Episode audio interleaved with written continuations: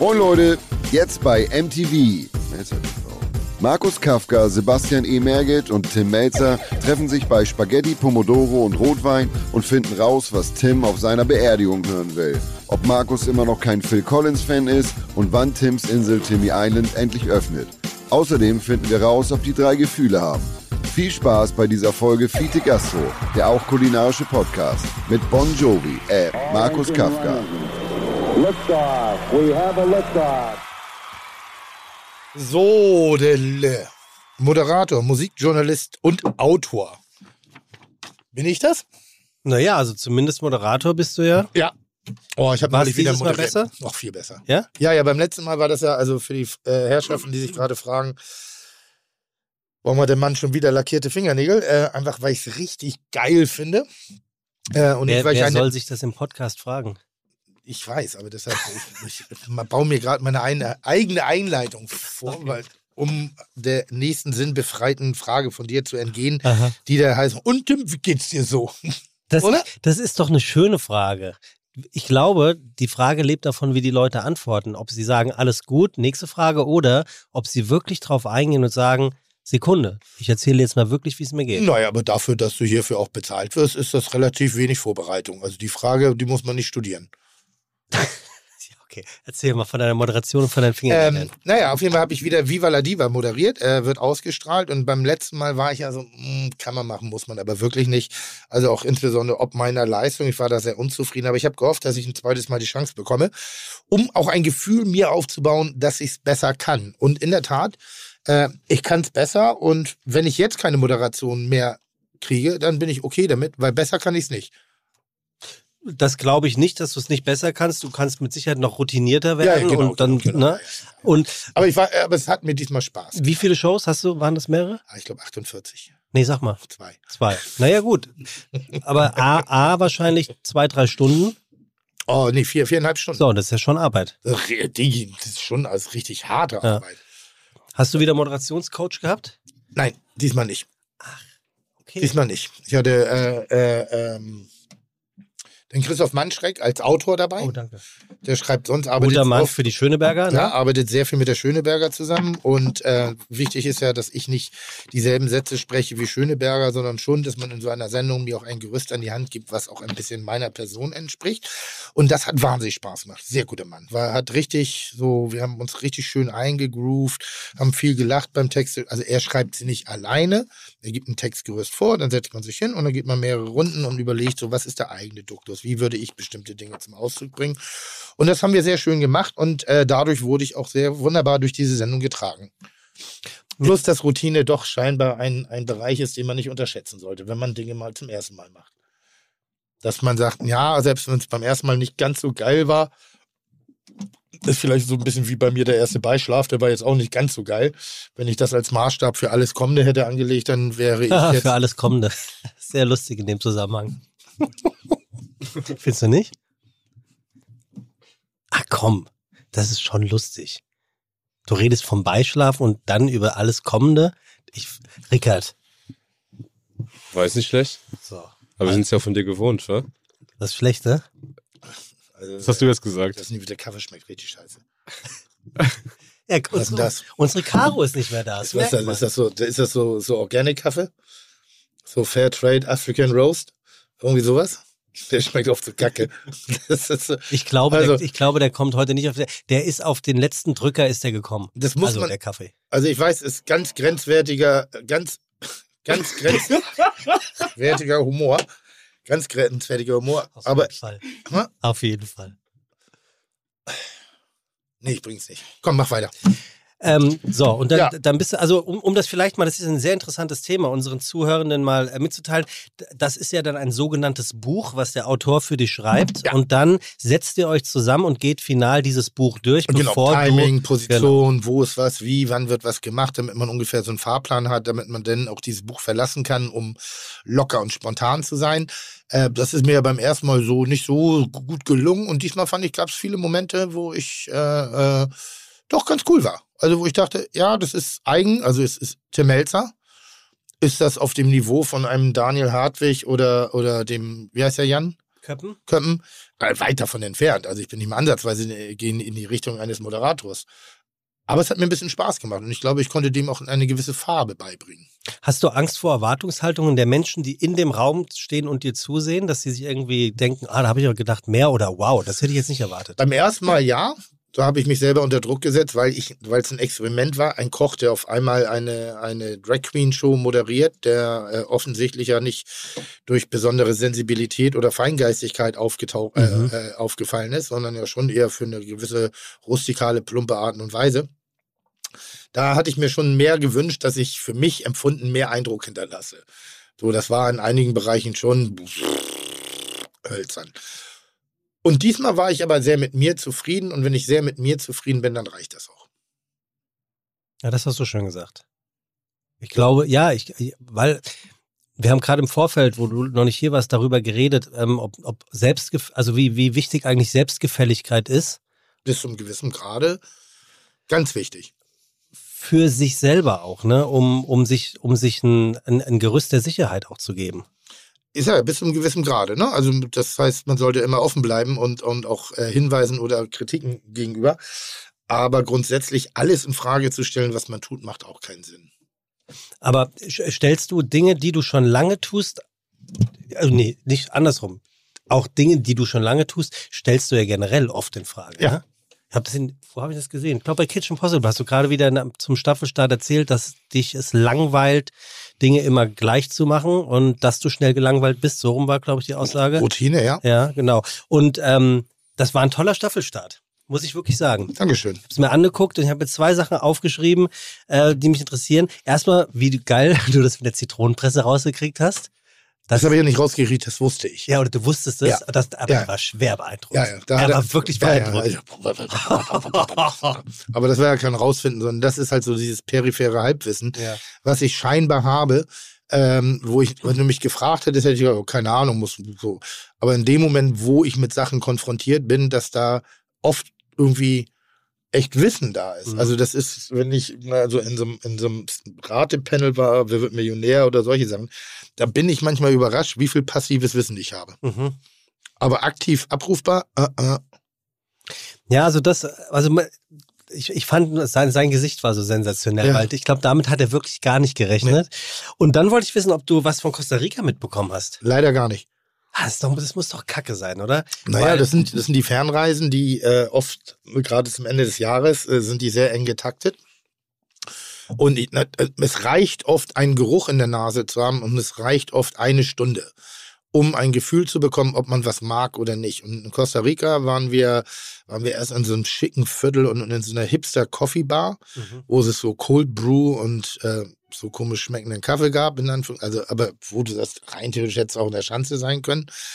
Und dann habe ich, äh, gab es einen Polizisten, der uns begleitet hat, aus Sicherheitsgründen. Und dann habe ich ihn gefragt, wo denn hier die normalen Leute Mittagessen gehen würden. Und dann hat er mir diesen Laden gezeigt, der ist auch in der Sendung aufgetaucht. Und da habe ich mich dann sehr wohl gefühlt, weil dann habe ich das Gefühl gehabt, es lohnt sich auch einmal um den halben Globus zu fliegen, selbst für diese eine einzige Stunde, die ich erleben durfte, außerhalb der Challenge, außerhalb der Aufgabe. Und ähm, es ist eine Stunde mehr als du. Wie? Warst du schon mal in Costa Rica? Ach so. Nein. Also habe ich eine Stunde mehr. definitiv. Und deshalb würde ich da jetzt nicht rummeckern, oh, ich hätte gerne noch sechs mehr. Also natürlich hätte ich gerne Ja. mehr Tage gehabt. Aber ich habe eine Stunde und die habe ich immerhin. Und das äh, reicht mir nicht aus, um da nie wieder hinzufahren. Ganz im Gegenteil. Also Costa Rica ist so eine, hatte irgendwas, was mir gut gefallen hat, was, wo ich dachte, ja, das riecht hier gut, hier möchte ich gerne sein. Was ich übrigens auch mit Buenos Aires in Argentinien hatte. Weil Buenos Aires so wahnsinnig divers ist. Also ich war in, in den schicken Vierteln, so, wo dann die, so die Food Guides dieser Welt schicke Instagram-Fotos machen von opulent belegten Tellern, Sandwiches, Tacos oder was auch immer. Ähm, allerdings war ich auch in sehr armen Vierteln und ähm, genau diese Mischung, das mag ich ja. Ich mag diese zwei Seiten der Welt. Es soll ja sehr gefährlich sein in der Ecke. Ja, aber deshalb hatte ich ja auch Begleitung dabei, damit ich den Leuten nichts tue. Das war schön. Ich war alleine. Und Beißkorb. Hast du schon mal richtig Angst gehabt? Also jetzt in einer Situation, Eigentlich nicht, weil wenn, wenn es mal, wenn es mal, äh, wie heißt das, äh, äh, Brenzlig wurde? wenn es brenzlig wurde, hatte ich leicht ein Sitzen. Aha. Dann bist du ja mit dem Mut äh, des, des Gin Tonics gesegnet und erkennst ja Gefahrenzonen gar nicht. Und wenn ich eben nicht leicht ein Sitzen habe, dann bin ich, glaube ich, sehr sensibel auf Strömung und muss dann da auch nicht weiter eintauchen. Also das heißt, ich suche ja nicht die Gefahr. Ich suche das Normale. Also warum auch immer, ich dachte mir, als ich das gesehen habe mit Costa Rica, habe ich irgendwie das Gefühl, und offensichtlich äh, hat es mich nicht ganz getäuscht, irgendwie dachte ich, Costa Rica, das ist was, da könnte so ein Melzer sein, sein Lebensabend. Also ich irgendwie das Gefühl, du könntest dich da wohlfühlen. Ja. Relativ spartanisch Ja. wohlfühlen. Ja, ja. Deine Augen haben auch so geleuchtet, als du in diese Küche in Anführungszeichen rein bist. Ah, das war also, ich, da kannst jetzt Alter, nicht so sehr, das denn? kannst jetzt nicht so sehr ins Detail gehen. Äh, achso, du meinst die Originalküche? Ja, die Originalküche. Oh, die war genau das, was ich liebe. Ja, das hat man Das aber auch, war- das hat man Das auch war, das- ich war angesehen. richtig enttäuscht, dass ich da im Garten kochen musste, alleine vor mir da in diesem scheiß Cocktailtresen. Wo ich sag, ich wollte mit den Jungs und den Mädels da stehen und ich wollte dummes Zeug sabbeln und hoch die Tassen und wollte, ich, wollte ein Part of the Team sein. Aber das war geil. Das war schon. Ja, nur wie du gesagt hast, Patina. soll, sollte kein TÜV vorbeikommen. Nee. Äh, Tim, apropos vorbeikommen. Hier kommt heute auch einer vorbei. Juhu! Und zwar, ähm, äh, warst du Team MTV oder Team Viva? MTV. Ja? Ja. Viva hat Klaas und Joko moderiert. Wer wollte das denn sehen? Die haben auch MTV moderiert. Haben die? Ja, klar. Ja, später, als sie gekauft worden sind. Ja, Ja, genau. aber erst, aber nee. Also, wir, wir kommen. nee, aber hier die ganze, die ganze alte Riege mit, äh, wie heißt sie denn nochmal? Nicht, Rebecca DeRuvo. nee, noch vorher. Äh, Ray Coke. Nee, wie heißen die? Ja, oh, unbedingt. Ray Cokes. Ähm, boah, bin ich schlecht geworden. Deutsch, ein deutscher Moderator oder Hier, Moderatorin? nee, die nachher hier, die, die, die. Christiane Backer. Backer, Dankeschön. Christiane Backer, So, die finde ich sogar ganz hot. Ich Ja. glaube, die war ganz, so, war ganz lässig. Hier dann dieser Typ, der aussah wie Bono von MTV, äh, von U2. Ein Ähm, Deutscher? Nee, Engländer. Der hatte so einen Bürstenhaarschnitt, den hatte ich dann auch mal. Dann, müssen, müssen wir unseren Gast fragen, weil wir haben heute als Gast äh, haben wir Markus Kafka. oh, wie schön. Toll. Warum sagst du denn das? Ich habe gedacht, wir machen mal was Neues. Was ist das denn? Ja, wir lassen Was? den Überraschungsgast heute mal anders. Ja, Ich gedacht, also muss ich nicht rätseln jetzt. nee, großartig. du musst jetzt nicht rätseln, Oh, weil ich, ich dachte, ich komme dir ein bisschen entgegen, um Ja. nicht das ganze Feuer äh, direkt zu verschießen. Oder hast du gedacht, ich komme dir auf den Namen? Nö, Und du möchtest uns vor allem. Dann, dann Okay. hätte ich es gemacht wie immer. Ich hätte dir den Namen Okay. verd- verdeckt zugeschoben. Mhm. Äh, was was Oh, hast du eigentlich von der Gästeliste gehört von den Online-Marketing-Rockstars? Days? für OMR 23? Ja. Ich habe was. Äh, Man ja, munkelt schon, ne? ja. Aber ist der Philipp Westermeier nicht sowas wie der Mörtel von Hamburg? ist ja nicht Ich hab- so, dass, er, dass er sich irgendwie so eine Hollywood-Größe kauft, damit er ein Foto hat irgendwie und dann auf den Opernball gehen kann, nur dass er sich den Opernball selber macht? Ja, ich habe ich hab gestern gerade den Stargast von Ludwig Mörtel gesehen. Jane Fonda, Jane Fonda. die nicht Also- mit ihm gesprochen hat. Nee, wirklich nicht. Der wollte nicht Und mit dem kniet reden. sich da noch hin, ne? Also ich wollte, also von Jane Fonda träumt Philipp Westermeier, glaube ich, oder? Ja, ähm, aber, aber ist er nicht ein bisschen so? ja, der Lugner ist schon cool, oder? Der Luke, der weiß schon, was er tut. Weißt du, ich, Und ich kann es aufs soziale Parkett schicken. der Lugner könnte eigentlich auch mal einen Typen einladen. Also Diversity. Ja, Oder? Absolut. Ähm, ja, von welchen, welche, äh, welche Gästeliste hast du denn gehört? ich sage nicht, das darf man, darf man glaube ich, noch nicht sagen. Jetzt sag doch mal die Namen. Nein, Das ist doch Kacke. Michael Wendler kommt. Ein Scheiß. Was? Den lassen sie illegal einfliegen, weil der wird hier sofort wegverhaftet. Ich habe gehört, dass er Michael, äh, Michael, Mi- Mi- Michelle Wendler einlädt. Ja? Na, top aktuell. Die alte ist schwanger. Seine Frau ist schwanger. Und wenn du jetzt die ersten Live-Fotos kriegst, bist du gemachter Mann. Lass doch mal einen OnlyFans-Account machen. Ich habe einen OnlyFans-Account. Echt jetzt? Habe ich wirklich. Wirklich? Ja. Und was, kann, was kriegt er für Geld? Naja, Perversitäten halt. Das, kann, man, kann man da deinen dein, dein Hm? butterweichen, zarten Arsch sehen? nee, aber ich sag mal so, inspiriert von Two Girls, One Cup. Tim, Tim Melzers lackierte Fingernägel für 3,99 Dollar. Oh Mann, ey. Komm. Äh, Also, jetzt mal ganz so, ehrlich. können wir mal das Ganze jetzt auf Niveau bringen. jetzt mal ganz ehrlich. Ähm, Markus Kafka, wir Ja. kommen jetzt mal bitte wieder auf die auf die Guter Typ, guter Typ. Immer so ein bisschen depressiv, ne? Na, ich glaube, ich glaube, was du meinst, ist nicht depressiv, sondern so ein bisschen gothic, so ein bisschen dunkel angehaucht. Bin ich auch. bist doch nicht Gothic. Früher derbe Ding. Du- weil ich habe Kajal, weil ich du, habe nur weil du eine Radiohead-Kassette zu Hause hast, bist du doch nicht Gothic. Cure, Susie and the Banshees, irgendwie all die ganzen Sachen. Ja? Ja, ich habe mir die Haare schwarz gefärbt, anrasiert, Kajalstifte getragen und bin hier so Moment, hast du Kajalstifte getragen oder hast du sie aufgetragen? aufgetragen, aufgetragen so. Echt? Ja. Ich war, ich war schon, schon so uh, Joy Division. Zu Joy Division habe ich Frühjahrsputz gemacht. Das war die fröhliche Musik, die ich gehört habe. Diamanda Galas. Das waren so, Cho Cho so gutturale, chorale Gesänge aus dem 14. Jahrhundert aus Belgien. Das hat meine Mutter gehört, ist ins Zimmer gekommen, guckt mir, nimmt mein, mein Gesicht in die Hand, guckt, mich, guckt mir in die Augen und fragt, sag mal, Tim, nimmst du Drogen? Ja. Einfach so. Und was hast du gesagt? Was? Was hast du gesagt? Konnte nicht, war so breit.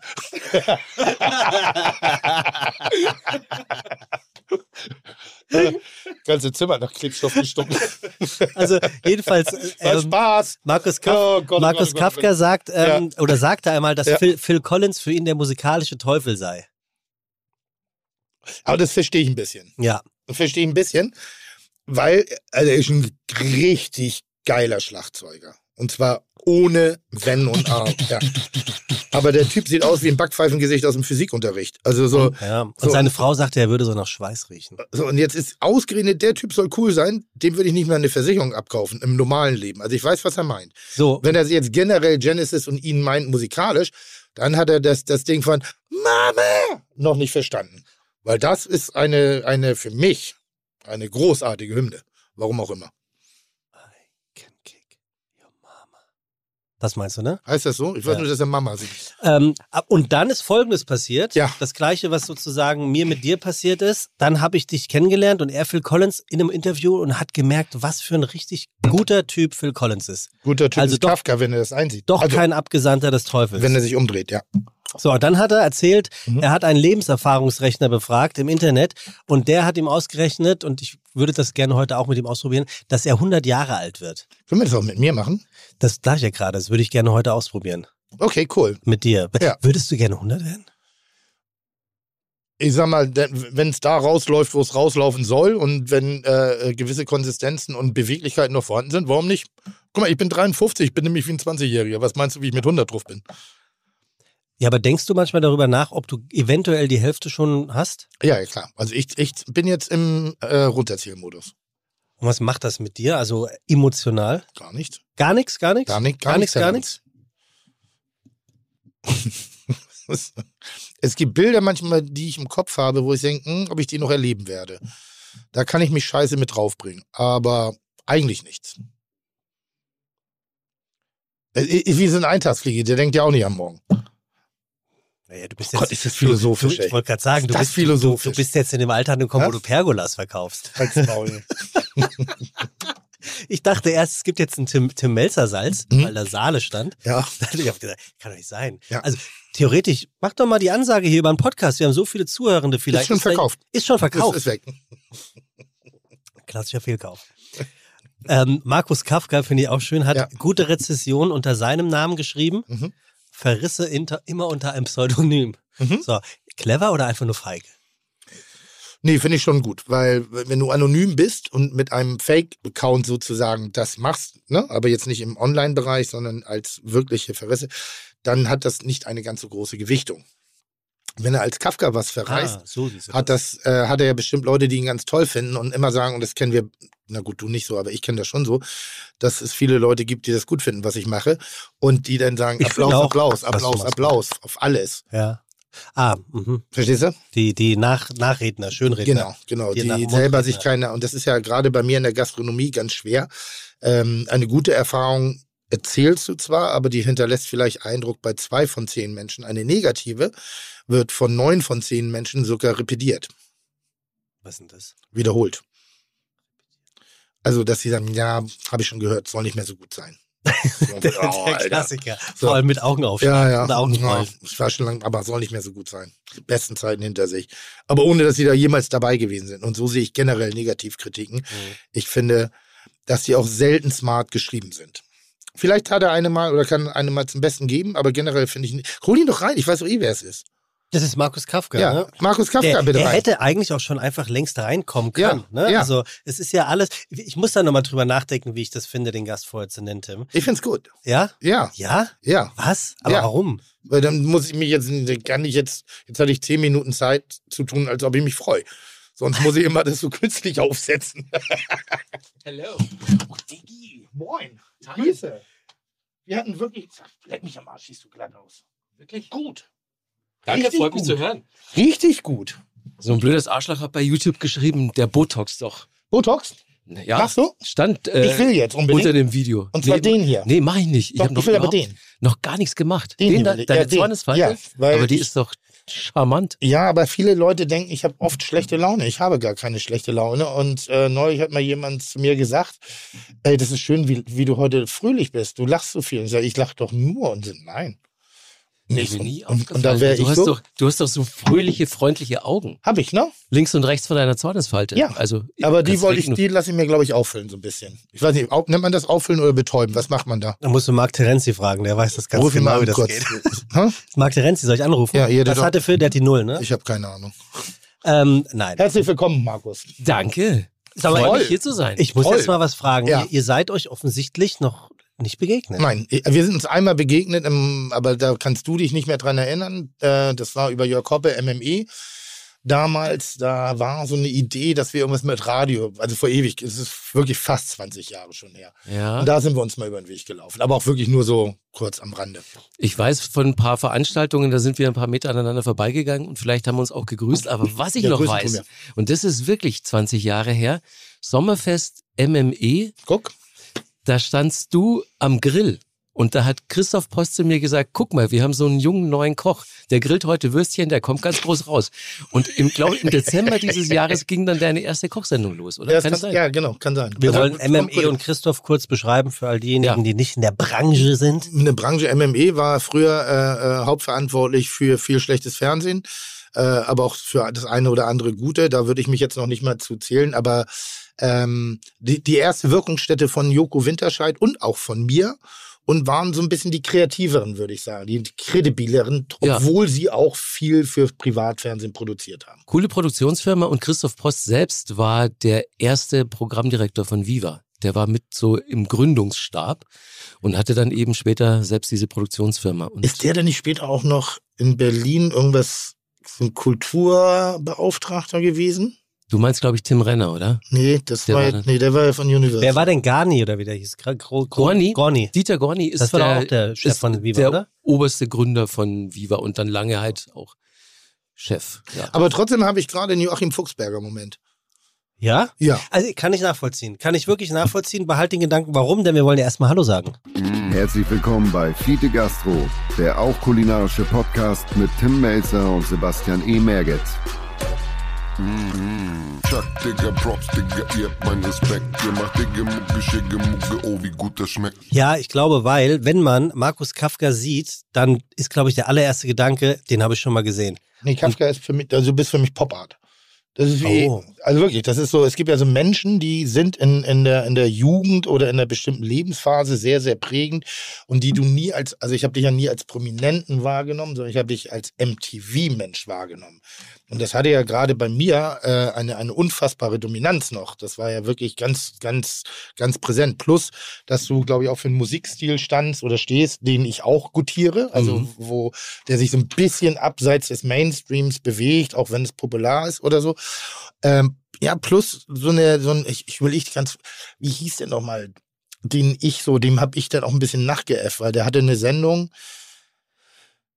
irgendwas mit King, kann das sein? Paul King von MTV, Ja, 120 Paul King. Minutes. Genau, Paul Ja. King. So, das war Das so ein auch bisschen so mein. einer meiner großen Helden. So, und da hatte ich nämlich genau den Look. Ich habe mir die Haare so komisch, so ein bisschen bürstig. Ja. So. Der, den du meintest? Ja, ja, genau. Ich ja. auch, ja. So, und dann so ein bisschen die Alarm, so, da ging es so ein bisschen in so ein paar andere Richtungen. U2 natürlich, Sunday Bloody Sunday.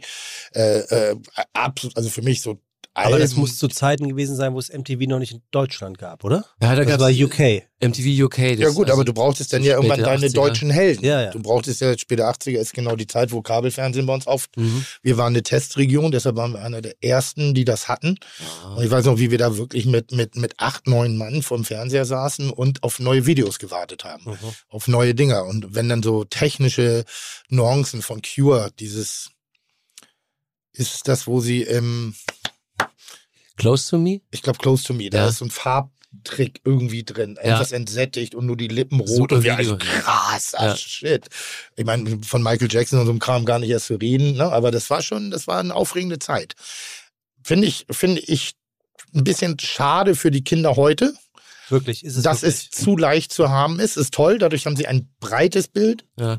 aber es ist auch wahnsinnig schwer zu selektieren.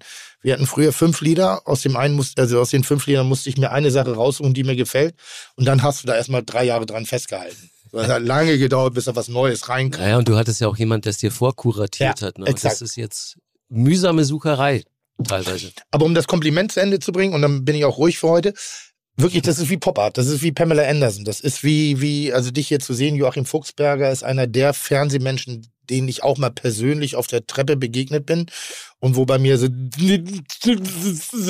rauskam, weil ich einfach nicht mehr das verstanden habe. Und da war ich ein erwachsener Mann. Aber ich hatte jetzt auch mit dir so einen so einen Fanboy-Moment, Geil. weil ich halt schon so lange das gucke, was du machst und das ja auch wirklich fast ausnahmslos gut finde. Dankeschön. Und ähm, deswegen, ich, ich fand es auch schräg, dass wir uns wirklich noch nie persönlich begegnet sind. Und jetzt war ich kurz nervös. Ja? Ja. Oh, wie geil. Guck mal an. Merke ich so, wenn ich, wenn ich rote Ohren bekomme und, und so, so ein Brennen in den Augen.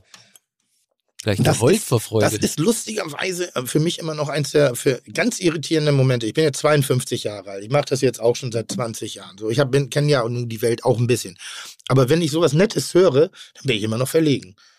Also ich, ich hoffe, das Geht mir hört nie auf. Also so, klar, ich mache es auch schon eine ganze Weile, bin noch mal ein paar Jährchen älter als du.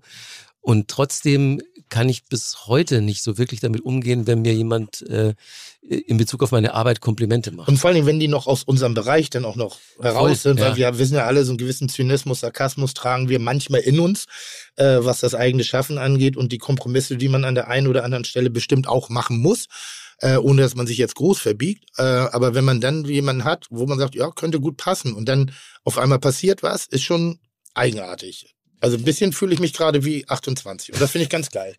Ja, ich auch. Dankeschön. Wenn, wenn mir dann jemand Komplimente macht, äh, dann reagiere ich null drauf und bewerf diese Person dann im Umgekehrten mit. Und das kann ich gut. Also Ja? du bewirfst sie dann. Ja, ich bewerf Also. die dann. Mit Komplimenten. Ja, Um nicht selber in den, in den Moment zu kommen, eventuell welche zu bekommen? ja. Ah, der Klassiker. Leute sollten sich viel mehr Komplimente machen. Ich habe ja oft früher äh, äh, beim, beim Echo auch gecatert Ja, und äh, äh, teilweise auch mal so, so eine, hier, wie heißt denn das hier, so eine, Danke, nicht so ein, Laudatio. eine Laudatio gehalten. wir Leute mit Abitur. Und was ich nie verstanden habe, warum sich die Musiker untereinander so hassen. Warum sich die Stilrichtung so hassen. Warum, warum gab es Five-Konzerte, wenn da irgendein anderer von da aus einer Hip-Hop-Posse-Gang, wenn da irgendein anderer Musikstil für irgendwas, äh, für den gleichen Preis sozusagen nominiert ist, bloß in einer anderen Kategorie, wo ich denke, was ist denn los bei euch? Also der eine sagt halt so, ich hol dir die Sterne vom Himmel und der andere, andere bumst meine Mutter. ist Das natürlich ist beides jetzt literarisch nicht mit Tiefgang versehen. Ist viel Business natürlich dabei, aber ich kenne es ja auch noch, als ich irgendwie so Ende 10, Anfang 20 war, da war ich ja auch so der oberste Gralhüter in der Musikpolizei und habe dann auch nur, es, es, es ging ja nur Indie und es ging nur Vinyl und alle anderen waren scheiße. Ist schon so. Ja, Das hatte aber ich das, man, man nie. beruhigt sich da ein bisschen. Also ich hatte, ich hatte immer so meine Leichen im Keller. Und das war, also ich bin sehr früh. Äh, musikalische Leichen. Ja gut, angefangen habe ich mit KISS, um die Alternative zu ACDC darzustellen. Und meine erste Scheibe war das Live-Album, Doppelalbum. Ich weiß bis heute noch, wie die Nadel raufgegangen ist, wie das erste Ding, wie die, wie, wie die gerochen hat, wie der Magnetismus der Platte. Also ich weiß, den Moment habe ich Kiss so. Alive, ne? Ist Zwei, Teil zwei. Teil 2, Superplatte. Ja. Bisschen aggro mit den Blutspucken auf den Fotos drin und das Ganze. Und ich war so das, die, die, das Pendant, das Pendant zu der ACDC-Fraktion in der Grundschule. Dann hatten wir Sascha Skripczak. Ich war noch ganz genau, wahnsinnig netter Kerl, ist glaube ich jetzt Bulle, Polizist. Ähm, der kam an mit Dead Kennedys. Ja. Das war so die erste Das ist schon ganz schön in fortschrittlich. der Grundschule wohlgemerkt. Ne? Und ich Wow. weiß nicht, wie er da hingekommen ist. Und das öffnete denn das alles ein bisschen weiter. Und dann war klar, dass es gitarrenlastig wird. Metal bin ich nie ganz warm mit geworden. so Molly Hatchet und all solche Sachen. Ist ja irgendwie so. Kaltmetall. Ne? Passt ja. Äh, bin ich nicht ganz warm mit geworden und dann ging es sehr schnell in die, in die, in die Independent-Welt. Sehr, sehr schnell. Was ich gar nicht wusste, also so, ähm, ich natürlich, wenn ich jetzt euren Podcast gehört habe, habe ich mehr und mehr rausgefunden, was du für Musik hörst. Und besonders überrascht hat mich, äh, als du irgendwann mal Cocteau Twins erwähnt hast. Auch herrlich. Und jetzt, was du auch gerade einleitend gesagt hast, wir sahen wahrscheinlich gar nicht so viel anders aus in unserer Jugend. Nein, nein, du warst ein Vorbild. Ja. Äh, Also nochmal, das war, du, du hattest, wie hast du es genannt, du, du warst der Selektierer. Das ist bis, Aber bis ich meine jetzt auch in den 80ern so, weil wenn du äh, auch schwarz gefärbte Haare hattest und Kajal um die Augen, so, das, ist ja, das ist ja genau mein Look, so von 83 bis 89 ungefähr. kennst du die Amanda Galas? Ja, Also gut, dann brauche ich das nicht vorspielen. Aber ja, das war wahrscheinlich das gibt es nichts, was er nicht kennt. Ne? Ich glaube, es gibt wahrscheinlich Ja, nicht viel, was so- man ja, Ja, Amanda die, kennt. diese, diese rote Platte von ihr. Ja. Äh, you Must Be Certain of the Devil oder so, wie die heißt. Das war irgendwie 14, 14 also so, Cho- so gutturale Choralgesänge aus Die- irgendeinem. Hat mir wirklich Angst gemacht. Ja, das war auch. das Tollste, was Ja. mit Musik irgendwie, was einem Musik antun Ja. kann, dass mir Musik Angst macht. Ja, Aber gibt es ganz viele. krass. So, ich, und das mache ich ja manchmal wieder. Und lustig, was ich bei Musik gerade, ähnlich wie Essen, also ich finde, da sind sehr viele Parallelen. Mhm. Dein Lieblingsessen wird oft was mit deiner Kindheit, Jugend oder Ersterfahrung zu tun haben. Ein bestimmtes Moment. Und, und Musik auch. Ich glaube, Musik wird nie wieder so mächtig und so langlebig wie die Musik, die du von 14 bis 25 hörst. Ja, ist so. Also da bleibst du auch drin, aber dann wirst du automatisch breiter. Aber diese Momente, damals Nirvana, Smells Like Teen Spirit, das erste Mal, wie ich in Kangaroo Records in Pinneberg stand und der Plattenverkäufer, hier, ich habe was Neues für dich. Und dann höre ich nur dieses, dieses und ich hier schon wieder Gänsehaut. Ne? Und ich sage, Diggi, was ist das denn für eine geile Wut? Ja. Lenny Kravitz allerdings auch. Weil auch dieses abgehangene Blues-Ding irgendwie, was, was, mein Vater ist großer Elvis-Fan, da bin ich über Elvis und diese alten Sachen in die andere Richtung reingekommen. Ganz spannend. Mhm. Ganz, also Musik ist, ist äh, und ich höre bis heute sehr gerne mir wieder die Sachen an von früher. Manches Mal vielleicht, das ist geil. Was? Was ist dir eingefallen? Eine Band, ich seit zwei Jahren überlege ich die ganze Zeit, wie die heißen. Jetzt ist dir der Name Eben eingefallen? gerade, ja. Wer denn? Redskins heißen die, glaube ich.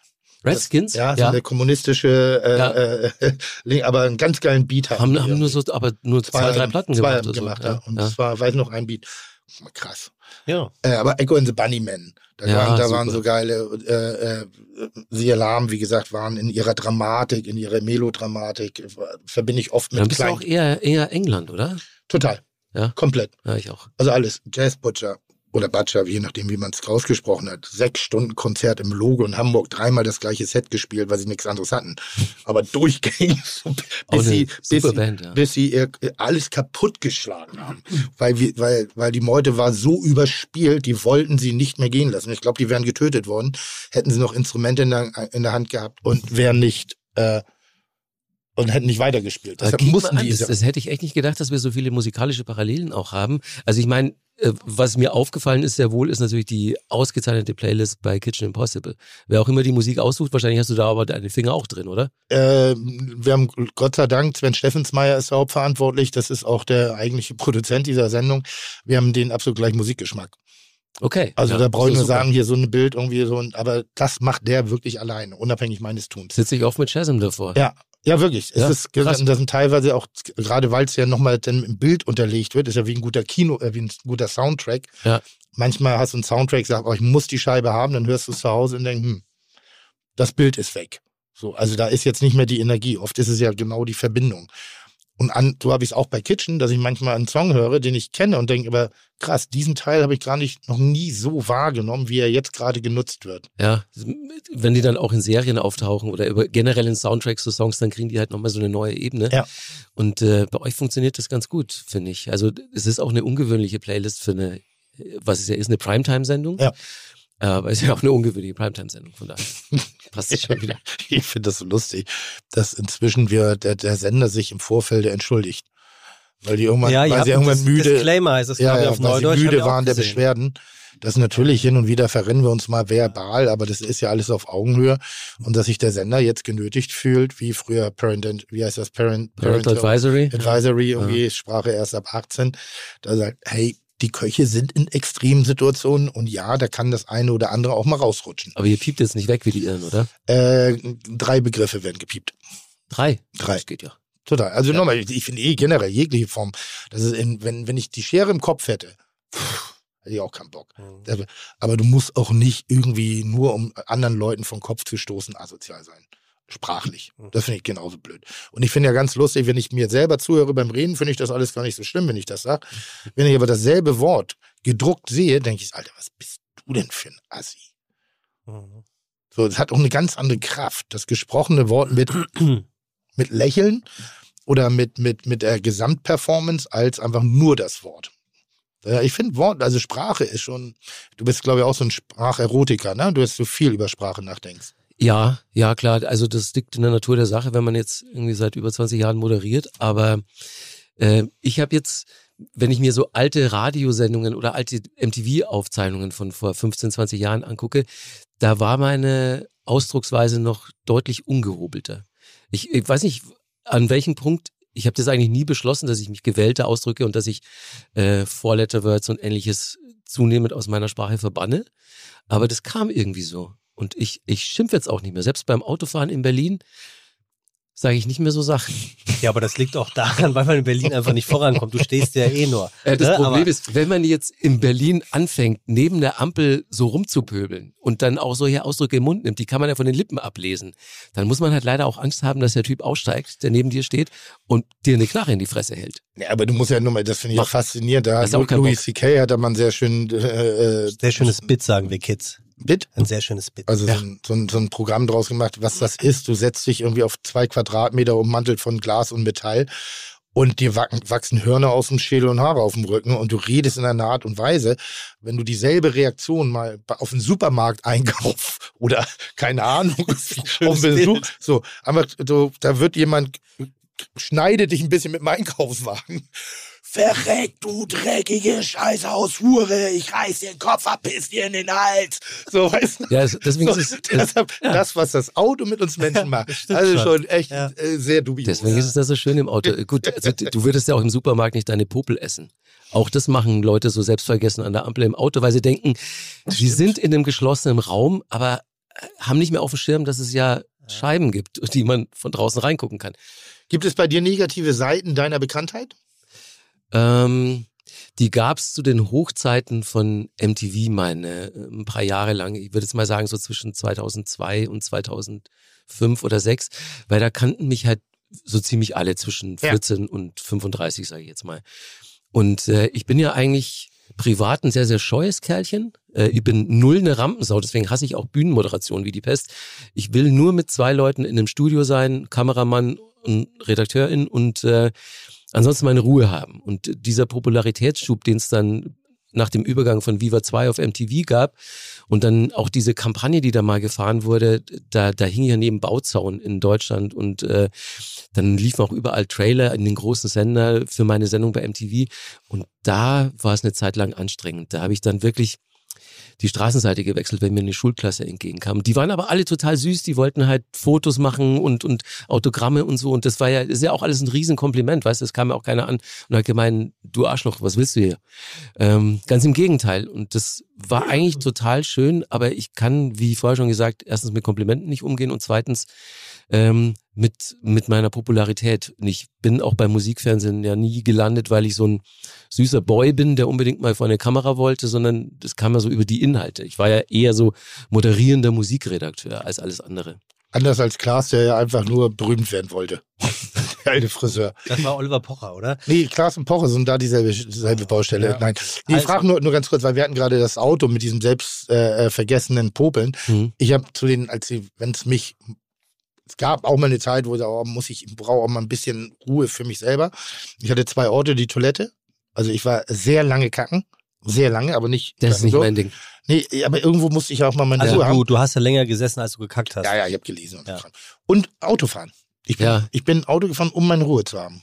Ja, bin ich auch viel. Also ich bin da sowieso passionierter Autofahrer immer noch. Ähm, durch weniger, durch die Umstände. Äh, aber äh, das war auch für mich ein Rückzugsort, Auto mit der entsprechenden Musik und da bin ich dann einfach mal ein paar Stunden. Und ich finde, dann kann man auch der erweiterten Körperpflege nachgehen. Ja, Also, wenn man eine Hand frei hat, klar. Freunde, haben wir wieder was gelernt. Recht herzlichen Dank für die Aufmerksamkeit. Dieses Outro kennt sicherlich jeder, der früher MTV gesehen hat. Und wer gerade nicht weiß, wer oder was MTV ist, wir finden es echt wild, dass wir so junge Zuhörer hier bei Fide Gastro haben. Safe. Aber zurück zu den bekanntesten letzten Worten des Musikfernsehens, zurück zu Markus Kafka. Wobei, fangen wir doch lieber vorne an. Kafka, übrigens mit V und nicht wie der gleichlautende Schriftsteller mit F geschrieben, wuchs in der Nähe von Ingolstadt auf, war als Jugendlicher sowas wie der lokale Anarchist, gut zu erkennen am gebleichten Katzenschädel, den er an einem Lederband um den Hals trug. Erste Medienerfahrungen sammelte er bei Radio Downtown in Erlangen und beim Ingolstädter Radiosender Radio In. Neben seinem Studium der Theater- und Kommunikationswissenschaften und Amerikanistik mit Schwerpunkt Neue Medien schrieb Mar Markus Kafka Konzert- und Plattenkritiken für Magazine und legte regelmäßig als DJ auf. Was dann folgte, war der vielleicht wildeste Ritt seines Lebens. Warum das so sein könnte und bis wohin dieser Ritt ging, wir lassen vor allem Tim noch nicht alles wissen, soll er es doch selbst rausfinden und erfragen, was es zum heutigen Gast noch alles so zu hören und zu sagen gibt. Ich sage herzlich willkommen bei Fide Gastro. Wirklich schön, dass du da bist, Markus Kafka. Ja gut, allerseits.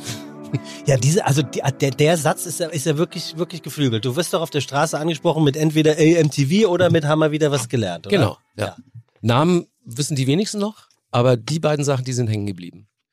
Aber ey, du im TV ist schon ganz geil. Ich bin immer, ey, du doch Kocher, oder nicht? Oder A-Vox. A-Vox. Ey, Vox. Ey, Vox. Ey, Vox. Auch Hier, geil. Kocher, du bist so, der, ne, der ist Natura viel fetter.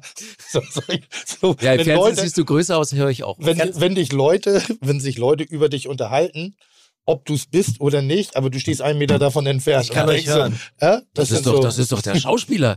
Hier, Nee. Vogel. Wie heißt, wie heißt der, der, der, ähm, der Hessler, äh, Hen, äh, wie, der, hier, dieser, der macht doch Sushi. Und Ro schön. roter Wein, weißer Wein oder Bier oder Schwipschwapp. Was wollt ihr trinken? äh, das darf unser Gast entscheiden. Markus. Äh, Der Wein, der sieht super aus, aber ich trinke erst Wein, wenn es dunkel ist. Ja, ist guck mal, dunkel. es ist Wir haben kein dunkel. Fenster. Mach mal Licht aus. Das ist Na, die, das ist Selbstbetrug. Ich weiß, dass es draußen noch We ist. Weißwein, Bier. also ohne Selbstbetrug würden wir den Scheiß nicht machen, den wir machen, weil sonst würden wir wirklich Außerdem glauben, stell dir doch mal vor, es gibt Relevanz bestimmt hätten. auch einen Zuhörenden, der jetzt gerade ein Viertel nach sieben am Abend auf Oh, der nee, Uhr hat. nicht den, nicht den. Ihr habt super? Argumente. Das Ding ist halt, ich bin halt ein unglaublich billiges Date, weil ich nach einem Glas schon leicht einen Sitzen habe. Machen wir einen roten auf, oder Tim?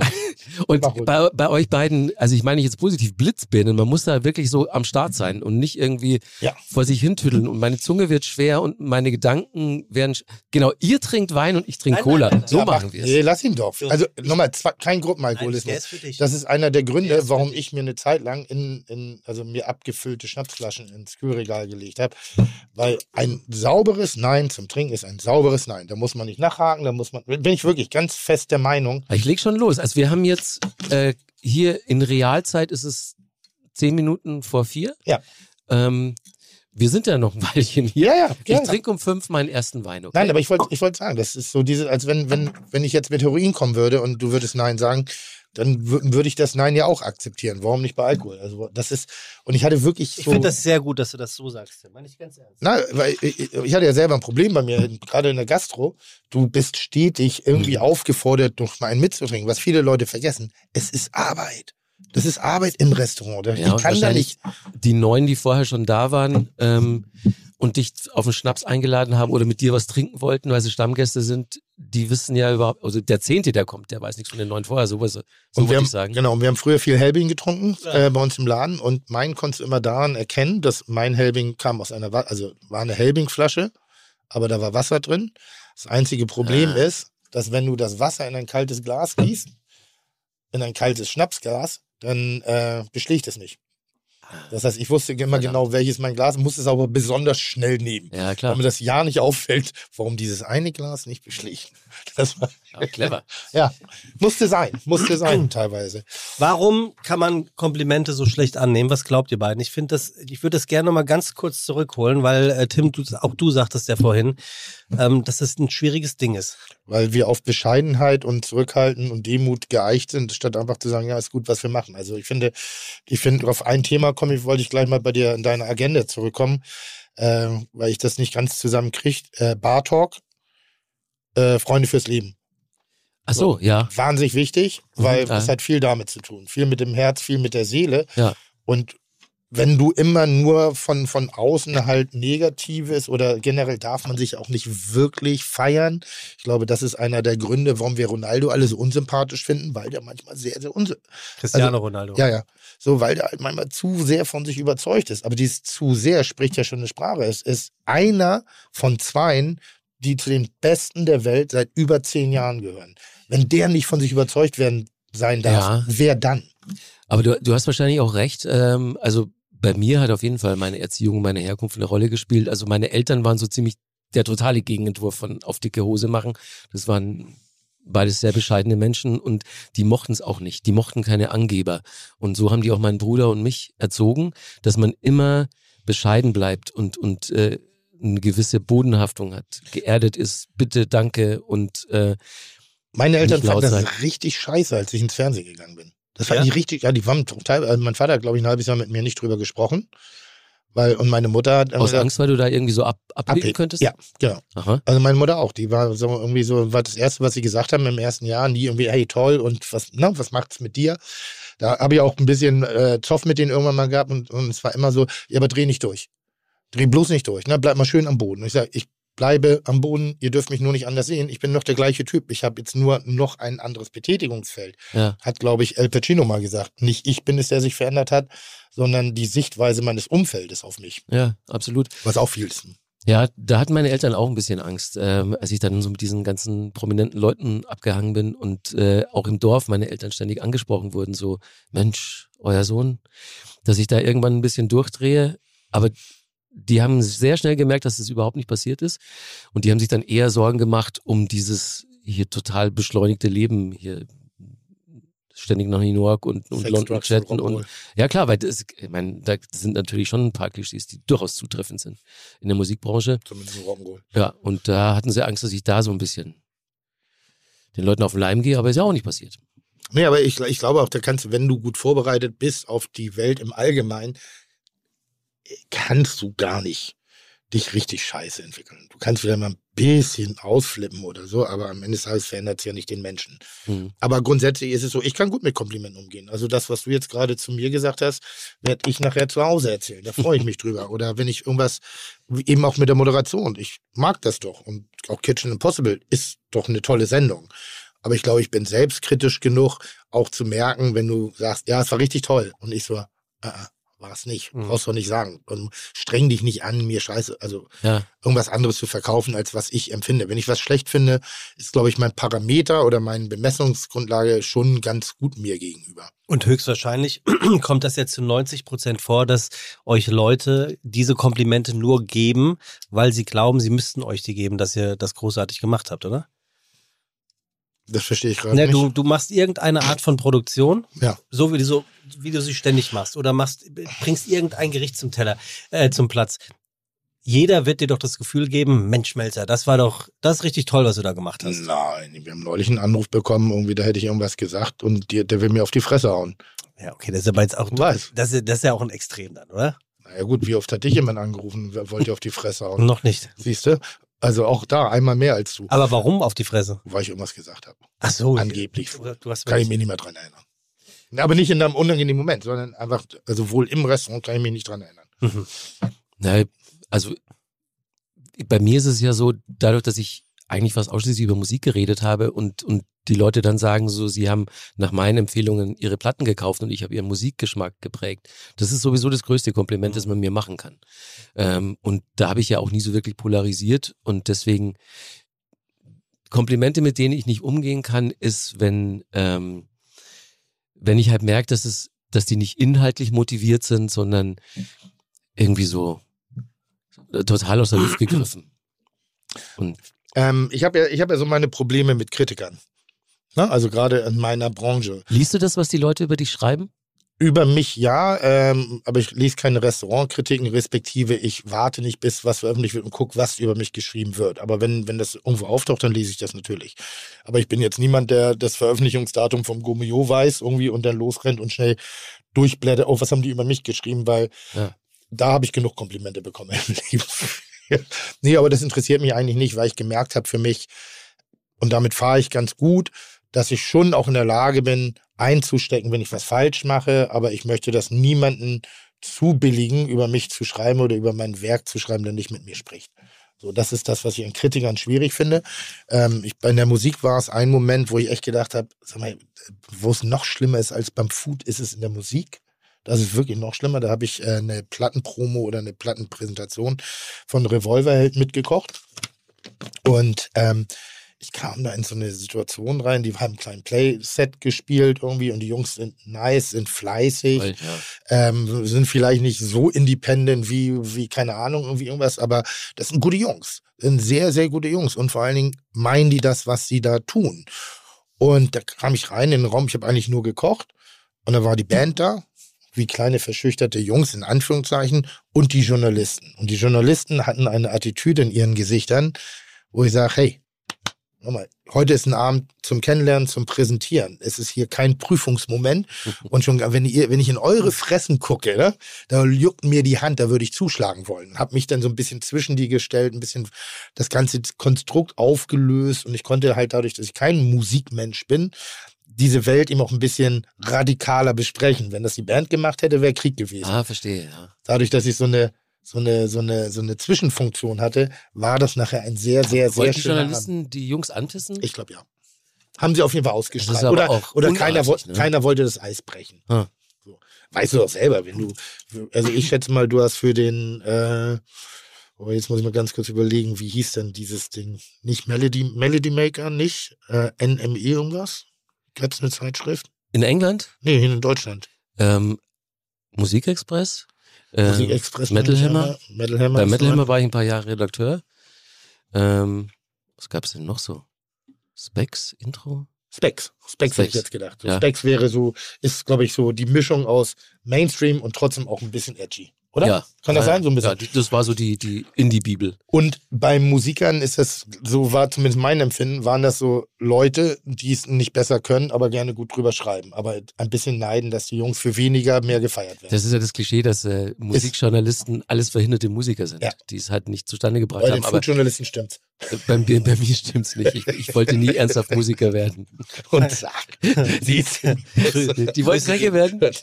Grüße gehen raus an die FAZ. Wieso gerade an die? Die Anfrage läuft nach wie vor. Es Feuil- kommt, es kommt keine Antwort. Kommt keine Antwort? Nein, wir, wir wollen noch Tim ins Feu- Feu- Feuilleton bringen. Ach, das, ja. Aber bin ich jetzt. Ich bin Grimme-Preis nominiert. Ja, ich bin damit, ja. Aber du hast ihn noch nicht gewonnen. nee, aber nominiert, damit bin ich Feuilleton. Ich glaube, du bist Aber es ist Feuilleton.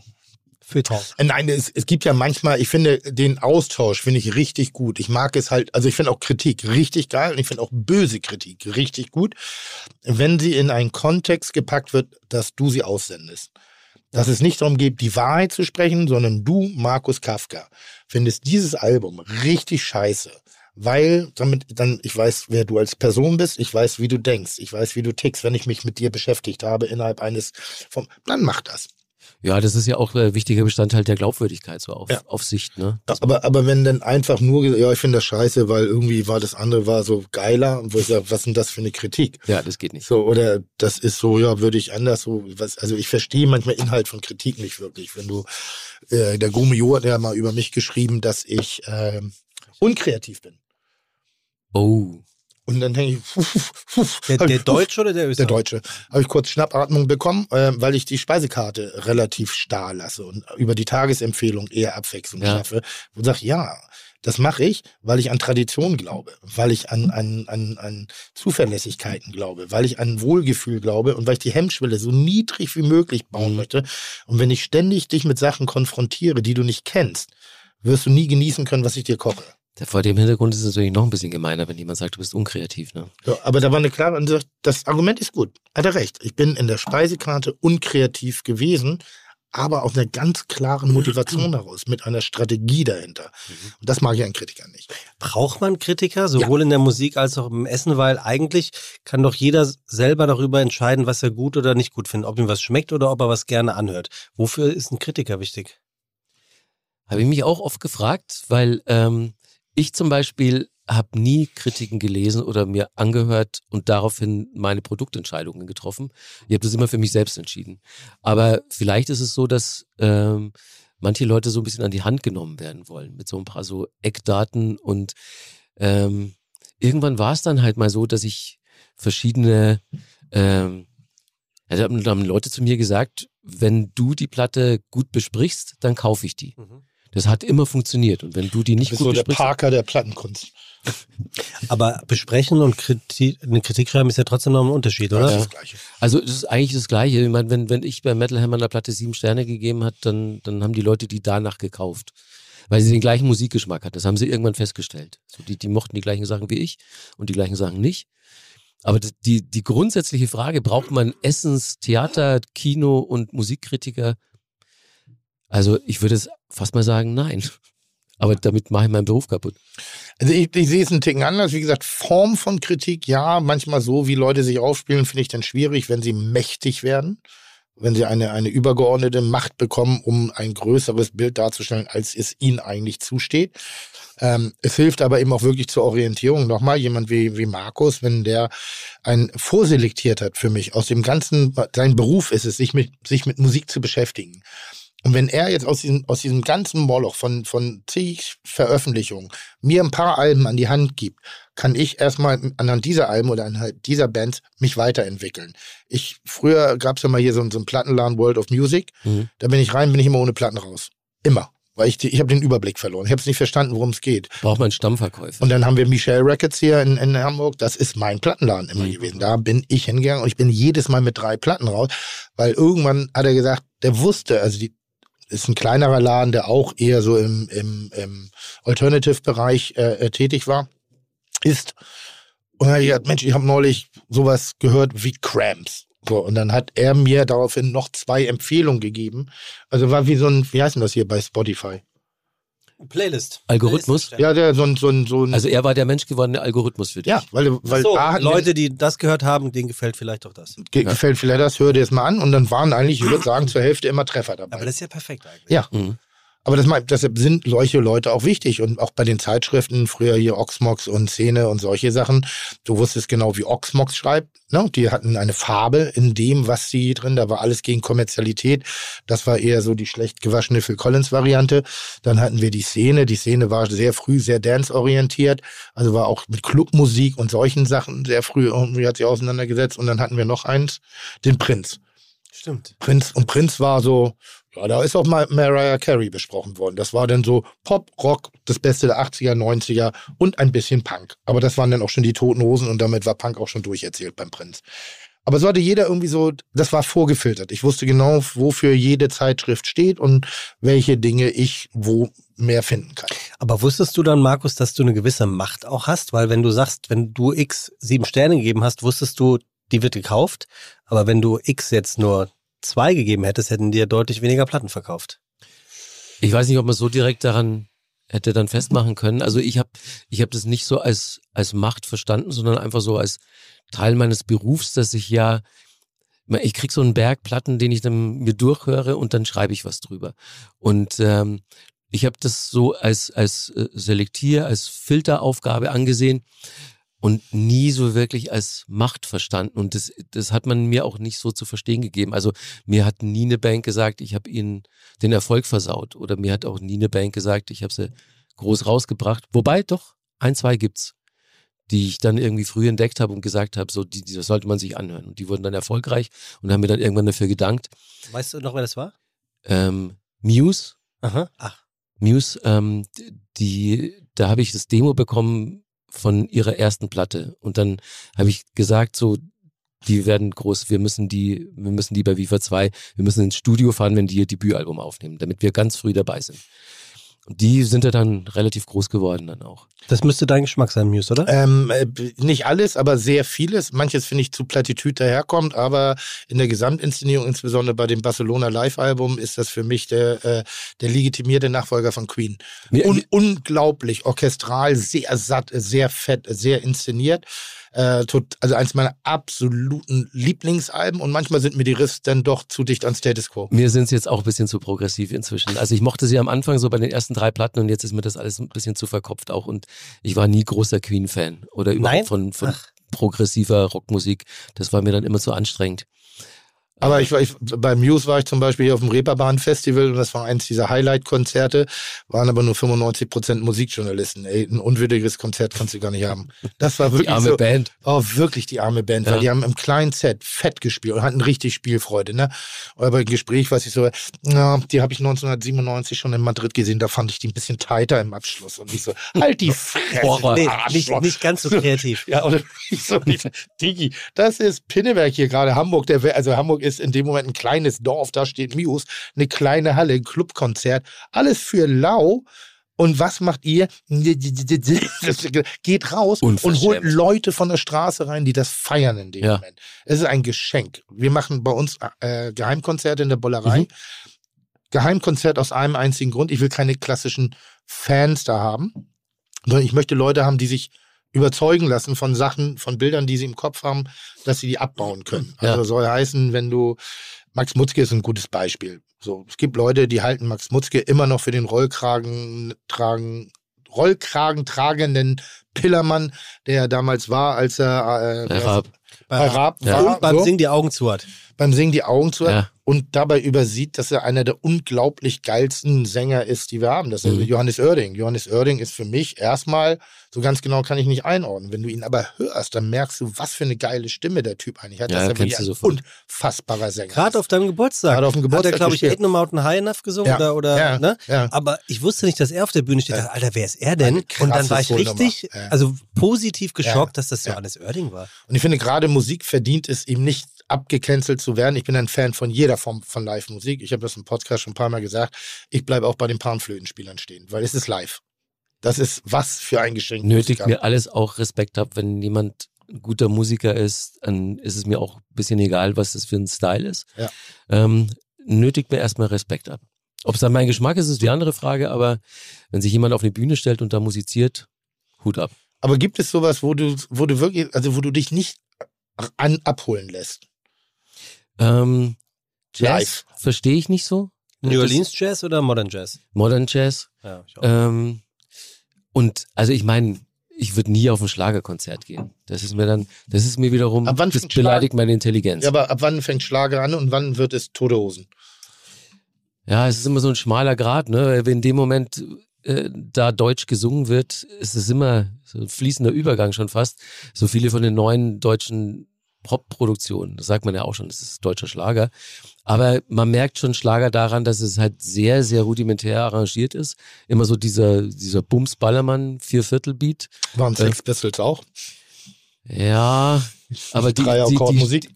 Drei Akkordmusik, aber ich mein, die Texte spielen natürlich auch nochmal eine entscheidende Rolle. Das ist halt schon.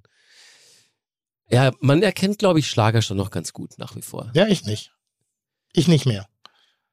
Ich weiß, was du meinst, aber erkennen tue ich es nicht mehr. Ja, also doch. Was? Eisgekühlter Bommeländer?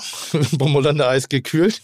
Eisgekühlter Bommeländer, Bommeländer eisgekühlt. die, die ist Toten jetzt Hosen, auch nicht unbedingt textlich sonderlich oder die haben ja so, als, als sie mit diesem Pseudonym immer zwischendurch unterwegs waren, als die Roten Rosen, haben Ja. sie ja auch Schlager gecovert und so. eben. Das ist ja auch so ein bisschen augenzwinkernd. Und wenn man denen ja oft vorwirft, sie hätten was Schlagerrestes in, in, in manchen Songs, aber Mhm. Ja, die Hosen sind jetzt kein, kein Schlager, bestimmt nicht. Das ist so die größte deutsche Rockband. Von daher, gibt, da gibt's Schlagermäßigeres. Ich gucke dir gerade was an, weil ich immer, ich versuche immer, das, ich, ich liebe das, die Gegenseite zu betreten. Zu allem, was kommt. Du provozierst es gerne, ne?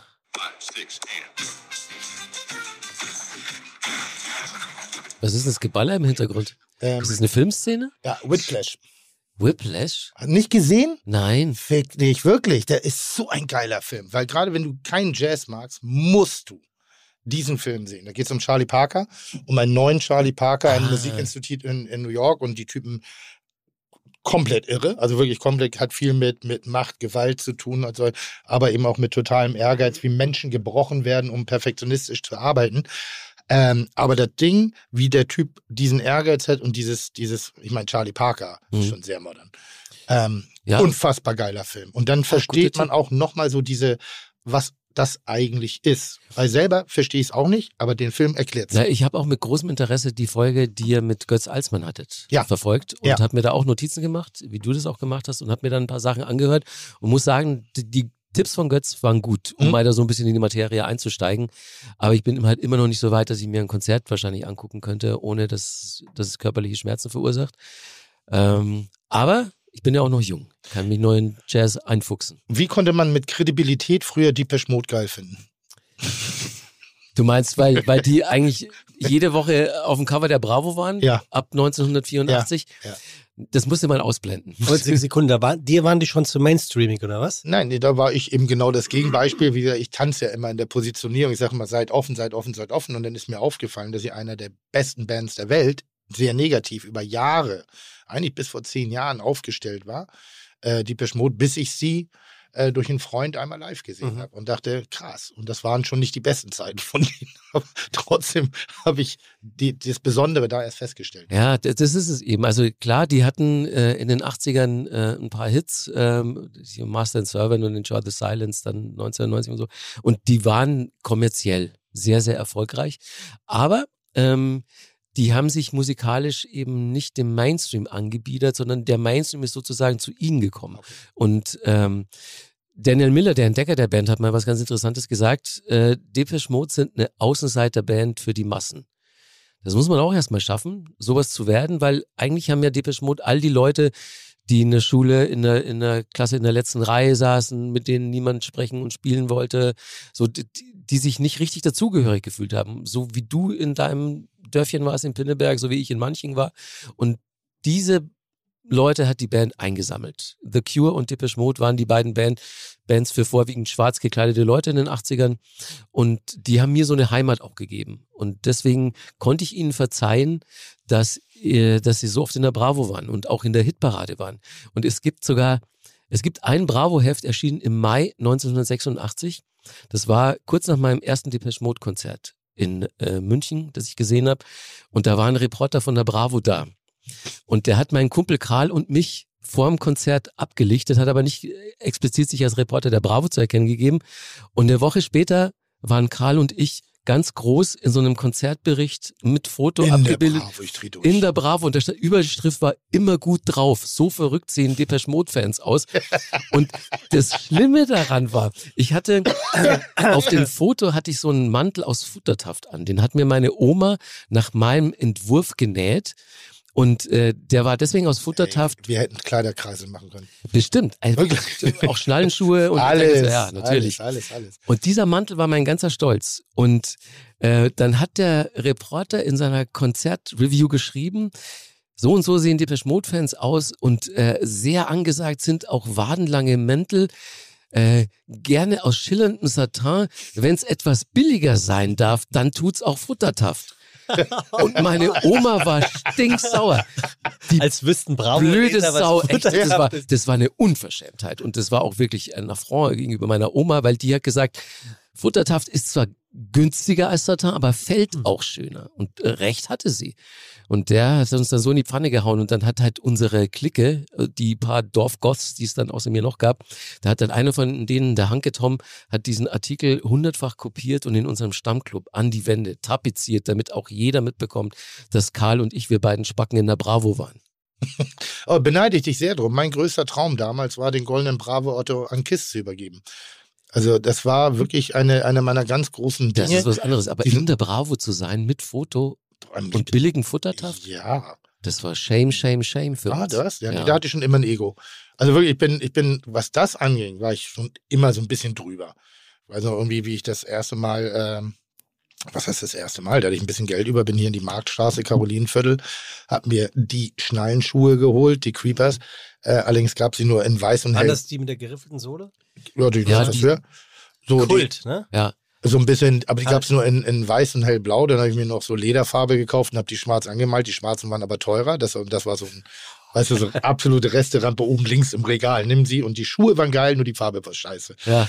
Dann hatte ich mir Ah, eine Bar, clever. dann habe ich mir eine Batikhose geholt, so eine Schlafanzughose, selbst gefärbt von irgendeinem so einem afghanischem Kleiderladen, da irgendwie wirklich ganz, ganz skurril. Und für, äh, weiß ich noch ganz genau, zwei Mark ein neongrün, äh, äh, nicht Silikonpulli, aber Plastik. Der war aus Plastik. Oh je. Der war statisch und Ich habe alles. oft einen wa? gewischt bekommen. Dazu hatte ich äh, kahl rasierten Schädel und ein Flat. Also so ein bisschen Zeikebilly. Ja, Und damit bin ich auf ein Guana Butts Demented A Go Konzert gegangen. und Wow, krasse Band. so in Nacken Das, das waren so Psychobilly, also wirklich so die Aushängeschilder. Der Meteors, Guana Butts, Ja. Demented A Go war schon so ein bisschen punk-orientiert. Ah, in der Szene war du ja, ja. unterwegs. Bis ich mitbekommen habe, dass sie rechtsradikal waren. Also in Hamburg hatten sie rechtsradikale Strömung, was mir nicht bewusst war. Ich dachte, das sind so lustige Punks, die so ein bisschen Rock'n'Roll, wie gesagt, Nähe zu Mhm. Elvis. Dachte ich auch lange. So, und dann habe ich aber ein Konzert mitbekommen, jetzt weiß ich nicht ganz genau, ich glaube, das war, ich krieg's nicht mehr auf die Reihe, auf jeden Fall wurde dann Langhaariger in die Mitte gezogen und dann gab's Fratzengeballer da im, im Laden und dann fingen sie an, komische Gesänge anzustimmen und da habe ich gedacht, ah, nicht meine Tasse Tee. Und dann bin ich wieder gegangen. Hast du auch Dresche bekommen von Nazi-Skins bei euch im Ort? Ja, nicht wirklich, weil wir haben ja nicht viele gehabt. Das heißt, wir haben uns eher arrangiert miteinander. Es gab so Themen, die sind wir nicht betreten, aber auf dem Dorf war bei uns das eher so, dass du, wenn du, also was Privatpartys anging, da gab's auf die Fresse. Ja. Was die Diskothek anging, ist man irgendwie miteinander klargekommen. Na, bei mir gab es immer Dresche in der Disco. Aber du, du kommst aus dem Süden Deutschlands, ne? Ja. Also auch sehr, sehr Provinz, Mhm. sehr provinzial aufgewachsen. Nur gut, ich komme aus Ja, Schleswig-Holstein. ja, aber ich, ich wollte gerade, vielleicht gibt es Also- ein Nord-Süd-Gefälle, was das angeht, Kann schon was sein. dir Also, auf, aufs Maul-Mentalität äh, auf dem Dorf angeht. ja, da, da wird ja auch nicht lang nachgefragt auf dem Dorf. Ja. Ne? Wenn, wenn du da so ein bisschen anders ausgesehen hast, dann Ja, du hattest aber auch einen gebleichten Katzenkopf um den Hals. Aber das hatte ich zum Beispiel nie. ja, war ein, war ein durchaus ungewöhnliches Accessoire, Accessoire. Ja, aber bitte, bitte erzähle mal die Geschichte, weil es stimmt ja wirklich. Das ist ja jetzt nicht einfach dahergeredet. Nee, das stimmt. Genau. Die, die, also ich bin da mit dem Fahrrad lang gefahren bei uns im Dorf und dann lag das Viech im Straßengraben, schon halb verwest. Und ich habe den Kopf gesehen und dachte mir, das wäre doch geil, den jetzt mitzunehmen und zu bleichen und sich an einer Schnur um den Hals zu hängen. Ja. Und dann bin ich nach Hause und habe den erst mit dem Zahnbürstchen sauber gemacht und ähm, dann ähm, habe ich Luca, Lukas, der Thomas, der schüttelt wirklich den Kopf gerade sehr ungläubig. und, und, und äh, alles schön sauber gemacht, aber dann war er mir immer noch nicht weiß genug. Und dann bin ich in die Dorfapotheke gegangen und, hätte ges und habe gesagt, ich, ich bräuchte bitte was zum Knochenbleichen. Und dann hat er gemeint, Hobby, wie viel brauchst du denn? Und dann habe ich gesagt, für einen Katzenkopf. Ah ja, kein Problem, 200 Liter. Ähm, 200 Liter. 200 Milliliter, äh, 99-prozentiges Wasserstoffperoxid. Und der hatte das, der Apotheker, weil es auf dem Dorf bei uns so viele Jäger gab und die haben ihre Trophäen gebleicht. Aber mich hat es trotzdem gewundert, dass mir der einfach so ohne Nachfrage dieses Zeug verkauft hat. Ich gerade sagen. Weil wahrscheinlich hat er sich jetzt auch gedacht, ah, der Kafka Markus, jetzt ist er auch Jäger. Aber Aber es ist ein schmaler Grad zum Jeffrey Dahmer. Also auch da. sagen, das sind dann die, die sich höchstwahrscheinlich Depeche Mode aufs Ohr hauen und dann laufen sie amok. Ja, also ich meine, es fanden natürlich nicht alle Leute im Dorf gut, wie ich aussah. Und die haben mir dann auch meine Eltern behelligt, ob das stimmt, dass ich Tote ausgraben würde auf dem Friedhof und ob das. Wir waren ja auch noch Ministranten, meine beiden besten Kumpels und ich. das habe ich gelesen, das ist schräg. Und wir hatten halt, wir waren nicht gestylt in der Kirche, klar hatte wir, hatten wir keinen Kajal und den Katzenkopf, den habe ich mir in der Kirche nicht umgehängt. Aber trotzdem hieß es halt, wir, wir würden die Hostien aus dem Tabernakel klauen und Habt ihr wahrscheinlich auch. Nee, haben wir nicht, weil die Dinger, die schmecken wie Pappe. Das, das hat keinen Sinn ergeben. Wir haben nur so wirklich so äh, Ludwig Thoma-mäßige Streiche gemacht. Also wir haben Wodka in Messwein rein, damit der Herr Hochwürden dann ein bisschen gelallt hat dann am Ende der Messe. Oder, oder hier Weihrauch haben wir immer das Zehnfache der vorgeschriebenen Menge ins Fässchen. Das sah, da hat Das das alles zugeräuchert. Das sah aus wie ein Berghain. Das war geil. Und da mussten sie die Omas halt raustragen, weil denen so ein bisschen blümerant wurde. Aber ansonsten waren wir total brave Buben. Aber lustig, lustig, äh, wir hatten auch so einen im Dorf, Waldenau, ne? Das ist, ich bin ja so rund um Pinneberg, ist, ist immer so das, die Hauptstadt sozusagen und in Dorf. Und da hatten wir, und jetzt muss ich lügen, ich glaube, Aki hieß er. Und Aki ist relativ früh ähm, nicht Witwer geworden, sondern wie heißt das? Weise. Weise. Und hat aber das elterliche Haus äh, sozusagen vererbt bekommen. Und der war auch Kiss-Fan. Und der hat das ganze Haus schwarz gestrichen, hat den Totenkopf äh, so, so, so, so hier so das Skelette in den Baum gehängt irgendwie und hat halt wahnsinnig laut Heavy Metal gehört und Luftgitarre im Garten gespielt. Also mit einer Gitarre, die nicht angesteckt war.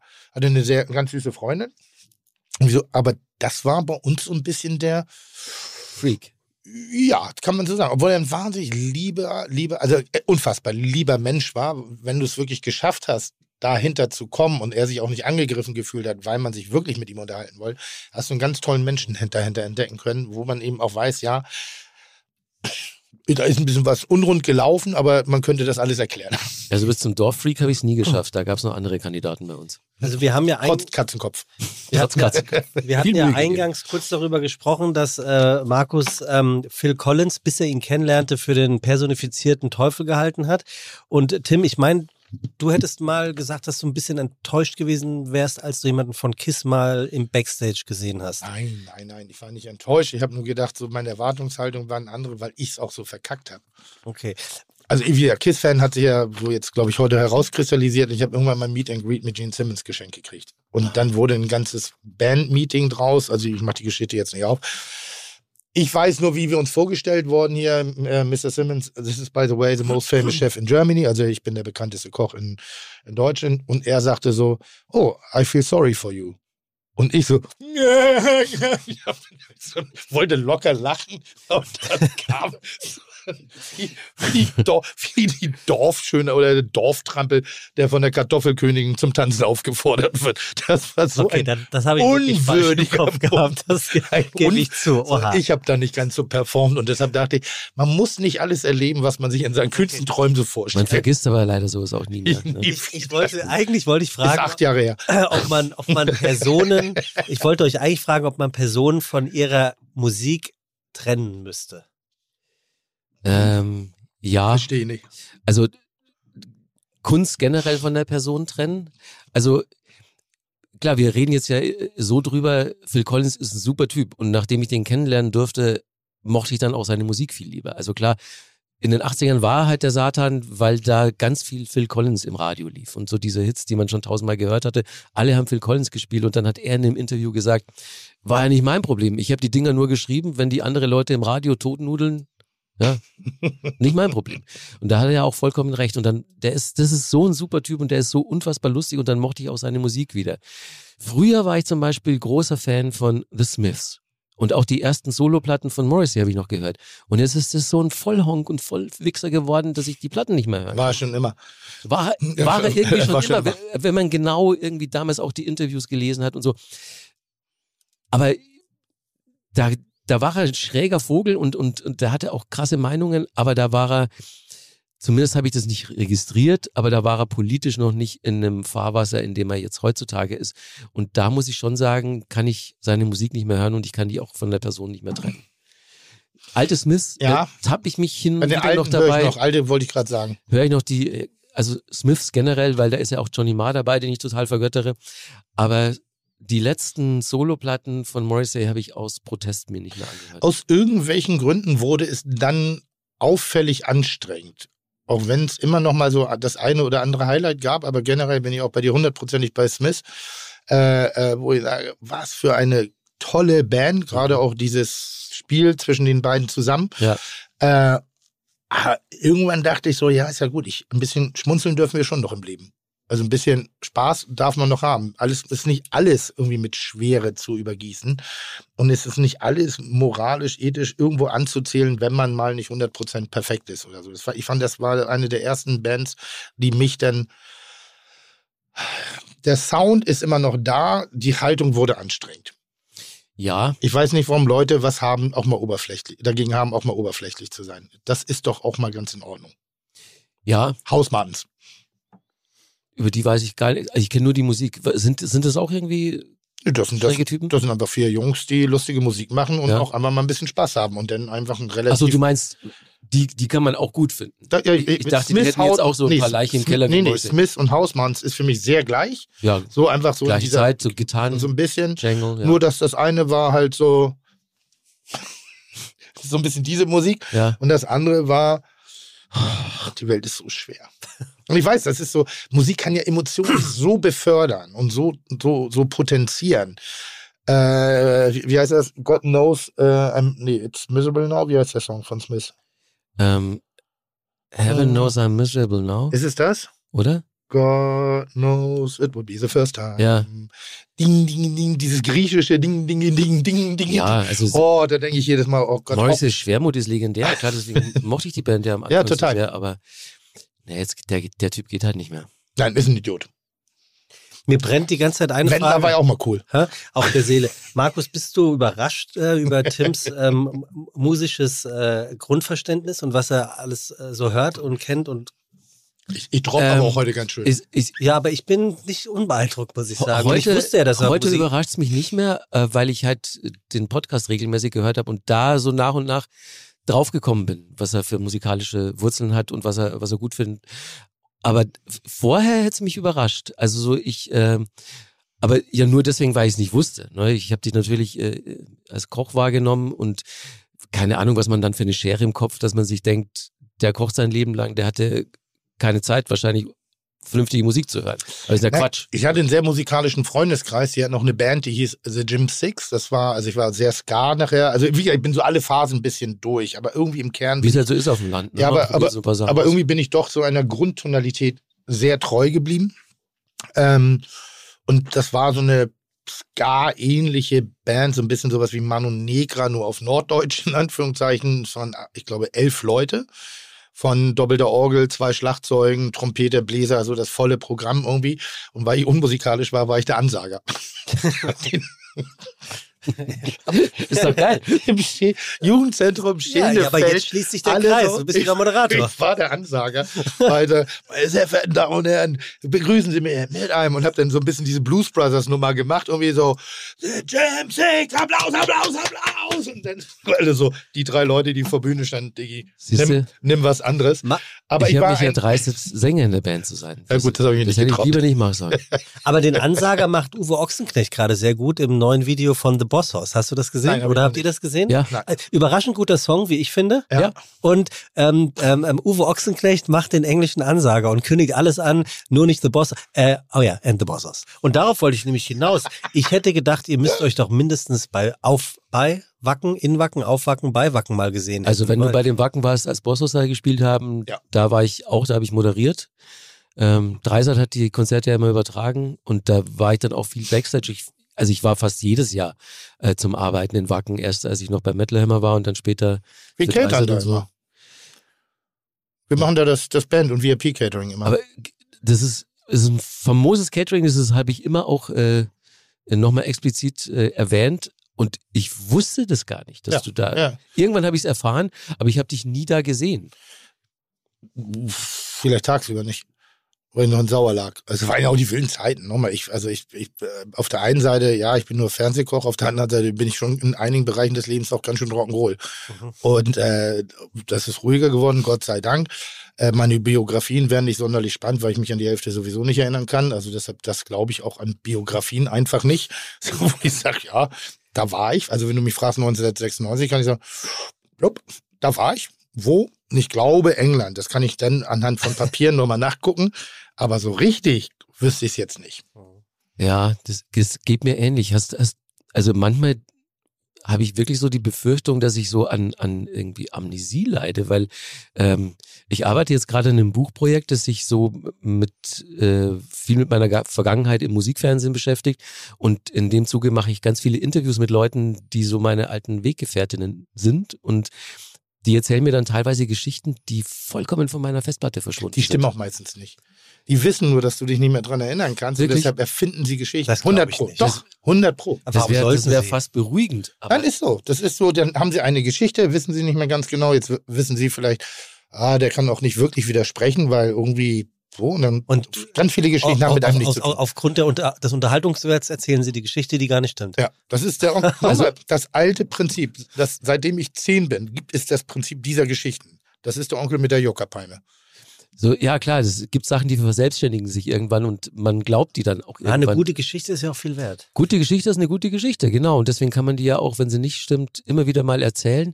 Aber ich glaube, dass bei mir vielleicht auch damit zu tun hat, dass ich vielleicht so eine selektive Wahrnehmung hat. Wenn man, wenn man über Jahrzehnte hinweg so äh, relativ viel erlebt, vielleicht passt dann irgendwann nichts mehr rein in die Rübe und was in der einen Seite reingeschoben wird, kommt auf der anderen Seite Ich wieder raus. hoffe, ich hoffe aber, das hat ein bisschen was mit konsequenten Drogenmissbrauch zu tun. Weil das ist ja mein Bild damals, du weißt, also du re ich rede gerade mit einem meiner Rock'n'Roll-Helden, da wo Musik sehr präsent für mich war. Ja. Weit vor Beischlaf und äh, äh, äh, äh, Berufswahl, die ich im Tun habe. Musik ist so ein wichtiges Kapitel in meinem Leben gewesen. Und natürlich denkst du dann so, oh, MTV, Digga, das ist so Millionär, Privatflieger, leichte Mädchen, Drogen, Champagnerbad und dann, keine Ahnung, also das, ich, ich hoffe, dass du das gelebt hast. Du musst mir nichts darüber erzählen. Aber entmystifiziere das jetzt bitte nicht, dass es Nein. harte Arbeit war, mit preiswerten Obstkorb hinten und, Na, und, wohl und schlechten Kaffee. Nein, also, also Das, war, das, war, das waren doch die Golden, die Golden Age. die, das waren die fetten Jahre des Musikfernsehens, der Musikindustrie generell. Und natürlich sind sämtliche Klischees zutreffend. Gott sei Dank. Und äh, klar, äh, been there, done that, alles erlebt, aber ähm, trotzdem, ich, ich, äh, ich mache mir so ein bisschen Sorgen, dass ich so viel vergessen habe. Wie alt bist du jetzt? 55. Ganz, da kannst du die Festplatte räumen. Kommt mehr. Da wirst du mehr vergessen. Ja, glaube ich schon. Wie heißt dieses tolle Buch? Ähm, Kill Your Friends? Dankeschön. Ist das, also ich, so, solche Bücher habe ich früher verschlungen. Verschlungen, weil das so ein Insight ist, wo ich denke, ah, hätte ich auch gerne. Bei mir hat es aber nur für den Getränkegutschein in der Dorfdisco gereicht. Ja, amüsante Beschreibung der Realität deines Lebens, ja. Nee, da war schon, da war schon wirklich viel in der Richtung dabei. Aber Und warum jetzt nicht mehr? Ähm, naja, also Musik, Fernsehen, Musikbusiness hat sich generell geändert. Also so, nimm jetzt mal so eine Band wie die Red Hot Chili Peppers. Ja. Die waren in, in, als sie angefangen haben, in den 80ern, dann die kompletten 90er hindurch komplett auf Droge. Mhm. Und jetzt gibt's Backstage nur noch Grüntee. Mhm. Die sind nochmal drei, vier, fünf Jahre älter als ich. Und ich komme langsam auch so in dieses Fahrwasser, ähm, dass ich mich natürlich gesünder ernähre, weil ich merke, dass ich älter geworden bin. Aber ähm, ich habe noch nicht so den totalen Hebel umgelegt. Also ich bin ja auch nach wie vor DJ und, und spiele auch dann irgendwie von sechs bis acht Uhr morgens in irgendwelchen Clubs. Und natürlich trinke ich da keinen grünen Tee. Ähm, aber ähm, allein aus Alters- und Gesundheitsgründen habe ich so ein bisschen runtergefahren, den Alarm. Das ist jetzt ja, weil du es gelebt hast. Ich Ja. finde manchmal, wenn ich auf dem Echo war zumindestens, dachte ich so, wow, wo ist der Rock'n'Roll geblieben? Beim Echo musste man den wirklich suchen, ja. Also weißt du, wenn man so, das ist jetzt ein wichtiger Musikpreis, zumindest für das, was so kreucht und fleucht, über auch mehrere äh, äh, Stilistiken hinaus.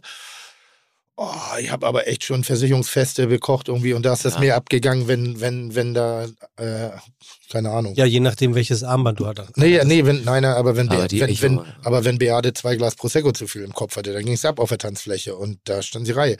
Aber da war so manchmal so, was ist denn los? So, Echo war sehr gesetzt, die Aftershow-Party an irgendeinem Punkt. Ganz am Anfang, da ging da auch noch ein bisschen was, aber wo wann war ganz am Anfang? Ich bin ja später dazugekommen. na, so, die ersten paar Echos in Berlin, die gingen auch noch okay, aber so die letzten, die letzten sieben, acht, die waren dann eher schon so, auch die Veranstaltung selber war dann sehr, sehr gesetzt und öde. Und auch, so war auch die Party. Aber die richtig guten Aftershow-Partys, die waren äh, nach den MTV Europe Music Awards immer so oder, oder nach dem Komet, äh, Viva Komet.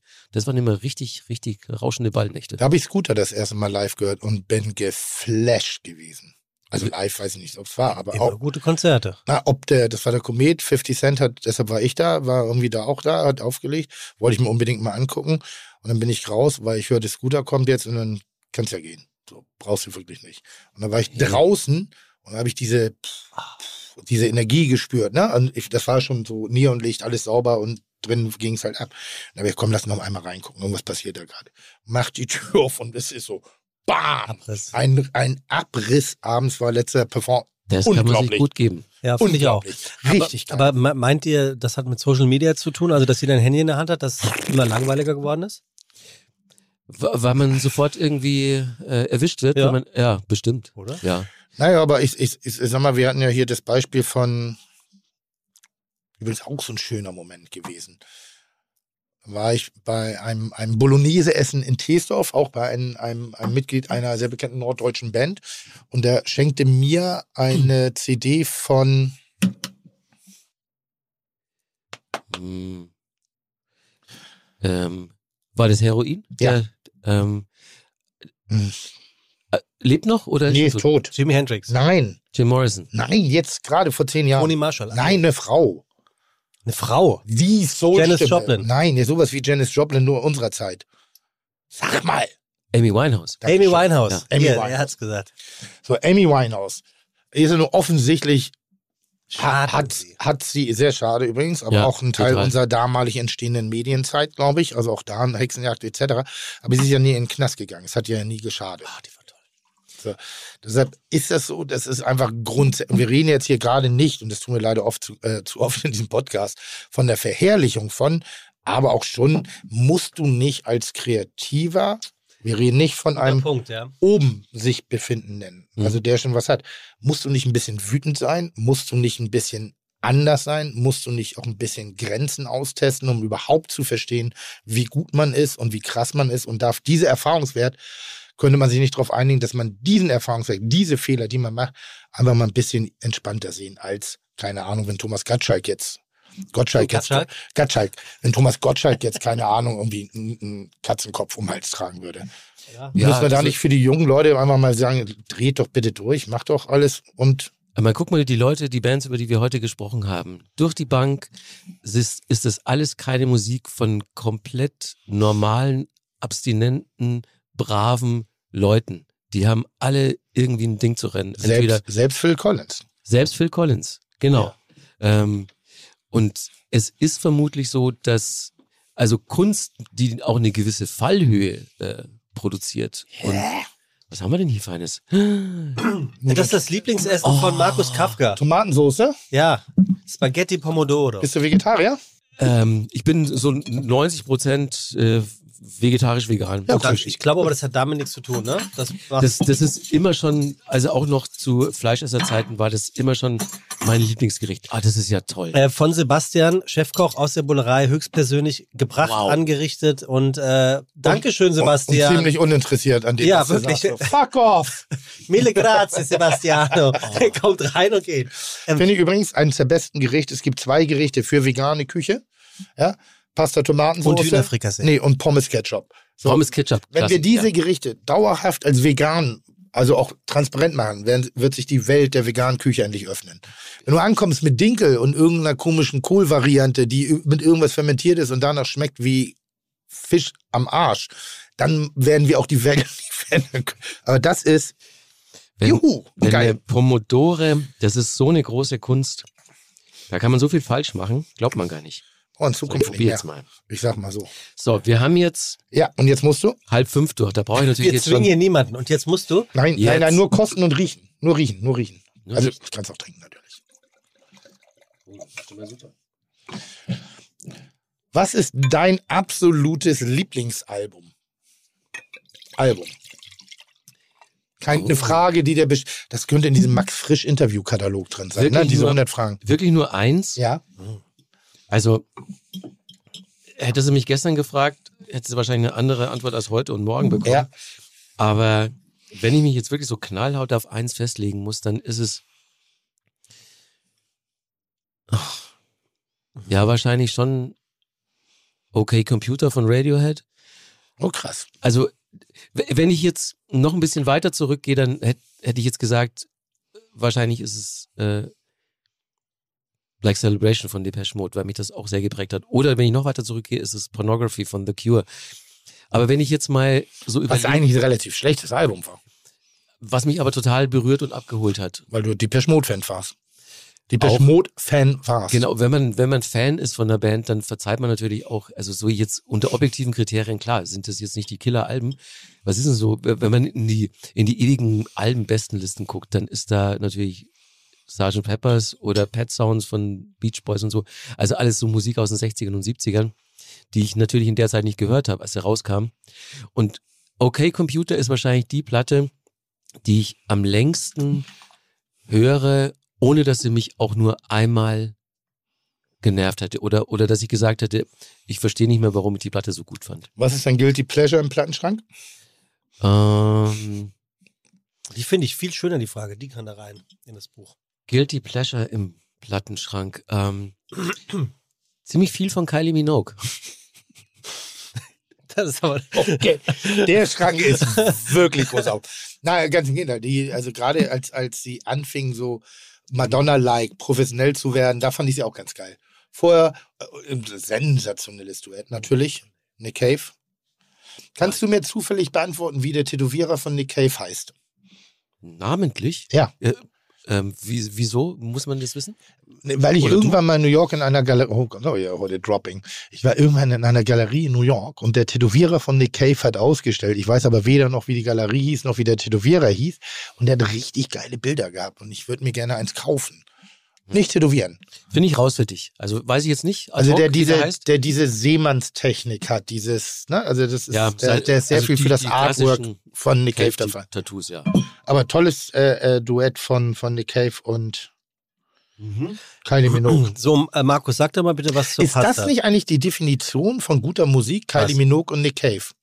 Das der Song von den beiden. Die Fähigkeit, beide Welten irgendwo abzuholen, dass es nicht immer nur um eine oder eine Welt geht, sondern auch mal auch mal so, sich die Hand zu reichen und Dinge miteinander zu machen. Till Ja. Lindemann, der für, für Roland Kaiser Texte geschrieben hat. Das finde ich toll. Da finde ich so, sowas finde ich Finde ich so, auch.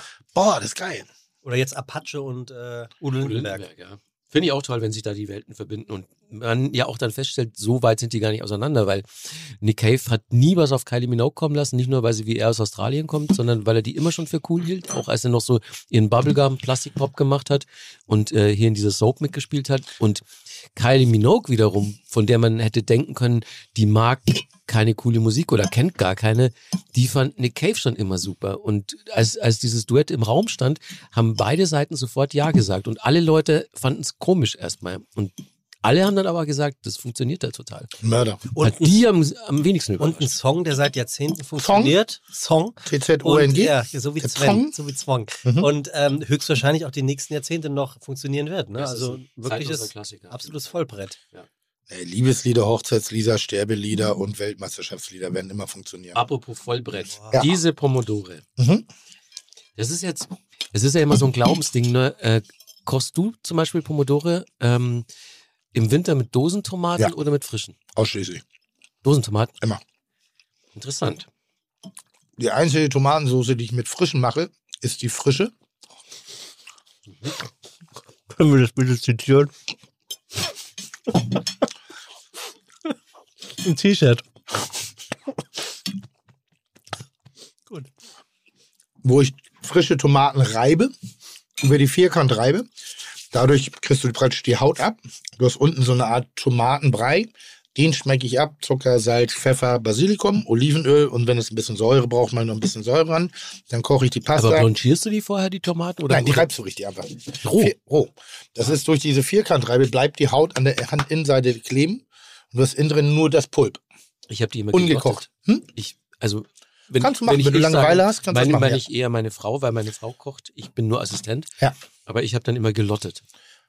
Ja, das ist die gekochte, also die wirklich in sich Lotte, zusammengesetzt. Lotte, mal Flotte Lotte. kurz erklären für unsere Zuhörenden, die sie nicht kennen. Ein Hier, da- benutzt toll, das tolles. Küchen, tolles Küchengerät. Ich durfte, Unverzichtbar. ich durfte es mir neulich nicht kaufen. nee, Nee. Echt? Weil nimmt nur Platz weg? Ja. aber du hast doch, du hast doch erst 47.000 Küchenmaschinen. Ich habe gar keine Kühlmaschine. Nee. Also Flotte Lotte, mal ganz kurz, Markus, wenn du sie in zwei Sätzen erklären solltest. Das ist ähm, ja so eine Art Schüssel, die innen so ein ähm, reibeartiges, so ein Siebeinsatz hat und eine Kurbel. Und wenn man dann ähm, Dinger da reinschmeißt, äh, Gemüse oder so oder irgendwas, was äh, eine Haut dran hat, außen, dann schmeißt man die da rein und dann dreht man die Kurbel und durch dieses Sieb bleibt die Haut hängen und unten kommt dann nur das Du Fruchtfleisch. presst praktisch feste Bestandteile einer Soße mit Hilfe einer, einer kreisenden Bewegung an einer, einer Scheibe durch ein Sieb durch und dadurch, dass du es presst, bleibt der Geschmack klarer, als wenn du es mixen würdest. Wenn du es mixst, wird es Mhm. verschlossener. Das ist so ein Das ist ein bisschen. geiler Rotwein auch. eigentlich. Das ist der Lamula, das ist der einzige, den ich mir merken kann zum Beispiel. Das ist so, wenn, wenn du mich fragst, bei mir sitzt bei mir im, im Laden irgendwie, was willst du trinken, sag ich Lamula. So, relativ kräftiger, äh, balleriger Rotwein vom Festland. Marmeladisch. Drei Jahre lang habe ich ihn als Wein von Mallorca verkauft. Ich bin ja großer Rioja-Freund. Was? Hier, Mallorca. Und, äh, ja, viel schlimmer ist, er wurde gekauft. Ja, und dann habe ich immer mal raufge... Ach, ach krass, Festland. Vor allem 90 Prozent der Besucher auf Mallorca ja, was denn sonst, wenn nicht Festland? Ah, herrlich, herrlich, herrlich. Ähm, ähm, eine Frage habe ich. Bestes Album. Ähm, du warst ein Nerd Und hat Musik dich so ein bisschen, also was war Musik für dich? Hat es dich ein bisschen gerettet? Wohin hat sich Musik gebracht? Weil es scheint ja genauso wie für mich, auf eine andere Art und Weise, aber trotzdem ein großes Thema zu sein, was ich auch mit der heutigen Jugendkultur oder jüngeren Kultur zumindest verbinde. Ein Sprachrohr für das, was ich empfinde, das, was meine Bedürfnisse sind, Mhm. auf einem Level, was meine Eltern nicht verstehen werden. Ja, also für mich war Musik ähm, das Tor zur Welt, sage ich jetzt mal, weil ich mich schon sehr, ähm, sehr bald äh, fehl am Platze gefühlt habe in diesem kleinen Dorf. So, ich habe mit mit elf, zwölf angefangen, an mir rumzustylen, andere Musik zu hören und die Musik, die hat mir ein Zuhause gegeben. Ich konnte es noch nicht so richtig einsortieren für mich, warum ich der Erste sein soll seit Generationen, der jetzt in diesem bayerischen Dorf nicht klarkommt, der nicht so aussieht wie die anderen. Also so war es aber. Und ähm, das war natürlich dann auch so eine Wechselwirkung. Die Musik, die ich dann gern mochte, die war äh, eigentlich ausschließlich in Moll. Und irgendwann habe ich dann ja auch mal gesehen, wie die Leute aussehen, die diese Musik machen. Und dann wollte ich, wie diese Leute aussehen.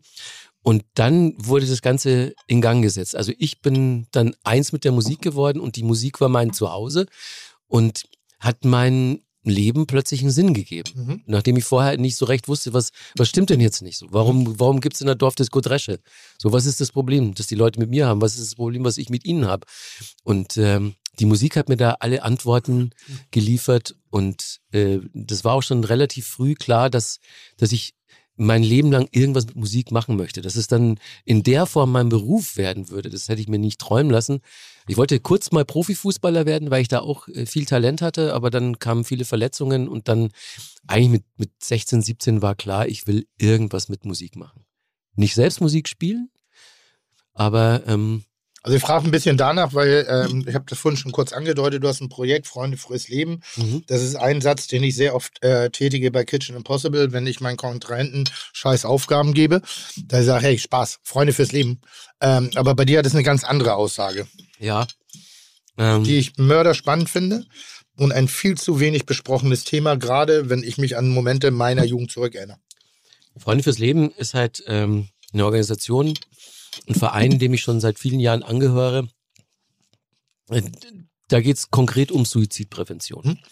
Und ähm, im weitesten Sinne um seelische Gesundheit. Und ähm, ich bin zu diesem Verein, weil sich ähm, einer meiner besten Freunde ähm, das Leben genommen hat. Überdosis mit Ansage und wir, seine Freunde, waren in der Zeit sehr verzweifelt, weil wir gar nicht wussten, wie wir mit der Situation umgehen sollen. Also Als er denn äh, vollzogen hat. währenddessen auch, weil der hat ja ein paar Mal gesagt, so ich ich hau bald ab hier und ähm, wir wussten nicht so, schleppen wir den jetzt, ziehen wir den an den Ohren zu einem Psychiater, Psychologen, ähm, in, in eine Klinik. Ähm, was machen wir? Weil es gab ja, es war vor Zeiten des Internets, man konnte nicht recherchieren, was, was ist es überhaupt, was er da hat? Ist es, ähm, was für eine Art von Depression? Ist es überhaupt eine? Und so, man wusste gar nichts. Und äh, man, es gab auch kaum Hilfsangebote, nicht irgendwas, wo man mal anrufen konnte. Und wir waren so verzweifelt, weil wir irgendwann gemerkt haben, wir können diesen Prozess nicht stoppen. Also, und, und weil man dann ja auch so viel Scheiße labert und sagt so, mach doch mal Sport, fahr doch mal in Urlaub, so ein Mist, weil man, weil man es einfach nicht besser weiß. Und, und das war schlimm, diese Geh, geh mal Erkenntnis. aufs Klo. Ja, was man halt so, wenn Ja, man, wenn man keine Ahnung hat, für, für Quatsch redet. Und ähm, als dann dieser Verein ins Leben gerufen wurde, äh, haben die sich von Anfang an eben auf die Fahne geschrieben, dass sie mit Hilfe der, der Öffentlichkeit, die Prominente generieren, äh, auf das Thema aufmerksam machen. Ich habe noch nie davon gehört. Warum nicht? Ähm, keine Ahnung, entweder weil du nicht unmittelbar betroffen bist. Gut, Ähm, ich bin ja nicht mehr jung. Ja, also du hattest dem Vernehmen nach auch mal einen Burnout, hast du hier auch mal erzählt. Ja, Ja, äh, was ja auch eine seelische Erkrankung ist. Mittlerweile eine, die ich mag den Begriff überhaupt nicht, weil Ja. es ist eine klassische Depression, fertig. Also Genau. da gibt es kein Burn. Ja. Burnout ist so, wie, wie man das es ist der nennt, Fleißtitel für eine Depression. wie man es nennt, ist auch erstmal egal. Wichtig ist, dass jetzt so nach und nach ich das Gefühl habe, dass das Thema mehr und mehr in der Öffentlichkeit ankommt und dass, ähm, dass es als Krankheit akzeptiert ist. Ich Was, habe ich hab das Gefühl, es verschwindet wieder. Na, Kurt Krömer hat es ja gerade, Gott sei Dank, wieder auf eine sehr also so, so Ja, populäre. ja, ja, gut, aber ich, ich sag mal so, in bestimmten Momenten im, im Sein Menschen drauf anzusprechen oder danach ist sehr unpopulär. danach, wenn sie dann aus der Betty Ford Klinik rauskommen, dann ein Buch zu schreiben und zu sagen, es ist nicht einfacher, aber es ist einfacher. So, Also die verglichen- Schwierigkeit besteht ja genau aus dem rum. Und ich meine ganz ehrlich, du, du weißt selber, wovon ich rede, äh, auch in der Musikbranche, als in meiner Branche, als generell, auch im Freundeskreis, aber manchmal sehe ich Menschen und denke, ganz gut geht's ihm nicht. Ähm, hätte ich mir gewünscht damals, als es mir nicht so gut ging, dass jemand sagt, dir geht's nicht gut, ne? Dass ich einfach nur, oh ja, Aber du wüsstest ja nicht, wie du? du darauf reagiert hättest damals. weil es noch nicht okay war. Genau. Heutzutage kann ich deshalb eben dieses äh, äh, Freunde fürs Leben jedem sagen, dass es okay ist, Gedanken zu haben. Das ist total okay. Das ist nichts. Du bist nicht krank, nur wenn du denkst. Das macht nichts. Das ist einfach auch mal zulassen, dass eben nicht die Welt immer sunny side up ist. Dass es eben auch okay ist, einfach mal zu sagen, ja, mir geht's nicht gut. Es ist, ist happy. Und dass es auch okay ist, jemanden mal darauf anzusprechen, eben die Ängste zu haben, was können wir unseren Freunden sagen. Ich selber hatte jemanden auch ähnlich in dem Umfeld der äh, eine manisch- manisch-depressive harte Phase hatte. Und du kannst niemanden zwangseinweisen lassen. Das geht nicht. Nee, geht nicht. Außer du zeigst ihn an. Wegen einer Straftat, die er nie begangen hat. Hm. Und das haben wir gemacht. Das war der einzige Weg. Äh, braucht man jetzt gar nicht recherchieren. Aufmerksame Beobachter. Mein Name ist da nicht gefallen. Also so dumm bin ich nicht. Äh, aber das war ein Fall, wo wir dachten, ja, dann zeigen wir ihn an wegen einer Straftat in Absprache mit der Familie, damit man seiner Herr wird, damit er in eine Obhut kommt, weil er in einer selbstgefährdenden Situation war und auch nicht lustig anzuschauen und selber schon lange nicht mehr von außen noch zu erreichen, äh, nicht von Amateuren wie uns und auch Familie alles keinen Sinn mehr gemacht hat. Das ist auch im, im, im, im Burnout-Bereich oder in der damaligen Phase meines Lebens genauso gewesen. Da kommt eh keiner mehr an dich ran. Da hast du eine ganz andere Denke. Aber es gibt eben halt Wege und ich glaube, je mehr man drüber spricht, desto mehr verliert es auch den Schrecken. Und wenn es diesen Schrecken verliert, wird es eine Sache, die wieder mehr besprochen wird. überhaupt mal drüber sprechen. Das war eigentlich der Grund, ähm, warum dieser Verein ins Leben gerufen wurde. Erstmal, mittlerweile äh, sind wir auch ganz gut vernetzt und, und können auch wirklich Hilfsangebote ähm, den Leuten äh, empfehlen und, und erstmal so ein erster Ansprechpartner sein. Aber äh, interessant, dass du das so wahrnimmst, dass es jetzt wieder zurückgeht, dieses Sprechen über seelische Gesundheit, weil, also wenn ich es mit vor 10, 15 Jahren vergleiche, die Situation jetzt, dann hat sich da schon einiges zum Positiven verändert. Also wenn man jetzt alleine mal guckt, wie viele Podcasts es zum Thema seelische Gesundheit gibt und, und äh, also zum Beispiel ähm, von Miri, einer tollen Journalistin, ähm, Danke gut heißt der Podcast. Da, da sind dann auch wirklich ähm, vorwiegend äh, MusikerInnen da und, und sprechen über seelische Gesundheit. Ähm, endlich mal, also Leute, die, die jetzt auch schon seit 10, 15 Jahren betroffen sind, aber nie ähm, den Mut gefunden haben, damit in die Öffentlichkeit zu gehen, weil einfach die Gesellschaft offenbar noch nicht dafür bereit war. Und jetzt ist es so, dass äh, wenn Nora Tschirner ein sehr, sehr langes Interview der Süddeutschen Zeitung gegeben hat vor zwei Jahren, die war dann auch im Bartok. Wir haben über ihre Depression gesprochen und über, über ihre Therapie. Äh, Kurt Krömer, das sind Aber das sind- sprechen die Leute nicht immer erst drüber, wenn sie drüber hinweg sind, statt zu sagen, also das meine ich, das wäre für mich der nächste Fortschritt, weil auch für mich so, das Du ist ja, meinst im Moment der Depression? Ja, bedingt, aber das, also das wäre für mich noch wünschenswerter, weil natürlich, ich meine, ich hatte einen Burnout der ist 2005 gewesen, das ist 18 Jahre her. Aber was hättest, Also, aber was, guck mal, 18 Jahre ist das aber was immer noch ein du, Thema. Was hättest du mit dem Redakteur gemacht, der dich in dem Moment darauf angesprochen Ja, lass mich kurz mit diesen? Gedanken. Manchmal habe ich ja noch nicht zu Ende gedacht, was ich vielleicht sagen will, oder mach auch sofort wieder den Rückzieher. So, und jetzt ist jemand, generell ist es mal so, ja, ich habe eine Depression und ja, ich habe es geschafft. Manchmal denke ich, ist das nicht geil, zu wissen, dass jemand genau in der Phase meines Lebens gerade ist. Dass er sagt, hey, ich habe eine Depression, es beschäftigt mich gerade, also um eine noch stärkere, weil das ist wie ein trockener Alkoholiker oder wie jemand, der das, das Schlimmste, ein Nichtraucher, der auf einmal nicht raucht. Und wie hast du es gemacht? Ja, ich habe aufgehört. Und ich denke so, halt dein dreckiges Schandmaul, du Lügenbaron. Und wie einfach kann ich mir nicht vorstellen, weil meine Welt sieht anders aus. Mich kostet das richtig Kraft und Anstrengung. Und wenn ich jetzt immer jemanden habe, der es schon geschafft hat, ich aber eigentlich doch davor stehe, Angst zu haben, dass ich es nicht schaffe. Verstehst du? Ich, ich, ja, so, aber ich will doch nicht, das ist Red Hot Chili Peppers, die sollen so viel grünen Tee saufen, wie sie wollen. Wenn sie Mhm. jetzt aber auf einmal so tun wollen, als ob die Zeit damals eine schlechte Zeit war. Nein, das war eine geile Zeit, das war eine aggressive Zeit, das war eine lustige Zeit. Und nicht immer, also versteht ihr ein bisschen, worauf ja, ich hinaus will? ja ich, ich würde gerne auf diesen Podcast, den äh, Markus eben ansprach, Ja. äh, als, mit einem Beispiel antworten. Äh, das ist nämlich wirklich ein guter Podcast. Danke mhm. gut, den kann man hier wirklich mal empfehlen. Ja. Ich habe die Folge gehört letzte Woche ähm, mit äh, ähm, Paul, also mit Sido. Ja. Ja. Und ich finde, der hat eigentlich das, was du gerade sagst, ganz gut beschrieben. Der ist dann irgendwann eingewiesen worden, weil er wollte einfach endlich mal nicht Sido sein. Er wollte endlich Paul sein, Paul würdig, der hart depressiv ist, der sein, die letzten Wochen und Monate, er hat es auch so gesagt, sich zerfickt und zerdrogt hat, Mhm. weil es einfach überhaupt nicht mehr ging. Und ich finde, da beantwortet er eigentlich so ein bisschen deine Frage. Ähm, es war gar nicht möglich, in der Depression mit jemandem zu reden, weil er selber komplett überfordert war, zu merken, dass er völlig am Ende ist. Ja, es, äh, genau. Ich habe ja auch äh, zu dem Thema mit, mit Sido gesprochen. Stimmt. Und äh, da war es ja wirklich so, dass sein sehr, sehr guter Freund Kul Savas erstmal diese Sorge geäußert hat ihm gegenüber. Und da hat Sido erst gecheckt, so was mit ihm hier gerade vorgeht, dass Leute sich Sorgen machen, dass er stirbt. Mhm. Und das hat er in dem Moment, hat er sich wirklich, das war so diese ganz krasse Koks-Feierphase und der war so in diesem Geschehen verhaftet, dass er selbst gar nicht gemerkt hat, dass er sich da so gerade hinrichtet. Und erst als Kul Savas gesagt hat, ey, was ist mit dir los? Und dann Unterdrehen, ne? se- seine Frau gesagt hat so, guck mal, das sind deine Kinder. Willst du, dass sie weiter ohne ihren Vater aufwachsen? Dann bitte geh jetzt in die Klinik. Und ähm, die beiden Personen waren wahrscheinlich dafür äh, ausschlaggebend, dass er überhaupt äh, in, in Erwägung gezogen hat, in eine Klinik zu gehen. Und da, war, da wurde es ja dann aber auch nicht einfach, weil in der, in der Klinik war er ja leider auch erstmal Sido. Ne? Und, und die Leute sind durchgedreht da. Kann man auch niemanden verübeln, dass sie ihn als Sido sehen, Ja. aber man kann ihn auch verstehen. Naja, da kommt jetzt Tim Melzer in die Klinik. Natürlich erzählen sieben andere Klinikinsassen ihren Besuchenden, ähm, ey, Tim Melzer ist auch hier. Dass dir das in dem Moment nicht gefällt, weil du willst dann nicht Tim Melzer der Fernsehkoch sein, sondern nur irgendein Tim.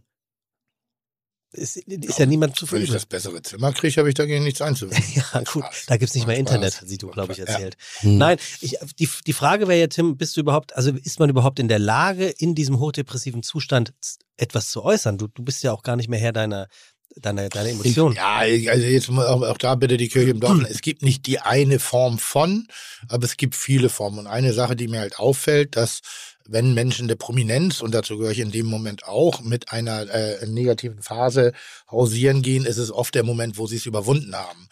Und damit bist du ein gutes Beispiel, dass es geht, aber du bist auch manchmal ein unerreichbares Beispiel. Das ist ein Ticken, was ich auch damit meine, wo ich sage, mm, Ich vielleicht ich gibt es einen ein Ticken bisschen. eine, an- eine andere Welt noch. Und vor allen Dingen ist es ja auch immer, alle schreiben Bücher denn danach oder machen jetzt Lieder auch, also ich schätze ihn sehr, aber er hat eine Platte gerade.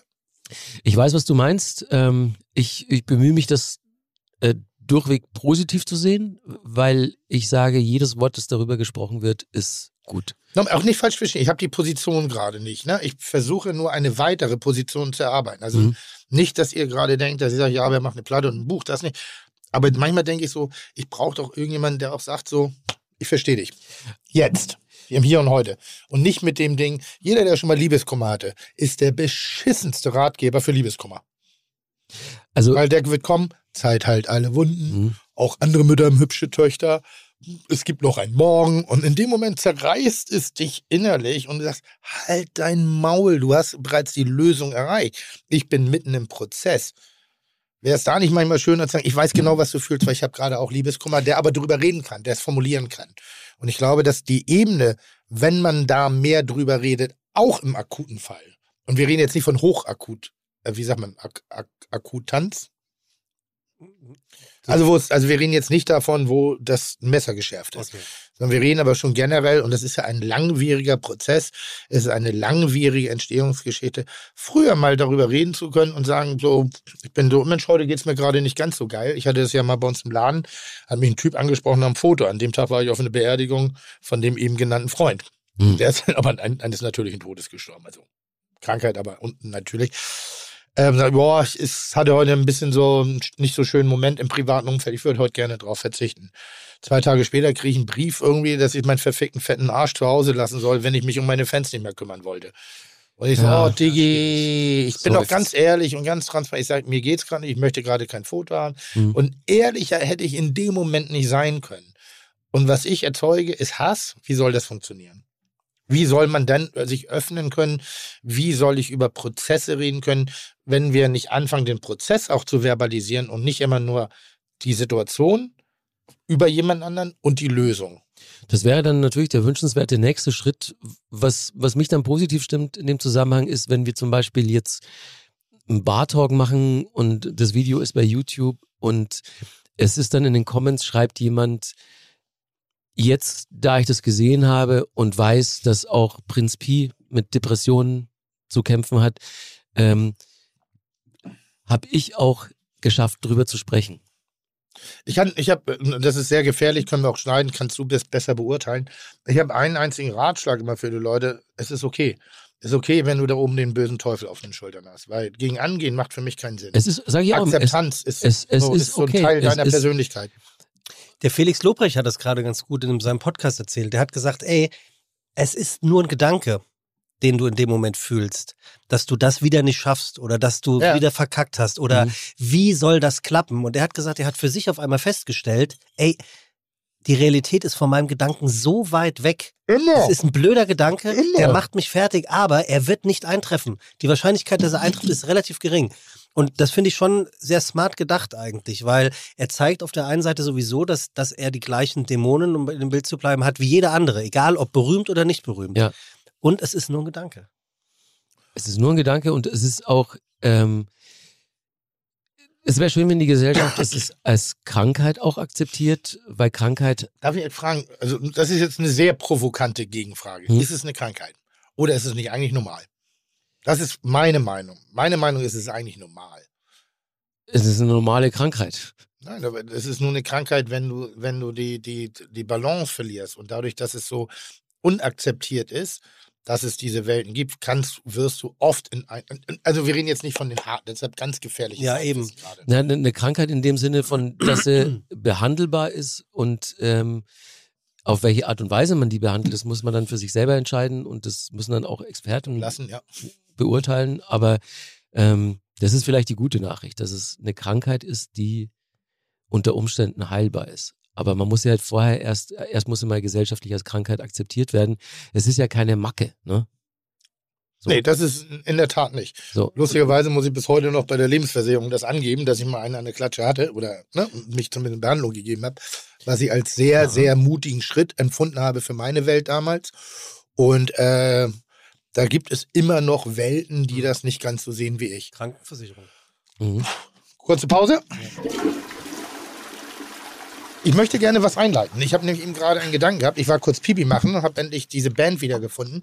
Und ähm, lieber gut geklaut als selber besser äh, als äh, schlecht selber gemacht. Sag nochmal. Lieber gut geklaut als schlecht selber gemacht. Ja. Ich will meine.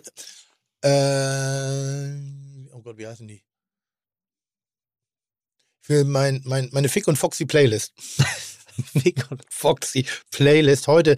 Ganz ehrlich, wenn wir so einen Kompetenzmenschen da haben, was Und Markus ist auch da. du Arschloch.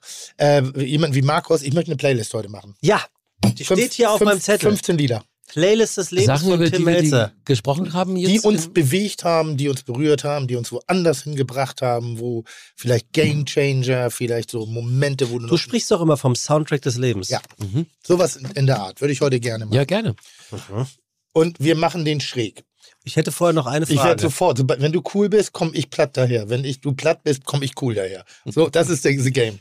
Das ist das ganz Schlimme bei mir. Okay, Die das fünf ist the game. schlechtesten und geilsten Liebeslieder. Die kommen jetzt? Liebeskummerlieder.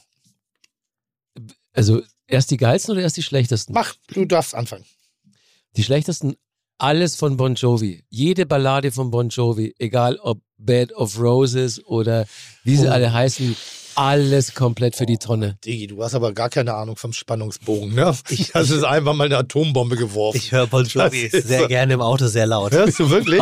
Ja, Ernsthaft? ja. Das Ich habe noch nie einen Menschen kennengelernt, der Bon Jovi Doch, in these arms, da stelle ich mir immer vor, wie, wie geil das im Stadion sein muss, äh, wenn er es noch hinter der Bühne anspielt und die, die Menge Aber ausrastet. d- d- alles, alles, was du sagst, Keine Ahnung, warum. ist falsch. Du merkst, merkst es Ja, selber, ja, oder? natürlich wir- merke ich das. wir Aber es ist, das ist, ist ist eine echte, glaube ich, die Reinkultur eines Guilty Pleasures, ne? Bon Jovi. Ja, Und dann noch ja. in these Arms. Ja, Ja. ich ja, weiß es selber. also, aber wenn wir dann auch über, über ist was, was, Liebeskummersong im was Stadion ihr, reden. genau, was ihr Wow. äh, als Nasepopeln krass. im, im Faradayschen Käfig Auto bezeichnet, ist bei mir John Bon Jovi.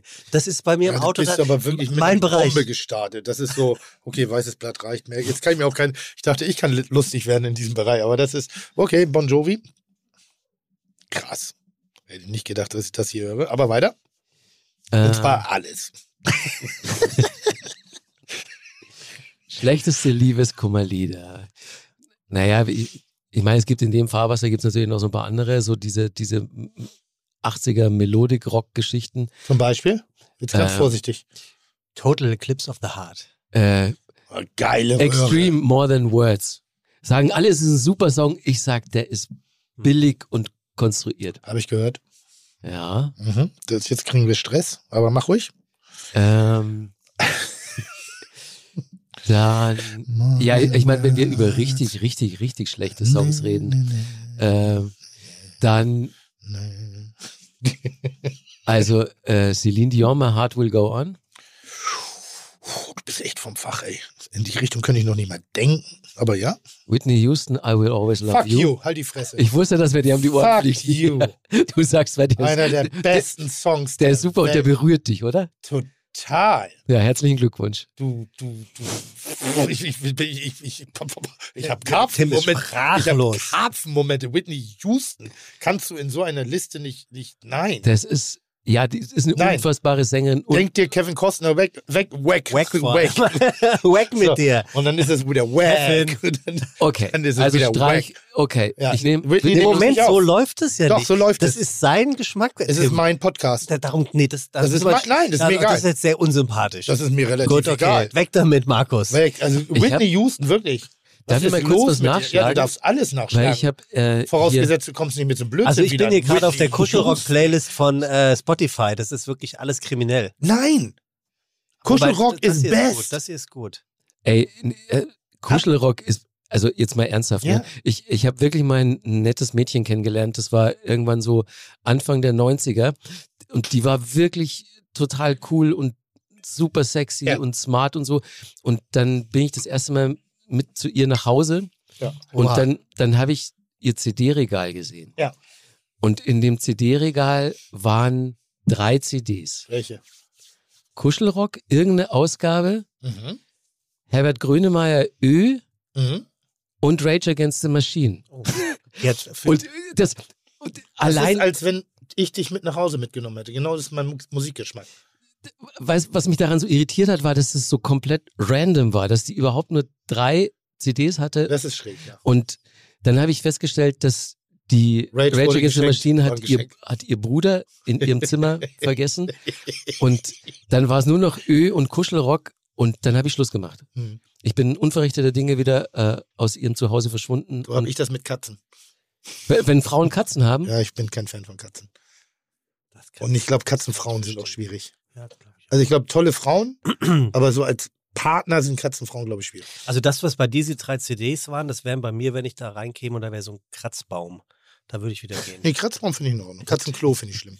Das ist- Katzenklo ist immer so ein bisschen, das klingt so. Ist riecht der auch schon nicht so gut. Ich habe Ja. gedacht, dass du jetzt sagst, du hast die CDs damals bei ihr vergessen, die drei.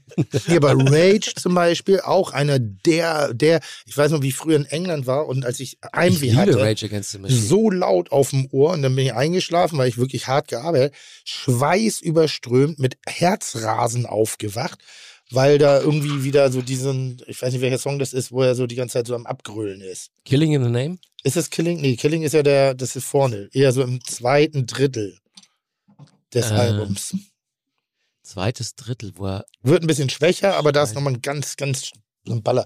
Mit dem Lied bin ich immer aufgewacht und hatte Herzrasen, aber diese Wut, boah, geil. Ja, ich habe also ich hab die Band vergöttert. Also ich, du brauchst noch zwei, ne? Ja, ja. Whitney Houston ist abgewählt. Äh, bitte, also Okay, Freundchen, jetzt pass auf. Nee, selber Freundchen. Äh, Bonnie Tyler, Na, Total Eclipse of the Heart. richtig gute Röhre. Tolle Stimme. Auch verboten? Bis auf, na, würde ich nicht verboten, aber das ist nicht, also das ist nicht Bad Taste. Okay, Robin Beck, First Time. Oh, Das kenne ich nicht. Das ist das, das Lied aus der, aus der first Cola-Werbung. Super, also so, so eine la, Reißbrettballade, weil man gesagt hat bei dieser Cola-Firma, wir brauchen jetzt so eine Stimmt. Rockröhre, die eine Ballade ist. Coca-Cola ist Was, Pepsi oder ja, Coca? Nee, ist von Coca-Cola. Ja, auf First jeden Robin time, Beck first nehme ich rein. Die kenne ich nicht. Da habe ich keine Widerworte. Nummer 5. Mm. Richard Marx, Right Here Waiting. Kenne ich auch nicht. And I'm right here waiting for you. Ähm, Ah, ja. Ich bin aber auch so ein Fan von jemandem, der so, so Britain oder America Got Talent hat, wenn dann irgendwelche Leute auf die Bühne kommen und Lieder an ihre verstorbenen Leute singen. Das mag ich schon. Also wenn da so ein bisschen. ja, das berührt natürlich. So, ich, also ich mag schon auch das Drama. Deshalb, also bei Whitney bitte. Wenn, wenn eine Geschichte dahinter steckt, okay. Aber Also wen hatten wir? Richard Marx heißt der? Richard Marx, Right Here Waiting. Muss man den kennen? Na, Richard Marx. ich würde jetzt sagen nicht, weil der ist ja auf meiner Shitlist. Aber Doch, hörst dir gerne mal gut, an. aber den, den kann man schon kennen. So, Tim, So, deine? nee, erst jetzt die Guten. Also, Jetzt Ich die muss ja Guten. noch mal gucken, wo er sich vom Niveau her bewegt, ob ich mich so tief überhaupt bücken kann. Also Herzschmerz. Also ich Liebeskummer. ah, okay. So, wo du sagst, Mensch, mh, das ist so ein bisschen, wo du an der, an, der, an der Wohnzimmerscheibe klebst und der Regen läuft so an dir aber die, vorbei. die und du küsst- jetzt. Ja, ja, wenn er das hat, ja. meine, Es gibt meine, ja Leute, die können das nicht. Ich kann das. Okay, äh, haben wir schon drüber gesprochen? Ah, du bist ja auch Cave, Kylie Minogue, ähm, Mörder. Where the Wild Roses Grow. Fast zu fröhlich. Aber ja. Dann ähm, Dass man Nick Cave als Episode. würde ich, ähm, also ich muss, ich muss natürlich eine von Depeche Mode nehmen, weil ich die sehr oft zu Liebeskummerphasen gehört habe. Und ähm, dann nehme ich jetzt einfach mal Home von Depeche Mode. Ähm, Könntest du das mal kurz anspielen? Wie gesagt, damals war ich noch die Mode-Verweigerer, schätze äh, Radiohead Exit Music for a Film. ich. Hm. Da, da, da wirklich, da kommen mir jedes Mal die Tränen. Gut, ist jetzt von der Betroffenheit auch nicht an dem Deutschpop von heute vorbei. Ne? Auch da ist oft bedeutungsschwangere. Ist euch übrigens aufgefallen, weil wir jetzt über Herzschmerz-Songs reden, Ja. dass gerade Deutschrapper, nicht nur Deutschrapper, sondern auch äh, Rap weltweit plötzlich wie irre die Tonart Moll entdeckt hat und dass es Ist das das, Nur was noch- Weekend macht? Weekend macht viel Moll, aber es ist, es gibt, es gibt kaum mehr so diese, diese krassen Sänger Pull. Gangster-Rap-Ansagen, so, so. Assi-Rap, sondern es gibt jetzt fast, also so alle, alle Songs, die jetzt, so die Rap-Songs, die in den Charts sind, es ist fast alles äh, Befindlichkeitsrap. Mhm. Und ähm, das finde ich erstaunlich, nachdem man äh, in, im Rap äh, jahrelang ja nicht über seine Gefühle sprechen wollte, ist es jetzt äh, ein totaler Trend plötzlich. Aber hast du ein konkretes Beispiel? Alles. Nein, Nö, also so, ähm, Dumme Frage von mir. Ich ziehe sie nee, hat er zurück. recht. Das ist, ist mir auch aufgefallen. hör dir die ganzen hier neuen deutschen Trap-Leute, Cloud-Rapper an. Das ist alles Apache? moll und traurig. Ist das? Apache ist ja eher so Dance-Party-Rap. Ah, okay. Wobei der Typ selber natürlich schon Moll ganz ist. schöne Tiefen hat und Moll ist, ja. Ähm, das wird sich bestimmt auch musikalisch bald bei ihm bemerkbar machen, bin ich mir ganz sicher. Aber guck einfach mal die Spotify Rap vielleicht Also auch ein, bisschen, da- also ein bisschen so wie Morrissey auf Assi. Kann man das sagen? Deutschrap ist derzeit Morrissey auf Assi. So gleich. Deutschrap ist derzeit, naja, also es ist, eigentlich ist es wie, was waren so die, die klassische, Die Leiden des jungen Werthers. es ist, es ist, Mhm. Deutschrap ist Goth mit Sprechgesang. So, so Ja. was, sowas würde Ja. ich sagen. Ja. Emo. Ja, voll Emo. Ein- Ja. Eigentlich ist es Emo. Aber wahrscheinlich begünstigt, weil man auf einmal darüber sprechen darf. ja. So, Oder jetzt man Klar, Rapper darüber. dürfen jetzt auch Gefühle zeigen. Ja, okay. Finde ich gut, finde ich gut. Drei haben wir, vier, vierte? Drei, Drei. ja. Ähm, dann, ähm, Das ist ein ausgesprochen schlechten Musikgeschmack, ey. was? Ja, ganz schön Mainstream. Aber mach weiter. Naja, äh, Also momentan entdecke ich noch keine Facette an dir. Eine, du willst so ein bisschen off-Mainstream? Na, ich finde das momentan noch ein bisschen Klischee. Also ein bisschen Nick Cave, ein bisschen Radiohead, das ist ein bisschen so. Naja, aber das, das ist der ja, Grund, warum du keine Falten im Gesicht hast, weil du nicht lachst. weil immer alles so. mm. Ja, ist so. Es ist Ja. wirklich so. Ja. Also ich bin ja, ich bin ja mein Leben lang schon der totale Molltyp. Ja. Ähm, deswegen fällt mir jetzt auch die Entscheidung so schwer. Ich habe jetzt was genommen, was ihr vielleicht kennt. Kennt ihr die, Songs? Kennt Ja, ich kenne alles, Digi. Das merkst du doch. Ich kenne echt eine Menge. So, aber willst du was, das niemand kennt? Nee, was du, was wirklich du im Kopf hast. Ich weiß, wo du die Nadel immer wieder auf denselben Scheißsong gelegt hast. Ah, ja, ja, ja. Und das sind selten coole Lieder. Wenn es um Liebe geht, Ja. Ja, ja, das ist leider so. Ähm, Deshalb Whitney Houston, Hals Maul. das nimmst du mir wirklich übel. Nimm Ne? ich total. Hm.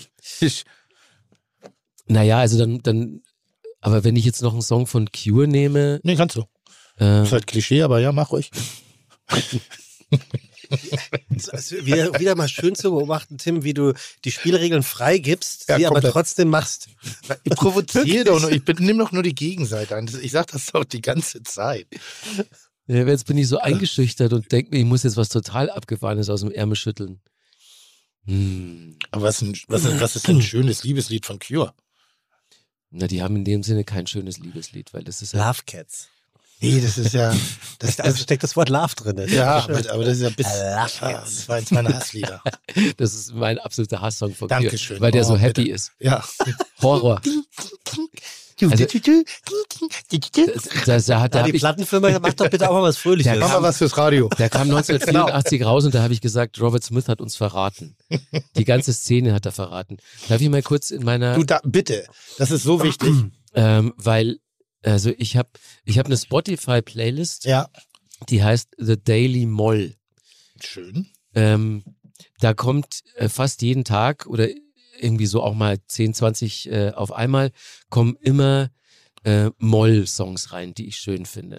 Machst du eigentlich eine Radiosendung? Ja, ich mache eine Radiosendung. Würdest du mich da einladen und wir machen so zwölf Stunden und hauen uns einfach Hits um die Ohren? Also unsere persönlichen Hits, aber lang muss das sein. Hast du Bock? Die ist bei einem Sender in, in ähm, München, Ego FM, so ein Alternative-Sender. Ja. Und ähm, jede Woche, zwei Stunden. Aber so frei von Vorgaben, sondern einfach so Ich, ich, Songs. ich darf die Musik spielen, die ich mag. Darf ich auch die Musik spielen, die ich mag, nach dem heutigen Auftritt? Whitney Houston fällt aus, muss ich dir schon jetzt sagen. Ich meine, aber ganz ehrlich, Whitney Houston ist doch wie Kurt Cobain. Nein. Was? Wie, wa- was ist ein Whitney Houston wie Kurt Cobain? Der Tod? Das Zerrissene? das Zerrissene. Der Schmerz? Die Geschichte? Ja, aber, aber die Musik lässt sich doch trotzdem nicht vergleichen. Und ähm, meinst du, dass das Smells Like Teen Spirit und ähm, I Will Always Love You die gleiche Grundlage My haben? Heart Will Go On, ja. Aber das ist ja Steile These. eine andere. zu den ja. Ja, aber trotzdem, aber, so, aber ja, Ähm, es geht ums Überleben.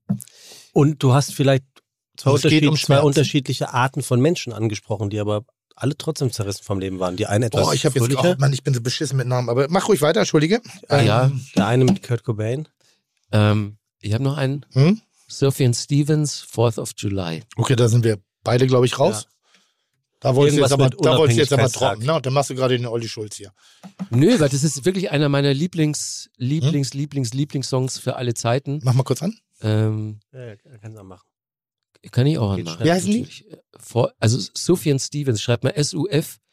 Äh, J-A-N ist ein Typ, Stevens. Und ah, okay. äh, Moment.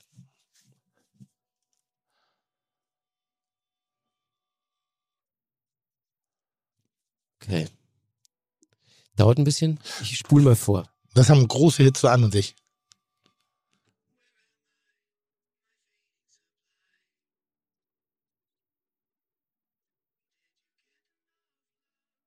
Bist du jemand, der auf den Text hört? Ja, Das ist mein Problem. Ich kann englische Musik nicht verstehen. aber liest du dann mal mit, wenn du, Ja. wenn dich ein Song besonders berührt und Ja, eine, eine der ganz großen Probleme, die ich inzwischen habe, da, also jetzt geht's ja Gott, jetzt Spotify hat es Gott sei Dank gemacht, dass man endlich Texte Super. lesen kann. Ja, das das- hat mich wirklich wahnsinnig gemacht. Früher hatte ich die CD, dann konnte ich den Songbooks. Text, Ah, Songbooks, toll. dann konntest, oder die, die Platte natürlich ganz am Anfang.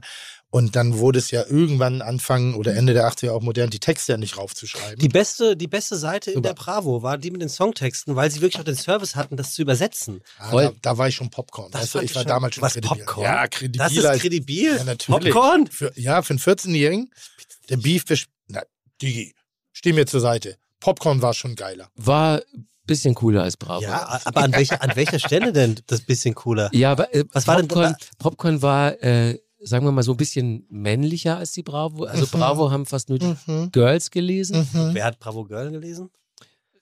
Die kamen ja dann erst ein bisschen später. Und ich wegen die, der Aufklärungsseiten, da gab es Ja. Titties zu sehen. Ja, aber das war ja eine Bravo. Nee, Bravo Girl. Nee. Doch. Brav, nein. Ja, Nein. Doch. Nee. doch. Doch. Meine beiden Cousinen, die waren zwei respektive drei Jahre älter als Die ich. Zu, zärtlichen. zu denen, das, das sind Cousinen um drei Ecken, aber zu denen sind wir immer sehr, sehr gerne gefahren, weil die hatten das Innere ihres Kleiderschranks mit Dr. Sommer und, und den Nacktbildern aus der Bravo tapeziert, lange bevor mein jüngerer Bruder und ich die Bravo überhaupt lesen durften. Habe ich auch gemacht, aber ich habe Stummerrest dafür bekommen. Mein Bruder und ich, wir haben den Schrank aufgemacht und saßen einfach nur davor. Oh, ich liebe Kinder. Ey. Wirklich, ich liebe Kinder. Das ist so eine, eine tolle Zeit, noch solche Welten entdecken zu dürfen. Ähm, Song 4. Also dafür, dass du Musikjournalist bist, ist das ganz schön träge Veranstaltung Song hier mit dir fünf. gerade. Ja, nee, weißt du, warum das so eine träge Veranstaltung Ich ist? habe keine Ahnung. Weil ich mich nicht entscheiden kann. Ich habe jetzt wirklich ungelogen, ich habe wir sch- schwirren tausend Songs im Kopf rum und weil ich aber weil Mir würde einer reichen jetzt, ja, um ich, die ich, Liste will voll kein, zu kriegen. ich, will, ich will keinen Fehler machen und ich gehe hier raus und denke mir, fuck, wieso hast du den gesagt und nicht den anderen? Und da denke ich jetzt die nächsten Wochen drüber nach. Und ich möchte jetzt schon sagen, geil. ich schicke dir noch meine neue Liste. Ja, Du hast eine Seele zerstört, Tim. nee, gar nicht, gar nicht, gar nicht. Dieses genau, Entscheiden müssen unter Druck, das macht das, mich das total wird so ein Moment, ah, Freundlich, das fertig. finde ich gesagt. Okay, a knife kommt, in the ja, ocean. und dann kommt ihr nämlich dann doch ähm, am Ende zu Fünf. Beerdigungslieder, die auf Moment, Moment, nee, wir was, haben da noch einen Song, fehlt doch noch. Nee, da habe ich ihn jetzt aus der, aus der Bringschuld ge Hast du ihn Ja, rausgenommen? ja habe ich rausgenommen. Hat er aber gerade gesagt, es hieß auf Ocean. knife in the ocean. Top-Gastgeber, Tim, sehr gut. Ähm, die fünf Lieder, die du auf deiner Beerdigung hören möchtest. Oh, my, wie sagt man? Funeral Playlist. Ähm, Ich liebe das übrigens, Beerdigungsmusik einzugeben. Hast du dir schon mal, ich könnte mir bei dir vorstellen, dass du dir schon das eine oder andere mal vorgestellt hast, wie deine Beerdigung abläuft. Ja, Mann. Und wie die Reden sind, beziehungsweise Reden wie die ist- Stimmung ja, ist. reden ist mir egal. Musik. Musik ist wichtig. Musik wird für mich das Wichtigste auf der Beerdigung. ja, für mich auch. Gerne auch persönlich intoniert. Ja. So. Mhm. Dinge, die auch überhaupt nichts mit mir zu tun haben, im klassischen Sinne, aber wo ich weiß, oh, da heulen die. I Will Always Love You zum Beispiel. Ja, nee, der ist da, äh, der ist für falsche Momente, aber schon Frank Sinatra. Mhm. Also Oh, schon, aber- aber schon nicht. My Way. Aber nicht My Way, wollte ich auch gerade sagen. Eigentlich schon, weil der Song That's ist für, Live, das ist der zweite. oder? Also Der- die der- beiden der Songs ist schon ein bisschen more Live. independent. Ja, dann. aber, aber, aber My Way ist schon geil. Mit, ich hab's ausgespuckt, ich hab zu viel abgegeben. Also textlich gesehen ist das da Ding sind wir aber schon wieder beim Thema, pures dass die Gold. auf den Text halt achten. Aber das ist Dann schon er, pures ja, Da Gold, ist er ne? Gold, aber Und dieses so, Willst du aber das ist bei noch, kannst du die Version der Sex Pistols ja nehmen. wenn ich äh, das Bedürfnis hätte, kredibil zu sein, ja, aber ich will die Leute heulen sehen. Ja, das machen sie dann schon. Bei, So. Bei Sex Pistols meinst du auch? Äh, nee, bei Frank Sinatra, bei Sex Pistols wollen Nee, nee, deshalb ja. Also, Beerdigungssongs. Da müsste ich jetzt leider auch äh, Sufjan Stevens mit reinnehmen, weil ich habe schon mal explizit gesagt, dass ich den bei meiner Beerdigung gerne hätte. finde ich gut. Dann haben wir ähm, ähm, Temple of the Dog. Das ist dieses Projekt aus Musikern von Soundgarden und Pearl Jam. Ich weiß. Ähm, Say Hello to Heaven. Oh, ist geil. Gut, der Liebessong. Gut. Hätte es bei mir auf die Top 5 der Liebeskummerlieder geschafft. Weiß ich noch ganz genau. Ja. Das Album ist ja so blau-lila irgendwie.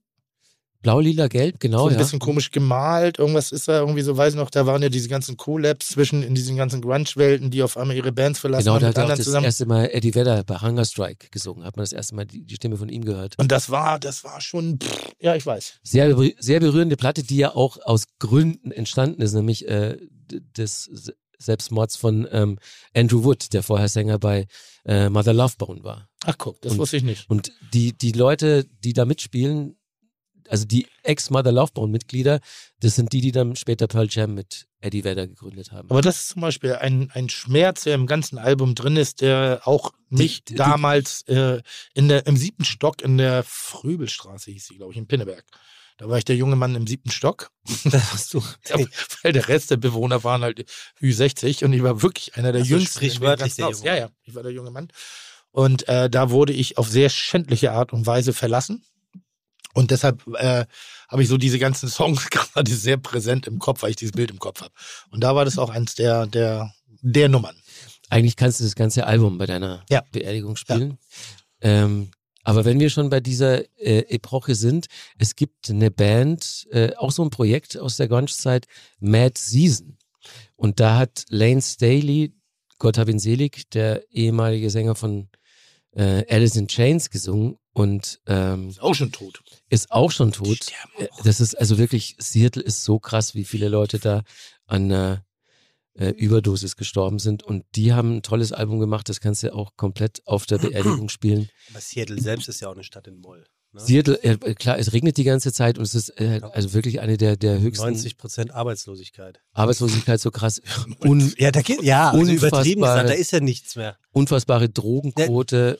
Äh, also, dann nehmen wir von Mad Season noch, ich würde sagen, auf meiner Beerdigung läuft dann, ähm, ja, nehmen wir doch River of Deceit. Ich dachte gerade so River of Babylon von Bonnie M. Das läuft nicht auf meiner Beerdigung. Und da müsst ihr aber auch nochmal Radiohead Exit Music nehmen. Also, weil Exit Music ist ja dann ex also Abgangsmusik. Äh, Radiohead habe ich auch drauf, allerdings Creep. Weil altersmäßig so diese, diese Hymne für mich rauszufinden, Ja. so dieses so, oh, ich bin ja eigentlich, gehöre also ich glaube, das ist das Gefühl eines jeden Jugendlichen, man gehört nicht dazu. Ja. So, I'm So. a weirdo. Man, man weiß ja, das ist einer deiner Lieblingssongs, aber was mich ein bisschen wundert. Ich glaube, es ist mein Alltime. Aber der ist, ja, der ist ja schon sehr mainstreamig, ne? Ja, ich sage, meine Liste ist schlimm. Also dagegen ist jetzt Markus gerade äh, richtig cool. Auch wenn er Depeche Mode und Nick, Nick Cave reingebracht hat und Radiohead. Also meine ist, äh, machen wir mal, also richtig schlechte Liebeslieder kenne ich gar nicht. Also alles, bis auf Bon Jovi. Das ist eine Atombombe, was das angeht. Da bin ich raus. Was hast du denn gegen Bon Jovi? Nee, da bin ich wirklich raus. Das ist so wirklich, das, das ist was, was ich nicht verstehe. Ich verstehe den Satz. Ich verstehe Bruce ja. Springsteen, ich äh, verstehe also alles in dieser damaligen Zeit irgendwie, äh, Huey and the Louis, alles. Aber Bon Jovi habe ich nicht verstanden. Mhm. Das ist für mich äh, für eine Frisur. Also ganz, ganz. Auch nicht die ganz alten Sachen? Ich glaube, ich kenne nur die alten. Warte, macht, macht er was Neues gerade? Also, Nee, aber ich meine jetzt weit vor. vor Also Bed of Roses kenne ich. Ja, das ist ja Keep the Faith. Du meinst Runaway? Ja, sowas zum Sowas, Beispiel. ja. Ja, nee, fand ich auch nicht gut. Liebe Zuhörer, Nerd Talk. Ja, ich frage mich auch, ob wir heute sehr special. Wir sind heute das auch in Nein. der auch kulinarische Ja, ja, Podcast. nee, aber wir machen das das, muss ja. man. ja, wir, ne? kommen ja gleich noch. Ich bereite das von langer Hand vor. Ja. Was ist denn der beste Dinner-Soundtrack? Oh, Aber das, sehr gut, das, ja. nein, das war Quatsch. Also ich würde, ich, Ich weiß noch ganz was genau, kulinarisches. wirklich ein schlimmes Lied. Sam Brown, You Better Stop. Before you go and break Ja. my heart. Ja, fand ich gar Weißt nicht so so? schlimm. Ja, ja, aber ich- Digi, ich war, ich, ich, ich war anders. So, ich war Thomas. in dieser, nein, aber ich war in dieser ganzen Grunge und dann höre ich auf einmal Sam Brown. Ich fände super krass. Shinnet O'Connor. Mhm. Nothing Äh, compares nothing to you. compares to Oh, you. ist das brutal. Ja, das stimmt. Ja, äh, äh, das ist Ist jetzt das- gut, oder? Ja. Ja, ja Nein, wollt- was wollt für ein, aber ist ja Mainstream. Ist ja Was ist mit den Cranberries? ähm, höre Oh, ich, habe ich oh. gerade vor drei Ja, Tagen, bei dir. habe ich vor drei Tagen äh, wieder gehört und die Nummer Zombie? ist unfassbar geil. Finde ich auch. Ist ein, ist, ein, ist ein Weiberlied. Und das meine ich jetzt nicht gegen Frauen, aber es ist so eins, wo auch früher schon ähnlich wie bei Yeah, yeah, yeah, What's going Ach so, hier. Äh, ähm, Vorne Blond. Vorne Boah, Blond. habe ich das Song, habe ich Die mit diesen, dem Zylinder und der habe Pille. ich dieses Lied gehasst, ey. Das habe ich auch gehasst. Oh, Aber äh, Cranberries Zombie habe ich auch gehasst. Vom ersten Moment an. aber dieses, ja, ey, das kann ja sogar ich damals. Dieses Gejodel, Oh, geil. Horror. Toll. Und also es, Toll. irgendwann gab es auch noch mal so die Kirsche auf der Torte, Ja. als, als wir vor ein paar Jahren in Costa Rica Urlaub waren. und an dem Tag, an dem Dolores O'Riordan verstorben ist, was ja sehr Die auch traurig ist. tot. Die ist auch tot, ja. Noch Ähm, gar nicht so lange. Seitdem ich keine Bravo mehr lese, kriege ich auch nichts mehr mit. Tochter, oder? drei oder vier Jahre Ja, oder ja. so, ja. Ähm, und da waren wir in einer Bar und da hat eine Band gespielt und dann kam eben diese Meldung, dass Dolores äh, gestorben ist und dann haben die eine Version von Zombie gespielt, die mir nochmal nachhaltig, nachhaltig vor Augen geführt haben, warum ich den Song immer gehasst habe. Okay. Weil, das war so grauenhaft und der lief halt damals auch rauf und runter in der Dachte ich, bon Jovi hat ihn gesungen. Er hätte von ihm sein können. Also, also da, gut, da reden wir jetzt über Geschmack. Was hatten wir noch? Wen hatte ich? Du hattest, äh, wo, bei welchem bist du jetzt? Liebeskummer. Achso, du hast gesagt, äh, äh, äh, hier, Whitney Houston? Nee, hatte ich noch nicht. Aber du wolltest Das jetzt wird bei mir die Kirsche auf der Torte, okay. ja? Also, was hatten wir? Wir hatten Zombie? Nee, hatten wir auch nicht. Du willst ja nur wissen, was du gesagt hast. Sam Brown, Creep, wirklich auch Ja, diese Creep. ganz, alle diese ganzen Grunge-Nummern, alles, was so diesen, diesen Schmerz in sich, wie gesagt, ich war kein großer Texthörer. Grundsätzlich die Frage, wenn du Liebeskummer-Songs suchst und hörst, sind es die, mit denen du deine Aggression, die durch den Liebeskummer entstehen, kanalisieren kannst? Oder sind es so Schleusenöffner-Songs, die sogar Typen wie dich dazu bringen, mal zu weinen? Also A, weine ich gar nicht so selten, aber äh, äh, jetzt nicht irgendwie für euch, damit äh, Dings ist. Äh, nee, Dramatik. Ich glaube, ich bin. Dramatik. Also dann, dann muss, dann muss notwendigerweise ein Liebeskummer-Song gar nicht äh, jetzt eine ausgewiesene Ballade sein. Nein. sondern Könnte auch, also wie, ich meine, so Creep ist ja jetzt keine Ballade. Was ist denn mit Meatloaf? Oh, ganz schwierig. schwierig. Ganz schwierig. Das es sind es das spielt Meatloaf- Bon Jovi? das sind gehört- ganz auf- Harley? ja, in Bonnie Tyler Fahr was, aber das hat ja, Ja, oder Celine Hallo, Dion. hallo, schöne Stimmfarbe. Ich, ich finde, Meatloaf und Celine Dion sind sehr gleich in ihrer Art. Ich habe mal eine geile Songs. Doku über Oder? äh, Meatloaf gesehen und da habe ich verstanden, die warum der alle, Typ so glaub ich, geil auch den ist. gleichen Produzenten. Ja, glaub ich auch. Jim Was, was, was, so. was für eine Doku? Über Meatloaf, wie durch der eigentlich schon war. Und dann kam er an mit I've got everything you Ich, got. ich finde den Typen cool, so Rocky Horror Ja. Picture so, und schauen so. Ich habe den auch mal getroffen. Das ist ein total netter, Corona-Leugner und so, lustiger, Typ. charmanter Typ. Aber Mhm. ähm, die Musik, Ist auch gestorben vor ein paar Jahren. Jetzt, ja, Ja. Corona, glaube ich sogar. ja, Jetzt auch. lass mich mal ganz kurz überlegen, ob es für mich richtig schlechte Musik gibt. Einen habe ich im Kopf, aber den Namen würde ich jetzt nicht sagen, weil der performt noch und äh, äh, äh, der lebt auch noch. Deshalb gebührt sich das nicht an dieser Stelle. Ähm, aber grundsätzlich, meine Schwester hat früher Duran Duran und Spandau Ballet gehört. Und Gott, war das schlimme Musik. Aber das, der Jetzt habe ich die aber mal wieder gehört und denke, so schlecht waren die gar Das war ziemlich perfekte Popmusik, finde ich. Ja. Und die war auch, die war auch nicht cheesy. ABC.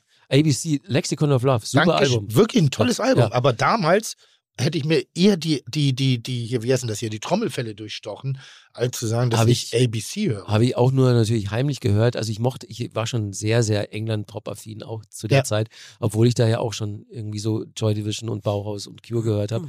Aber ABC, Spanner Ballet ähm, und so diese ganzen anderen so bisschen so äh, gelackten Gentleman-Bands fand ich super Popmusik. Ja, ich, ich, war da damals noch nicht so, sondern ich wollte auch ein bisschen die Kredibilität zum Besten geben. Also da wollte ich auch ein bisschen cool Das, das Tolle war, dass die Bands in England als deutlich cheesier galten als hierzulande. Da, da, hierzulande war so die ersten Simple Minds Platten waren ja sogar cool. Die konnte man hier ungestraft hören. Das ging dann erst so mit Belfast Child los, dass es dann schwierig wurde. Guter Song. Super Song, klar, aber dann, Guter Song. dann waren sie halt sehr kommerziell. Das ist das, was jetzt auch mit Coldplay passiert ist in den letzten Jahren. Die haben ja auch so einen Wandel vollzogen, Fand den ich nicht geil. mehr mitgehe. Die ersten zwei Platten fand ich super von Ja. denen. Ja. Das ist doch der, der immer irgendjemanden bumst. Coldplay? Ja, der Sänger ist doch immer mit irgendeiner hübschen war- Frau zusammen. Der, war, mit ganz Gwyneth lang mit Gwyneth Paltrow zusammen. Da. Aber, aber der Ja, ist, der ist nicht ist- so random. Das ist ja kein immer. treue Seele. eigentlich. Okay. Ja.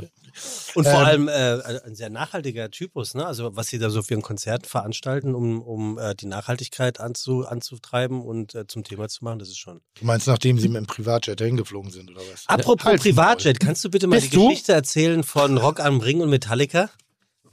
Ach so, ähm, als Ist die die, wirklich wahr? dass die äh, alle mit, mit eigenen Jets gekommen sind? Ja, und Limousinen für 200 Meter? Genau, die, die waren, Ah, die waren das musst du dir mal anhören. der, der Backstage-Bereich, der Container von Metallica, äh, der war wie für alle Headliner äh, 100 Meter, würde ich sagen, eigentlich nur, ähm, hinter der Mainstage bei Rock am Ring.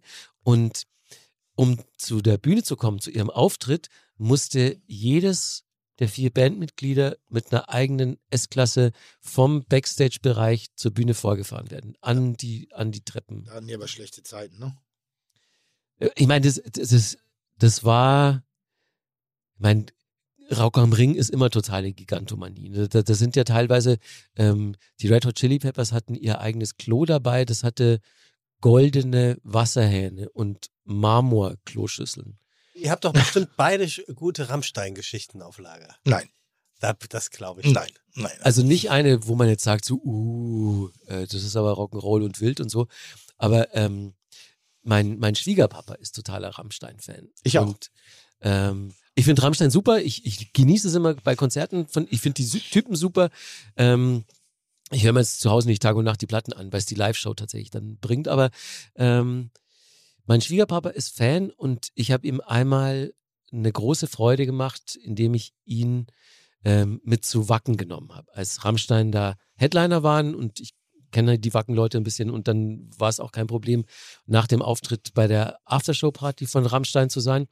Da warst du natürlich auch, wo wir uns auch nicht gesehen haben. Auch nicht gesehen, ja? Ja. Krass. Und dann habe ich, Als ob äh, du mir aus dem Weg gegangen bist damals. könnte ich auch von dir behaupten. Irgendwie hat man aber das Gefühl jetzt zunehmend. Ne? Ja. Könnte auch sein. Ich sehe da schon die Verantwortung eher hier beim Ja. Feuilleton. Beim guter Gastgeber. Äh, Dann habe ich äh, meinen Schwiegerpapa Jürgen bekannt gemacht mit Paul, dem Gitarristen, und Christoph, dem Schlagzeuger von Rammstein. Und dann sind die so ins Gespräch gekommen. Dann hat sich halt rausgestellt, ja, ähm, mein, mein Schwiegerpapa kommt auch aus dem Osten, der ist gebürtiger Thüringer. Und meine, meine Frau äh, Babette, die ist in Ostberlin geboren. Also man hat sich halt über Ost-West unterhalten, erstmal so ein bisschen, und dann über Ost-West-Kulinarik. Und dann hat das Gespräch einen durchaus unerwarteten Verlauf genommen, weil dann haben sich mein Schwiegerpapa Jürgen und Rammstein eine Viertelstunde über das beste Wurstgulasch-Rezept unterhalten. Da ist die Kulinarik. Ostbollo. Weißt du, weißt du, wie ein gutes ja. Wurstgulasch geht? Also ich wusste es vorher nicht, weil man, man hat halt äh, im Westen gab es ja normale Bollo mit, mit Hackfleisch und auch mit vernünftiger Tomatensauce.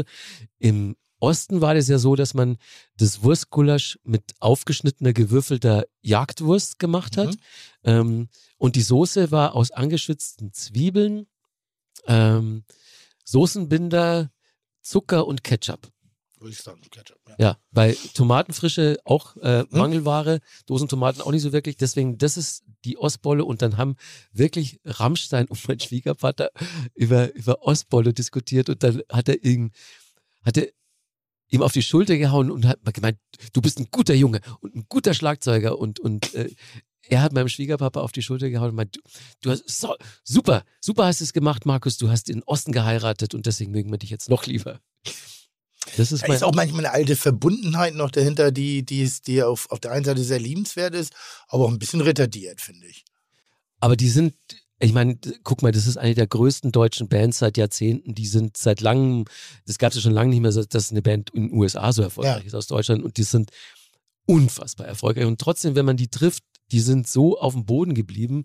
Total. Ähm, und du, du merkst halt dann, das ist eben diese, diese Ostvergangenheit, dass man, dass man auch wirklich noch bei so einem Erfolg so eine, so eine selbstverständliche Demut an den Tag legt und, und so eine, so eine Verbundenheit, dass, dass die auch immer noch so connected sind mit ihren alten Freunden und Ja. die Bands, mit denen sie damals in kleinen Clubs gespielt haben und dass die auch so, weißt du, Flake, äh, unfassbar cooler Typ. Vielleicht einer der Gründe, warum, ich weiß nicht ganz genau, aber es gibt ein, zwei Leute in der Band, die mögen mich nicht so sehr, weil ich nicht ganz so die Bodenbeständigkeit an den Tag gelegt habe bei den gemeinsamen Events. Ich weiß bis heute nicht wer. Ähm, Ah. Es gibt ein, zwei, die mögen mich und es gibt ein, zwei, die mögen mich gar nicht. Nullinger. Also irg- aus aber ich weiß nicht wer. So, dass ich gehe da mal fröhlich hin und bin da auch immer äh, sehr gerne zu Gast und freue mich immer wieder, ob ihrer Performance, weil ich wirklich ein Fan bin, also jetzt nicht ein Fanboy, aber ein Fan, Mhm. ob dessen, was sie machen, wie sie sind und wie sie sich einfach auch nachher natürlich äh, hinter den Kulissen präsentieren. Also Ja. extrem bodenständige, ich würde jetzt nicht sagen unbedingt Teetrinker, aber zumindestens Nö, das nicht, So. äh, gar nicht, Ja. aber, aber die, die sind auf jeden Fall gute Jungs. Gibt es irgendeine Geschichte, mit der wir es in, äh, in Tag 24 schaffen, die du von Backstage äh, zum Besten geben könntest? Was ist Tag 24? Irgend so eine Internetschmonzette irgendwie, die dann Guckst du irgendwie. mich da an? Was? Du liest Tag Was? 24 Du bist doch hier Ich habe das durch dich erst gelernt, dass es Du, sowas du, überhaupt du bist gibt. doch hier der, der, der, wie heißt denn der? Leak- Feuilleton. Der Leaker hier. Heißt was? denn das? Wer ist denn das? Wikileaks? Du bist doch Wikileaks von Fide Gastro. Du rufst auch immer an bei Tag 24, damit so, wir eine meinst du? Schlagzeile bekommen. Ja, genau. So, da wird wieder über irgendwas gesprochen oder so. Ich, ja, also da gibt's da gibt's viele Geschichten, die es da reinschaffen würde, aber da muss ich ganz ehrlich sagen, das widerspricht so ein bisschen meinem Berufsethos, Gott sei Dank. dass ich, dass ich solche Sachen halt einfach aus Prinzip nicht öffentlich erzähle. Können. Dann wäre Bis das. zur Biografie. äh, selbst dann nicht. W- Wirst du eine Biografie schreiben? Hast du schon eine? Nein. Nee, ich, ich weiß nicht, ob ich irgendwann mal überhaupt in die Verlegenheit komme, einen zu schreiben.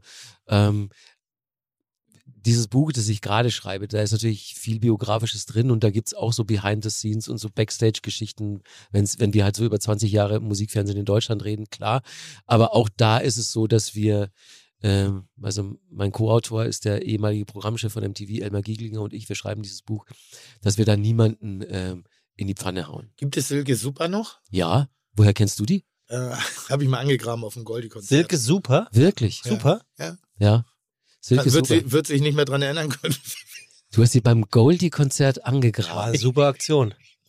Das ist nur eine Geschichte, Donnerwetter. Das war, da bin ich frisch aus England zurück gewesen, Kühnchef in so einem Laden hier, das war, keine Ahnung, 97, 98. Und da war Goldi-Konzert hier in der Leishalle. Die hieß damals noch anders, Brahmshalle, glaube ich. Ja, ist zumindest am Johannes Brahmsblatt. Liegt nah. Und lustigerweise gab es ein hieß Goldi-Konzert Nicht da. immer schon Leishalle? Das ist Nee, nee, die hieß mal Johannes Brahms, glaube ich.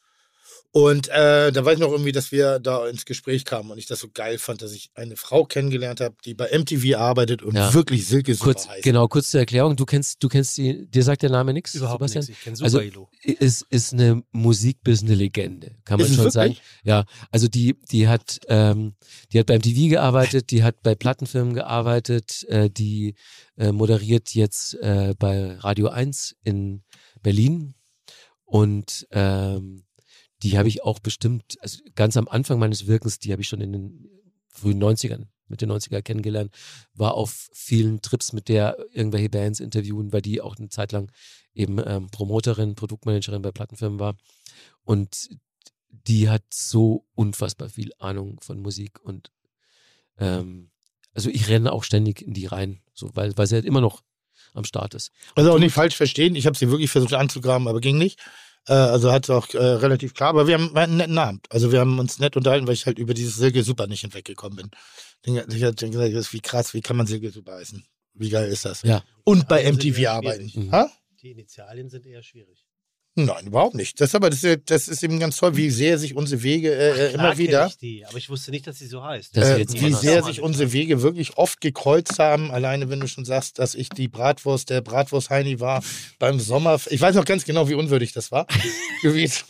Aber die Bratwurst war super, hast du, Ja, hast du toll gegrillt. Ja, danke schön. So, Tim, zieh Äh, aber kurz aber den dieses Ding, auf. weil damals war das für mich so große, ach krass, jetzt, jetzt bin ich hier in Berlin auf der Terrasse und dann stehe ich auf diesen Betonplatten mit dem Kackgrill da und mache da meine Würstchen und ihr wart alle geil und ihr halt nicht so aus wie äh, Ewan McGregor in Trainspotting, nachdem er durch die Toilette getaucht ist, irgendwie so, da waren ja noch die harten Zeiten bei mir. Ja, Harten Zeiten, weil ich wirklich 16 Stunden am Tag gearbeitet habe. da war, Morgens da? um- Ende 20, Anfang 30 um den Dreh. Anfang 30, ja. Ja. Dann bin ich aber morgens um, um 6, 7 in den Laden und bin nachts um 2 raus. Und da, da war nichts mit Halligalli, sondern einfach kein Tageslicht, Ploggerei rauf und runter. Und dann hatte ich diese Chance, dieses Angebot Ja. äh, wahr zu machen. Und zu dem Zeitpunkt, Post war vielleicht ganz guter Dinge, aber MME fand mich richtig kacke und wollten mich nicht. Die wollten einen ganz anderen Koch haben, den sie aber nicht durchgekriegt haben. Also ich war wie ungewollt in Feindesland. Wirklich ganz bemerkenswert damals die Zeit. Was mich mal interessieren würde, Hm? warst du schon zu Beginn deiner Karriere so im gleichen Maße ähm, Spitzenkoch talentiert und Entertainer oder hat sich das erst so rauskristallisiert? Äh, ich war damals ein sehr viel besserer Koch als heute, weil ich Hm, nicht, wieso? ja, weil ich nicht mehr routiniere. Also weil ich jetzt selber ja, ich bin eher Gastronom, als dass ich noch wirklich in der Küche klasse stehe mit, also ich stehe regelmäßig, aber Mhm. nicht mehr mit Produktion und mit Wiederholung der Abläufen. Und damals war ich wirklich ein Talent, also ein wirklich guter Koch. Bin ich vielleicht auch heute noch, aber ich habe natürlich so 20 Jahre technische Entwicklung wissen lassen. Äh, und zu dem Entertainment-Ding kann ich dir sagen, dass meine damalige Produktionschefin, äh, dass ich sie aus den Medien gedrängt habe, weil sie gesagt hat, das ist es nicht wert. Ja, Okay. ja, wir haben, wir haben Kochfernsehen gemacht und ähm, dann hieß es immer so, dann habe ich halt gesagt, heute gibt es Tomatensalat, keine Ahnung, mit, mit, mit Schweinenackensteak und, und grünen Bohnen. Und dann habe ich angefangen, Tomaten zu schneiden. Und dann meinte sie immer, kannst du mal sagen, was du da machst? Und ich meine, Entschuldigung, wir machen kein Radio, wir machen Fernsehen. Jeder Schwachkopf sieht gerade, dass ich eine Tomaten in Scheiben schneide. Warum soll ich sagen, ich schneide eine Tomaten in Scheiben? Das hat für mich keinen Sinn gemacht. Ja. Boah, hatten wir Beef miteinander. Hatten, war das eine anstrengende Zeit miteinander. Das endete damit, dass wir, Maris Häufer und Appen, wirklich, wir arbeiten wieder zusammen. Allerdings sie coacht jetzt meine Mitarbeiter, weil sie mich ein bisschen kennt. Da hing ein ein Meter breiter Moltonstreifen im Studio, damit wir uns nicht mehr sehen müssen. Wow. Wir wären uns an die Gurgel gegangen deshalb. Und ich, äh, ganz im Gegenteil. Ich bin dann irgendwann aus Überforderung in diesen Labermodus gekommen, also diese Arschatmung, wie meine Mutter sagt. Ja. Hintenrum einatmen, obenrum ausarbe- äh, ausatmen, damit man keine Redepause braucht. Ähm, weil ich eigentlich verbal von mir selber weggelaufen bin. Hm. Also ich habe zugeschwallert, damit das nicht, was ich da gerade tue, nicht so auffällig ist. Und äh, Joko war damals, äh, Winterscheid war damals mein Food-Redakteur, der hat mir dann immer so Informationen äh, äh, recherchiert, äh, die ich mir genau für die Stunde Aufnahmezeit angelernt habe und danach sofort von der Festplatte wieder runter. Ah. Und dann gibt es so legendäre Aussagen von mir, irgendwie die Ananas wächst auf Stein. Was ich bis heute nicht, weil ich keine Ahnung, was ich mich da geritten hat. Also ich dachte, die wächst auf Stein. Ich weiß noch ganz genau den Moment. äh, Ich habe so viele Falschinfos gegeben. Aber ich war halt ganz trollig. So, ich habe irgendwie eine Energie da reingebracht. Und es war äh, sehr auf eine, auf eine Art und Weise äh, auch die Verweigerung auch des Zuschauers einer Professionalität. Weil ich war ja doch eher lustig als kompetent. Ja, aber es hat ja super funktioniert. Super, super. Also eigentlich war ich so der, der Clemens Wilmroth der Neuzeit. Clemens Wilmroth ist ja einer unserer ersten Fernsehköche gewesen. Der Name sagt mir was, aber habe ich nie, nie ist gesehen. äh, mal von Jan, Jan Josef Liefers äh, dargestellt worden. Ist wirklich einer der ersten Fernsehköche, wenn nicht sogar der erste. Damals für die ARD mit einer einzigen Kamera gedreht das Ganze und der war ein Schauspieler. Ein arbeitsloser Schauspieler und der konnte halt immer schöne Geschichten übers Essen und hat auch die Hälfte erfunden. ah, So das Husarenfleisch. Das ist eigentlich ein Tatar. Aber schön. Ja, so, da hat er gesagt, dass die Husaren damals das Fleisch auf dem Transport unter den Sattel getan haben und durch die Reibung ist dieses Fleisch so weich geworden und äh, deshalb ist das Tatar entstanden. Er ist der Erfinder vom Toast Hawaii. Aber das stimmt Wirklich? Ja, das stimmt wirklich. Ähm, er ist aber auch der Erfinder von der gefüllten Erdbeere mit Mandel. Den Film musst du dir angucken, der ist so geil. That's a thing? Ich habe nie gehört von der gefüllten Erdbeere mit. Da hat er sich ein Messer damals, und das war noch sehr drollig, live an die Brust gesetzt und hat gesagt, wenn jemand jetzt ihn, also man hat ihn immer der Plagiatur bezichtigt, dass er Rezepte geklaut hat, was er auch getan hat, ähm, hat sich ein Messer an die Brust gesetzt mit der Spitze und gesagt, liebe Zuschauer, rufen Sie jetzt hier sofort am Sender an und bezichtigen sich mich der Lüge und ich verspreche, ich werde sofort zur Tat schreiten und mir dieses Messer in das Herz rammen. Das geil war natürlich. Ja, ja, wirklich. War das eine Live-Show? Ja, aber es ist 1956, da war nur ein Telefon im Dorf, es wurde auch keine Nummer eingeblendet. Also, dass da jemand anruft, das war das Beste. Nach Und Sendeschluss. er ist der Erfinder von Merch. Merchandise. Ja, ganz krass. Und zwar hat, er nur eine, eine, eine, eine Führungskamera, also die Pumpe, wie wir das nennen. Ja. Das selber, ne? Das schwere Gerät. Und die musste er hin und wieder auch mal auf das filmen, was er mit den Händen da macht. Und das fand er richtig kacke, dass er in diesem Moment nicht im Bild ist und hat dann angefangen, seinen Konterfei auf Bauchhöhe auf die Schürze zu drucken, damit er auch in diesen Aufnahmen im Bild ist. Also er ist so, zu, äh, na wirklich smart, ist der Erfinder von, von Merch. An. Wie Ja. heißt der Kollege? Äh, Clem Filmroth. Mal ein bisschen einlesen. Aber guck mal, wenn Und- wir, Hat sich dann selber erschossen. wenn wir, oh, oh nicht mehr mit dem Messer. Wenn wir jetzt schon Deshalb bei der sehr oft mit dem verglichen. Kulinarik gelandet sind, lieber Tim, Ja, was denn? halt dir das mal ans Eine Ohr. Frage habe ich. Ja, aber sicher, Tim. Was? Äh, Sicher, hau raus. Wir haben, äh, ich habe ja ganz viele Vorbilder in der Kulinarik. Ne? Gibt es jemanden, der dich nervt, der dich begeistert, aber mit dem du dich gerne über das austauschst, was du tust? Ich find- Kulinarisch oder musikalisch? Nee, musikalisch, weil ich finde Olli Schulz so geil. Und wenn ich Olli Schulz zuhöre über Musik, dann höre ich dem gerne zu. Und manchmal ist er ein bisschen verbretterter Typ oder so und hat vielleicht auch mal eine Meinung, die nicht unbedingt. Aber irgendwie höre ich dem gerne zu. Der ist sehr kompetent. Und ich, ich glaube, das wäre so spannend, euch beiden, Das euch gibt's. beiden. Das gibt's. Das gibt es? äh, Olli war auch schon äh, in, in meiner Radiosendung und Olli und ich sind ja auch in, in der gleichen Agentur und äh, wir kennen uns auch schon ewig lang und wirklich Gespräche mit Olli Schulz über Musik gehören zu den schönsten, die ich über Musik haben kann. Ähm, also mit ihm oder zum Beispiel auch mit Thies Uhlmann. Ähm, ähm, da, da Grüße, Küsse, Liebe. ja, gibt's noch so ein paar so Kandidaten, aber ähm, generell, ne, das, das, das meine ich nicht umsonst beruflich. Ich rede einfach wahnsinnig gern über Musik und jedes Mal, wenn ich einen Kollegen reinrenne, dann wird abgenördert stundenlang. Und das Tolle ist, ah, das ist ein wunderbares Foto von Tees. Das der ist, gerade das lacht ist, über ein Interview, was ich gegeben habe für den Standard. Viele Grüße aus Wien. Wer sind Sie denn? Was geht Sie das an? Da gibt es so einen kleinen Part. Das ist so, Tees ist groß. Ja, Olli einer, einer meiner liebsten Typen hierzulande. Und Äh, übrigens, tatsächlich äh, wollte, hatte ich hier auf meiner Liste stehen. Ein- Eines der sehr besseren Interviews von dir. ist ein schönes Interview. Letzte Woche war das, ne? Ach, nur brillante. Aber ich sag eines der sehr schöneren. Ah, danke schön. Und das Tollste ist, wenn wir jetzt äh, darüber reden, äh, wie es ist, über Musik zu sprechen, äh, dann die, somit auch die tollsten Gespräche über Musik, die kann ich mit meiner Frau haben. Und das ist auch, Oh, das- das ist das, eins der ganz vielen wunderbaren Dinge in unserer Beziehung, aber es ist auch mit der Grund, warum wir überhaupt erst zusammengekommen sind. Aber hast du ja auch Whitney Houston? Äh, da haben wir noch gar nicht so explizit drüber Bitte geredet. schreib aber- mir das nachher nochmal. Ja, wird, das wird dich jetzt interessieren. Ja, richtig.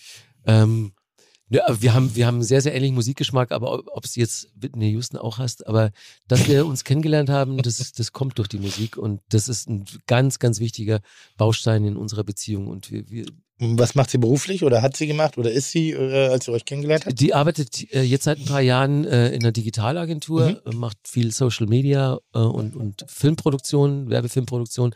Und vorher hat sie beim Radio moderiert, bei Radio Fritz, äh, Mhm. äh, RBB. Und ich war großer Fan von ihrer Sendung, die sie des Nachts hatte.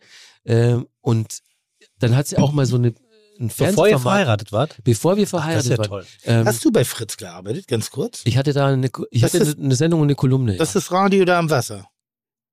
Radio am Wasser? In Potsdam ist es eigentlich.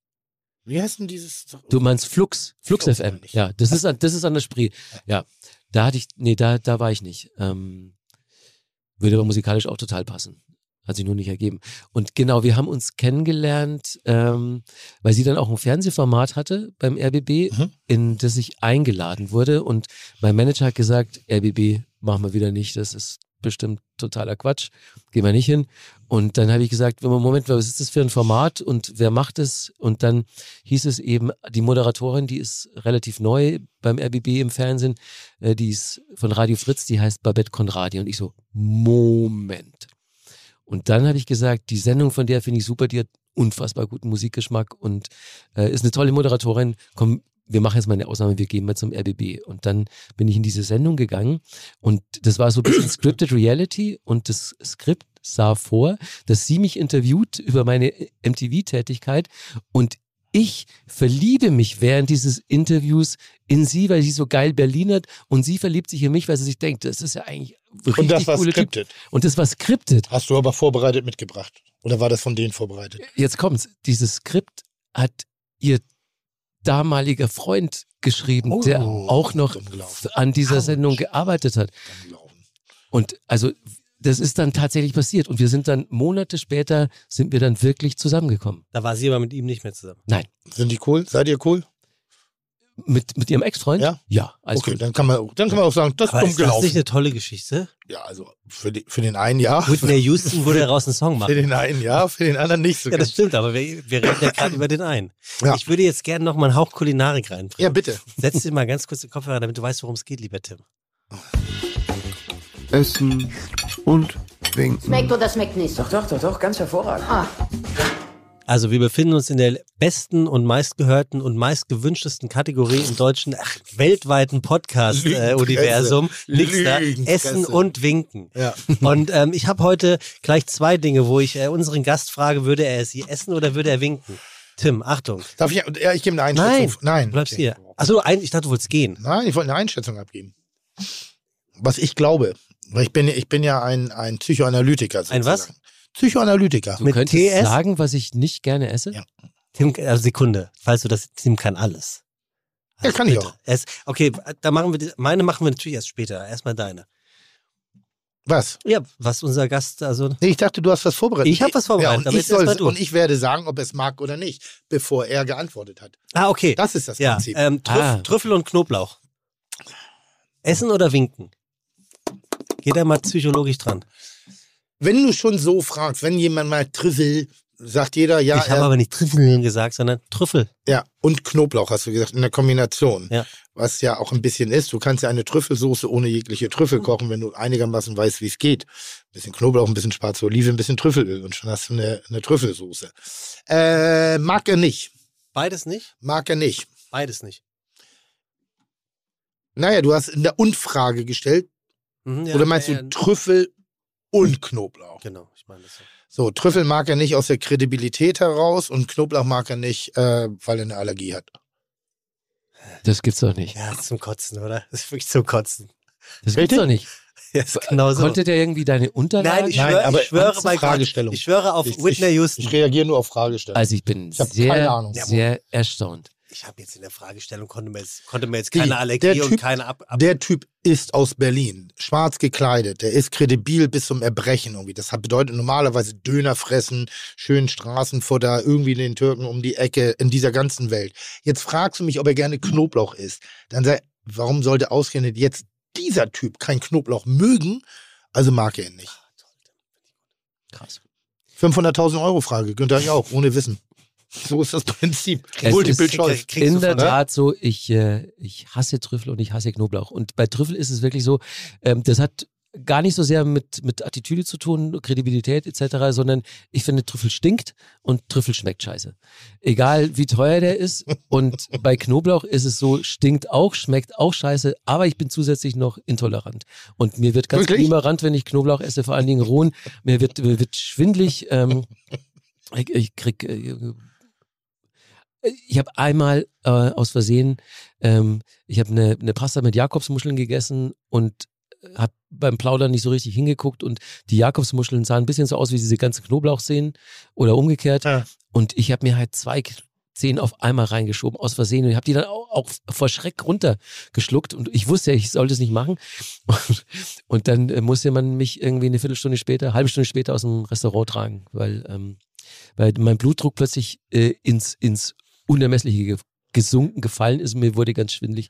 Du hattest einmal diesen Fall, weil ich bin einmal von der Biene gestochen worden, von der Biene, eine Biene in meinem Hirn und bin, bin auch in der Notaufnahme vom Krankenhaus Also ich- ich aufgewacht, vermag- aber ich bin nicht allergisch. Ich hatte einmal diesen Fall, ähm, aber ich weiß, warum ich Knoblauch nie vertragen habe. Es ist auch relativ egal, ob es äh, in Pulverform ist oder äh, ob es irgendwie so reingeschreddet ist mit dieser Knoblauchzange oder ob es eine ganze Zehe ist. Ähm, das, mir tut es nie gut. Und je mehr es ist, je übrigens. größer die Menge ist, desto übler wird mir Ja. davon. Das tut mir leid. Und bei Trüffel glaube ich, dass du noch nie gute gegessen hast. Aber Es ist bei mir ähnlich, weil ich auch Trüffel immer scheiße fand, alles, was ich gegessen habe, bis ich einmal bei Gennaro Contaldo, also meinem großen Lehrmeister, äh, Trüffel das erste Mal verstanden habe, weil Trüffel nicht als Luxus, sondern Trüffel wirklich als leckeres Produkt und auch in einer Konsequenz. Allerdings, wenn du schon keinen Knoblauch magst und diese ne, Assoziation, das Trüffel hat Knoblaucharomen. Ganz deutlich. Und ist das es kann, dieses Schwefelige auch, das der Trüffel auch hat? Nee, das dürfte eigentlich nicht haben. Also man sagt dem Trüffel eigentlich nach, aber das, den Vergleich werden wir nie treffen können. Riecht wie der Hodensack von so einem Eber. So, das ist, deshalb hat man früher Trüffelschweine. Es, es ist natürlich auch einfach ein extremes Lebensmittel, ne? also vom Geruch und vom Geschmack her und ähm, ähnlich wie, keine Ahnung, Oliven oder so, Ja. die ja auch total polarisieren. Ja. Mag man, hasst man. Und ich glaube, dass Trüffel auch dazu gehört. Bei Trüffel ist es halt so ähnlich wie bei Austern, dass man sagt, Mensch, das ist doch eine Delikatesse, die ist schweineteuer, die muss doch jeder mögen. Aber weißt du, wann Austern lecker, lecker werden? Wenn man sie kaut. Das hast du in der Folge schon mal, wem hast du das erklärt? Olli Schulz, glaube ich, ne? Ja, kann sein. Ja, Ja. genau, genau, genau. Ja. genau. Und ähm, daraufhin habe ich mir gedacht, okay, wenn Tim das sagt, man muss die kauen, dann unternehme ich vielleicht auch nochmal einen Versuch, wenn sich's anbietet. Ansonsten bin ich äh, Team Olli Schulz, schmeckt wie Rotze, sieht wie Rotze aus. Und darf auch so sein. Darf man so denken. Also ich finde nicht, dass man jeden davon überzeugen muss, irgendwas geil. Nur manchmal hört man so bestimmte Dinge raus und denkt, ja, vielleicht weiß, hast du nur noch nicht in dem Moment das richtige Erlebnis gehabt. Bei mir ja äh, Lamm. Ich bin mal als zehnjähriges Kind in Griechenland ver, äh, äh, äh, äh, genötigt, wurde ich Hammel zu fressen. Und Hammel ist, uff, das ist wirklich urinal im Geschmack. Ne? Und da war ich wirklich für über 20 Jahre, sobald ich in die Nähe von Lamm gekommen bin, Ja. hatte ich die Kotze im Hals. Ging einfach nicht. Und jetzt habe ich mich intellektuell dazu gezwungen, aber es wird grundsätzlich nicht mein Lieblingsprodukt. Kann man akzeptieren. Muss man, finde ich, jeder muss nicht alles mögen. Glaube ist auf Außer der, Whitney Houston. ist glaube ich auf der neuen Karte vom Nicker Nein ist Lamm dabei. Von wem? Fällt mir gerade ein. Ja, solltest Oh. du mal probieren, wie du das bekommst. Oh, in gar deinem nicht. Lieblingsrestaurant. Gar nicht. Wenn ich dir Geld dafür ausgeben muss, werde ich es nicht bestellen. nee? Nein, das macht ja keinen Sinn. Ich Ja, du sagst doch so gerade, du hast dich intellektuell genährt. Ja, weil ich sage, jetzt habe ich die Kotze nicht mehr im Hals, aber es ist noch nicht so, dass ich sage, so yippie yay. Aber Lamm ist ein Klassiker, mögen viele nicht. Ich mag Lammschulter in Milch geschmort, nimmt ein bisschen den Geschmack, irgendwie relativ einfache Zubereitung. Das finde ich ganz, aber alles andere ist gut.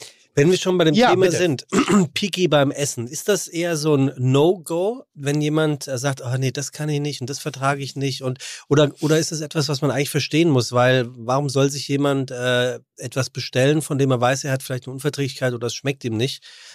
Weißt du, was ich meine? Ich weiß genau, was du meinst. Wie, also wie siehst du das als, als Gastronom, wenn du mit jemand oder, oder in einer Date-Situation? Da, da gehe ich, geh ich mit einer Frau essen und ähm, dann sage ich, ich hätte gern das und das, aber bitte ohne Knoblauch und ohne Koriander und scharf vertrage ich auch nicht. Das sagst du? Am Tisch, wenn sie dabei sitzt? Naja, was soll ich denn sonst sagen? Wenn es, was heißt zwei? Ich darf nur zwei? Achso, hier das? Naja, was soll ich, ich bin, ich bin, nee. Digga, die will sich vermehren. Ach, Tim, aber doch, ja, Und also. jetzt kommt so genetisch da so an und sagt, ich mag das nicht, ich mag das nicht, ich mag das nicht. Äh, Da ist doch die, die, die, die, die Vermehrungsbereitschaft sofort im Keller. Ja, Sie will einen Kerl haben, sie will jemanden, der dem Bison das Filet aus genau der Hüfte da rausbeißt. doch, genau da. So, das ist da. So, du sollst nur mit dem Reiben deiner Hände Feuer machen Ja. können. Okay, aber also du sollst den Säbelzahntiger vom Feld verjagen, aber ich mag aber keinen Uganda. Ist doch so, da wird so unten rum Wüste. Was ist denn da? Jetzt, jetzt mal wirklich, hilf mir doch mal, Markus. Ich das Ich, ich versuche mich gerade in diese Situation reinzuversetzen. Ich meine, dann erstmal muss ich sagen, es gibt natürlich auch Frauen, die das anders sehen, Und durchaus, Tim. Und vielleicht äh, die sollen sich aber auch nicht vermehren. das, das, äh, also ich, aber ich habe, ich weiß auch, was du meinst, Sebastian. Ich habe nämlich bei Dates ähm, immer Sachen bestellt, die safe waren, wo ich, wo ich wusste, ich muss nicht vorher ähm, der Servicekraft mit auf den Weg geben, was ich alles nicht mag und dass es nicht drin sein darf und so. Ich habe immer safe Gerichte genommen und ich habe auch versucht, ähm, ich sage jetzt mal im weitesten Sinne nichts Uncooles zu essen. Das ist ein uncool. Ähm, Küken oder Stopfleber. also, also Kleine, entweder, kleine Tierchen. entweder solche Sachen, Ja, Delfin, oder, oder Sachen, die ihn auf. Toilette treiben. Ja, also genau, das, davon lässt man die Finger und ähm, am besten auch nichts, was in den Zähnen hängen bleibt. Also so, so Comfort Food musste es bei Dates immer sein, dass das Essen möglichst wenig Platz überhaupt in dem Abend einnimmt. Man redet nicht so viel drüber, man hat auch keine Probleme damit. Ähm, da habe ich gute Erfahrungen damit gemacht. In meinen Zähnen bleibt gar nichts stecken, außer ganze Hähnchenkeulen. Irgendwie so weit stehen die auseinander. Deshalb brauche ich mir da wirklich keine Sorgen machen. Das, oder? Aber das ist zum Beispiel auch so ein Grund, Stäbchen. Das ist auch so ein Grund, warum Babette und ich zusammen sind. Unser erstes Date, das wir hatten, wir sind dann direkt an die Ostsee durchgebrannt und dann waren wir bei so einem so einem geilen Ostbäcker und standen so vor der Auslage irgendwie Sandwiches kaufen, Frühstück und dann habe ich ähm, mir ein, eine Avocado-Schnitte bestellt mit mit Tomaten drauf und dann meinte Babette so zu mir, ach komm, nimm doch das Brötchen mit Buletten, kickst du doch die ganze Zeit schon hin.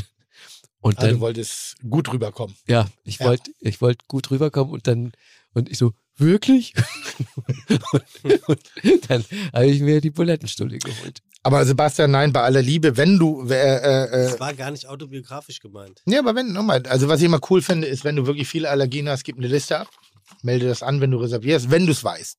Du res reservierst irgendwo, hey, Kannst ich du ja im komm vorbei. Vorfeld auch schon machen. So, dann kann sich der Kellner schon Gedanken machen, der Koch Gedanken machen, der kann vielleicht ein, zwei Sachen zurückhalten, wo normalerweise vielleicht was rankommt. Äh, ich habe jemand bei mir im Umfeld, der hasst Petersilie und das lässt ihn physisch äh, äh, schlecht werden. So. Verstehe ich überhaupt nicht, weil ich finde, ich habe noch nie Petersilie geschmeckt, wenn ich ehrlich bin. Also jetzt, wenn da so ein bisschen was rübergestreuselt ist. Ähm, aber ich finde es total in Ordnung, sowas zu sagen. Wenn du es nicht magst, wer sind wir, dass wir dich zwingen sollten, das zu essen? Wenn eine lange Liste ist, so dass du bestimmte Dinge nicht magst, dann lies die Speisekarte, bestell dir das und frag, ob das drin ist. Aber mir auf den Sack zu gehen, ich mag das nicht, mag das nicht, mag das nicht, dann ich treffe eine Entscheidung und ich kann dir sagen, ob's, Mhm. ob ich bereit bin dafür oder nicht. Weil auch das bei, bei bestimmten Gastronomien, ne? Wir sind ja nicht nur Dienstleister, wir sind Gastgeber. Und ich gehe auch nicht zu, zu Markus, äh, und ich bin eingeladen, ich habe das äh, fixieren lassen in die Radiosendung und verlange von ihm, oder wenn du bei mir auf der Hochzeit spielst, oder, oder nein, nein, ja, so, was? Ich habe das fixieren lassen. Da kommst du Was? jetzt nicht Aber mehr so raus. Markus Magic Disco, weißt du, sowas in der Richtung. Oder Kafsas Crazy, äh, was auch immer. Schatz. Dann gehe ich ja nicht hin und sage, spiel Helene Fischer als Maul. Sondern ich sage, und ich finde Helene Fischer gut, aber wenn er es nicht gut findet, zwinge ich ihn nicht dazu. Das ich, ist Quatsch. Ja, also du machst es jetzt, äh, du, du, äh, du, Du bist ein stellst, Opfer. Du stellst, ja, das sowieso, aber das ist ja auch nichts Neues. Du stellst aber ein bisschen ähm, ähm, populistischer da als gemeint. Das, die, die Grundintention dieser Frage war eigentlich, ähm, ist es so daneben, wenn Leute im Restaurant sagen, ähm, das, das mag ich aber nicht so gerne. Nein. Was soll, also das ist schon wieder so eine Frage. Da, da, oh, da will ich ja einen reinhauen. Weil, das ist, so- gleich. ja, das ist Sebastian provoziert das immer wieder in mir. Weil, ja, Mensch, Sebastian, mach dir nicht so viel Kopf. Wenn du das alles gut meinst und wenn das nicht böse von dir motiviert ist, weil du Leute äh, tanzen und springen lassen willst, mach. Es ist alles cool. Kommunikation. Wir, ich bin Gastgeber, du bist der Gast. Wenn wir miteinander reden, werden wir einen schönen Abend haben. Wenn du sagst, hier, Nein, mag ich aber nicht hier. Oder du hast was bestellt. Ah, ich habe vergessen, leider keine Petersilie. Und da ist ein Petersilienpesto drauf. Boah, glaub mal, dass ich dir den Teller in die Fresse rutschen will. Also, aber du darfst alles. Es gibt kein No-Go in der Gastronomie außer Respektlosigkeit. Ja, okay. Also ich habe Ach, das war's jetzt, oder was? Nee, die, Weißt du, ich habe dir ja jetzt gerade so hab ja viel auch- Wasser und Ich, hab- aber du, du glaubst ja immer, ich hätte von mir geredet. Ich habe doch gar nicht von mir geredet. Ich habe ja vom Allgemein gesprochen. Wie ist es denn, wenn? das war genau dieselbe Geschichte wie damals mit der Pilzerkrankung. Da hast du das auch, denn? wo du angeblich für den Freund gefragt hast. Ja, das stimmt aber. Komm, also ich habe noch eine Frage hier. Freunde. Oh Gott, oh Gott. Das Geile Geile ist, wenn du einen festen Partner hast, also jetzt hier, da kannst du auch PC, musst du nicht unbedingt sein. Nein, der, seit wann? Merk schon. Seit wann, seit wann, seit wann bist du PC? Du bist doch mehr der Mac-Typ. Warte, wie habe ich das neulich formuliert? Wir sind wie Miss Piggy und Kermit. Ich bin Kermit und du wärst ohne mich nur ein dummes Schwein. wo, hast du, wo hast du das erzählt? Bei Das Kit- ist bei so Kitchen. sweet. Bei Kitchen. Kommt das noch? ja, ich glaube ja. Aber ich dachte so, wie geil, wo Aber kommt er schön. denn auf einmal her? Oder? Der, der ist So. aber auch schon fast äh, Wunderbar. Wunderbar. Also, pass mal auf. Tim. Ja. Du Ober. darfst aber mal Kermit sein, wenn du willst. Hallo ihr zwei, ich höre regelmäßig euren Podcast, kann herzhaft darüber lachen und nehme gerne Ratschläge, Ideen und Erklärungen mit in meine Küche. Heute gab es viele Ratschläge. In der letzten Folge, das muss die vorletzte gewesen sein, nach, ähm, wurde die Frage nach einer vernünftigen Pfanne gestellt. Und jetzt, ach, wund Oh, wen wundert's, leider nicht so richtig beantwortet. Gusseisen kommt bei mir nicht in Frage, da der Reinigungsprozess mir zu aufwendig ist. Ich dachte, die reinigt man nicht. Ich dachte, Ja, ja. oder? Ja, mal weiter, ja? Ich kann auch gut nachvollziehen, dass es keine Werbung für eine Marke geben soll. Daher frage ich direkt, was haltet ihr von den Olafson Kupferpfannen? Ich brauche nämlich dringend neue und bin etwas ratlos, da es hier in Halle und in 100 Kilometer Umgebung keine Küchenläden gibt. Beste Grüße, Anja. Tim, bitte. Das war im Podcast mit Teruan Adiletten. Ja, ich weiß, weiß. Ähm, auch so eine Frage, die ich nicht ungern beantworte, weil am Ende des Tages kann man die nicht beantworten. Das, was das Portemonnaie hergeht, das, was man gerne in der Hand hat. Ähm, ich mach's, ich mach's mir jetzt wirklich mal wahnsinnig einfach. Ich glaube, diese Olafsen sind diese Dinger, die man bei Instagram immer sieht, diese weißen, wo nichts anbackt. So ein bisschen die schicke Variante die vom das? Ich glaube ja. Ah, Die sehen sehr gut aus, aber ich habe keine. Äh, geh auf Nummer sicher und wenn sie scheiße sind, pranger ihn öffentlich an, kauf dir die Pfanne von Steffen Hensler. Ja? Ja, was soll das? Es ist eine gute Pfanne. Fertig. Also was, so, da breche ich mir jetzt auch echt keinen Zacken aus der Krone, aber nur weil ich gerade keine eigene am Markt habe. Wie sind die von Jamie Oliver? Ha? Super. Ja? Ja. Aber die sind von Tefal und nicht von Jamie. Genau. So. Und das ist eine gute Pfannenfirma. Muss man immer fragen, ob man das Material noch haben möchte. Ähm, Warum? Das, Teflon ist ein Material, was nicht sehr langlebig ist und halt, wenn die, wenn du nicht 1A korrekt damit umgibst, sollte man schon ein bisschen gucken, ob das so ein bisschen vielleicht auch den Körper belastet. Also wenn es wenn's so ange, angegangen, angekratzt ist. Weg. Ja, weg. Ach, Super, das habe ich auch die letzten 100 Weg. Jahre leider nicht gemacht. Ja, ich habe das die letzten 30 Jahre nicht gemacht, aber seitdem ich in Verantwortung bin, weg. Gut zu wissen. Pfanne in den Geschirrspüler? Ja, nein. Äh, ja, also ich wüsste nicht, warum nicht. Wenn es angebrannt ist, hilft es nicht. So, dann musst du schon mal die Hand zur Hilfe nehmen und eigentlich brauchst du eine gute Pfanne. Wenn sie erstmal eingebrannt ist, deshalb bei Gusseisen, kannst du wischen. Dann Ja. brennt eigentlich nichts mehr an. Also ich habe eine, aber es ist sehr unter. Ich habe Pfannen, dieselbe Pfanne, die eine, die ist Mörder und dasselbe Produkt, derselbe Hersteller, dasselbe Modell und die nervt mich. Hm. Ja, aber also wenn du auf Nummer sicher gehen willst und vielleicht kriegt, äh, schickt mir den Steffen auch mal einen Obstkorb, weil die Hälfte seiner Karriere basiert auf meinem Wissen. Äh, was? vor allem das Sushi. Das Sushi. Ähm, nee, kann man machen. Kann man wirklich machen. Aber ich glaube, Olaf, ich bin, ich bin auch ein Ikea-Freund. Ich kaufe auf Ikea. Ich finde immer so, Ikea-Sachen sind okay. Das ist jetzt nicht irgendwie, wo, wo, wo Pfannen man. und Co. meinst du jetzt? Ja. Ja, ich habe eine Ikea-Pfanne seit Jahren. Die ist Also kann man, kann man, aber wie gesagt, ich weiß nicht, ob ich gerade noch eine habe. Ich glaube nicht. Ich glaube, meine Kooperation ist vorbei, deshalb kann ich meine jetzt nicht empfehlen. Und ich halte es auch für Schwachsinn, wenn. Hattest du einen Ikea-Koop? Nein. oh Gott, Diggi, wenn ich einen Ikea-Korb hätte, dann würde ich hier nicht Ja, sitzen. du hast doch gerade erzählt, du hättest Na, eine wirklich, da- Koop. Ach hier, die Dings. da hätte ich in. Thailand eine Insel, das schwöre ich dir. Eine ganze? Ja, ja. Wie würde die heißen? Ha? Sag nochmal. Komm, sag mal, wo habt ihr Urlaub gemacht? Du, wir waren auf den, auf den Melzers. Oder wie, wie würde deine Insel heißen? Deine Inselgruppe. Na, ich finde, dass ich eine ganz gute Verniedlichung habe. Dieses Timmy Island. Timmy Island klingt ein bisschen nach so wie Fushi Island oder wie so ein. Das kann doch. Ja, so. Wir haben, wir haben Timmy Timmy, Island. Timmy Wasser getrunken. Timmy Island. Timmy Island finde ich schön. Timmy da Island. hätte ich gerne ein Meme, Ja. sagen die Kids von heute. Da hätte ich gerne ein Meme passend zu dieser Folge. Timmy Island. Wie sieht das wohl aus? Naja. Du Sag- mit jetzt nicht. Ständchen-Trink am Strand?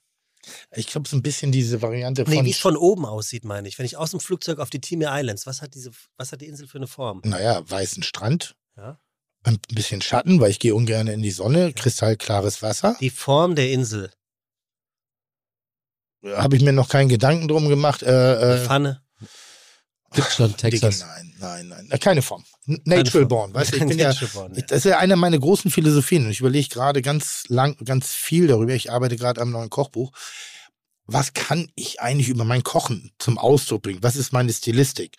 Glaube ich, so eine, eine der nervigsten Fragen, wenn man eine Band kennenlernt oder jemanden kennenlernt, der Musik macht. Was was machst du du? so Ja. für Musik? Wie Was umgehst du diese Frage? Ich, also ich habe die. Du meinst, ob ich die schon gestellt habe oder wie, wie ich die, die schon gestellt. Äh, in der? Nee, in der Form. Echt nicht? Nee. Krasser Typ. Mhm. Was ist denn das Alternativangebot? Wie fragt man nach einer Band, die man nicht kennt, keine Zeit hatte zum Googeln und trotzdem wissen will, was die machen wollen, was sie machen? Ähm, da gibt's so ein paar Mittel und Wege, da hinzukommen. Also Verrat man, mir ein. man fragt die erstmal, was sie für Musik berührt, wenn sie die Musik hören, ähm, was sie für Musik gehört haben, als sie aufgewachsen sind und was sie für Musik machen würden, wenn sie sich wünschen dürften. Jetzt triffst du einen Haftbefehl. Dann gehst du hin und sagst, hey Digi, was, was für Musik berührt dich denn eigentlich so? Da kriegst du doch Fratzengeballer. Haftbefehl ist der Erste, der mir erzählen würde. Haftbefehl wäre der Ja, Erste, dir, der aber erzählen- Ja, aber generell, generell ist es ein Typ, der der würde dir erzählen, was ihn berührt. Äh, auf jeden Fall. Ich, ich weiß nicht, also wenn, wenn ich so Interviews mit äh, irgendwelchen Künstlerinnen und Künstlern führe, dann interessiert mich eigentlich immer erst so der Mensch, bevor ich dann überhaupt auf die Musik zu sprechen komme. Und deswegen so Fragen wie, ähm, wer hat euer Album produziert und was willst du mit dem und dem Song ausdrücken und so, die kommen bei mir, wenn überhaupt, erst eher so pflichtschuldig gegen Ende. Mhm. Und vorher versuche ich ja mal so ein ganz normales Gespräch zwischen zwei Menschen jetzt in erster Linie. Äh, unabhängig davon, dass ich Journalist bin und da sitzen Musiker, es soll ein Gespräch zwischen Menschen sein. Und dann, dann kommt man der Musik erfahrungsgemäß deutlich näher, als wenn man so Musikjournalisten-Nerdfragen stellt. Was wäre denn deine erste Frage, wenn ich dich in München besuche und wir das zwölf Stunden Radio machen mit eigenen Playlists, wo jeweils der andere? Was wäre die erste Frage? Sehr gute Frage. Aber es wäre trotzdem in Berlin. Nee, München. Radio ist München. Radio ist in München, aber wir können die Sendung Ja. gerne, gerne in Berlin produzieren. Das, weil ich, ich wohne ja in Berlin. Ja. Wir, wir, können, wir können das gerne in Berlin machen. Was wäre die erste Frage in diesem Duktus? Mm, Jetzt musst du mir die erste Frage als Mensch stellen, ja. ohne dass ich gleich ausraste. ich denke, Land sucht ein Problem. Erste Frage. Als Ich bin Mensch. spitz momentan. Ich, ich würde dich wahrscheinlich fragen, ähm, wo, wovor hast du mehr Angst, Tim? Die Angst, nicht erkannt zu werden oder eher die Angst, demaskiert zu werden? Gute Frage. Gute Frage. Da ist dann alles offen. Ja, ja, ja. Aber für, für den Anfang ganz schön deep. Ich, ich mag, also das, das kommt darauf an, wie vorher der Vibe ist. Man geht ja nicht sofort live auf Sendung und so. Und wenn ich merke, dass es äh, so zum, zum Weichkochen jetzt ein bisschen Smalltalk Ja. äh, bedarf, dann, dann gibt es den natürlich auch. Aber wenn ich merke, Ja, aber, dass, aber da würde von A bis Z jeder die gleiche Antwort geben. Aber viel interessanter ist ja, wie kommt man auf die Frage? Da musst du ja einen bestimmten Eindruck schon haben. Internet. Ne? Nee. Er muss, ja, er muss ja eine bestimmte Meinung das, schon haben. das war jetzt einfach, äh, diese, diese ist konkrete ja wirklich Frage eine schöne Ja. Frage. war, war so ein Destillat aus unserem jetzt ja, zweieinhalbstündigen Kennenlernen. Wir Hm? sind uns vorher noch nie begegnet, wir haben uns nicht unterhalten. Und was ich jetzt aus diesen zweieinhalb Stunden Das sind übrigens dreieinhalb. Ja, ja, aber Ja. er ist ja eine halbe Stunde später reingekommen.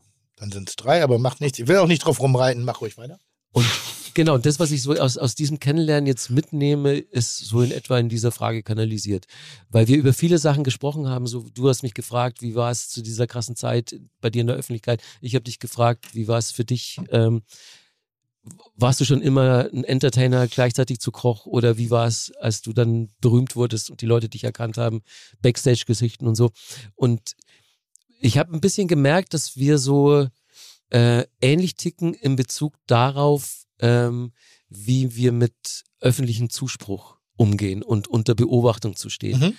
Und so bin ich eigentlich auf die Frage bekommen, weil, ähm, weil mich das selber auch so ein bisschen beschäftigt, weil ich dann auch oft manchmal gefragt werde, auch ähm, so wie du da bist bei MTV oder wie du warst bei MTV jetzt in dem Fall. Ähm, ich hatte immer den Eindruck, das bist zu 100 Prozent du. Mhm. Und ich sag, ja, so war es auch. Also ich habe mich vor eine Kamera gestellt und habe einfach, war ich. Und andere Leute dachten dann aber, ich bin eigentlich ein Schauspieler, der hier einen coolen, bekifften Moderatoren spielt. Mhm.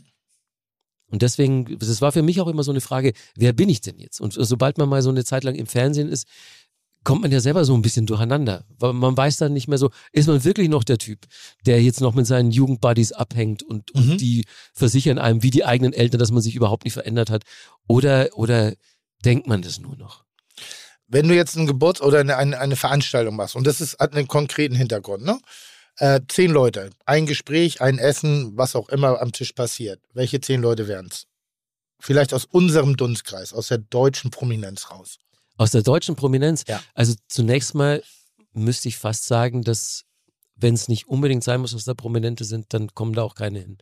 Also so Also ich nehme sie nicht als Prominente wahr, weil ich sie kenne. Deshalb ist es so ein bisschen. ein Essen Weil, find, mir, weil, weil du wärst jetzt ein, ein Puzzleteil, was sonst gefehlt hat. Aber jetzt ist es da.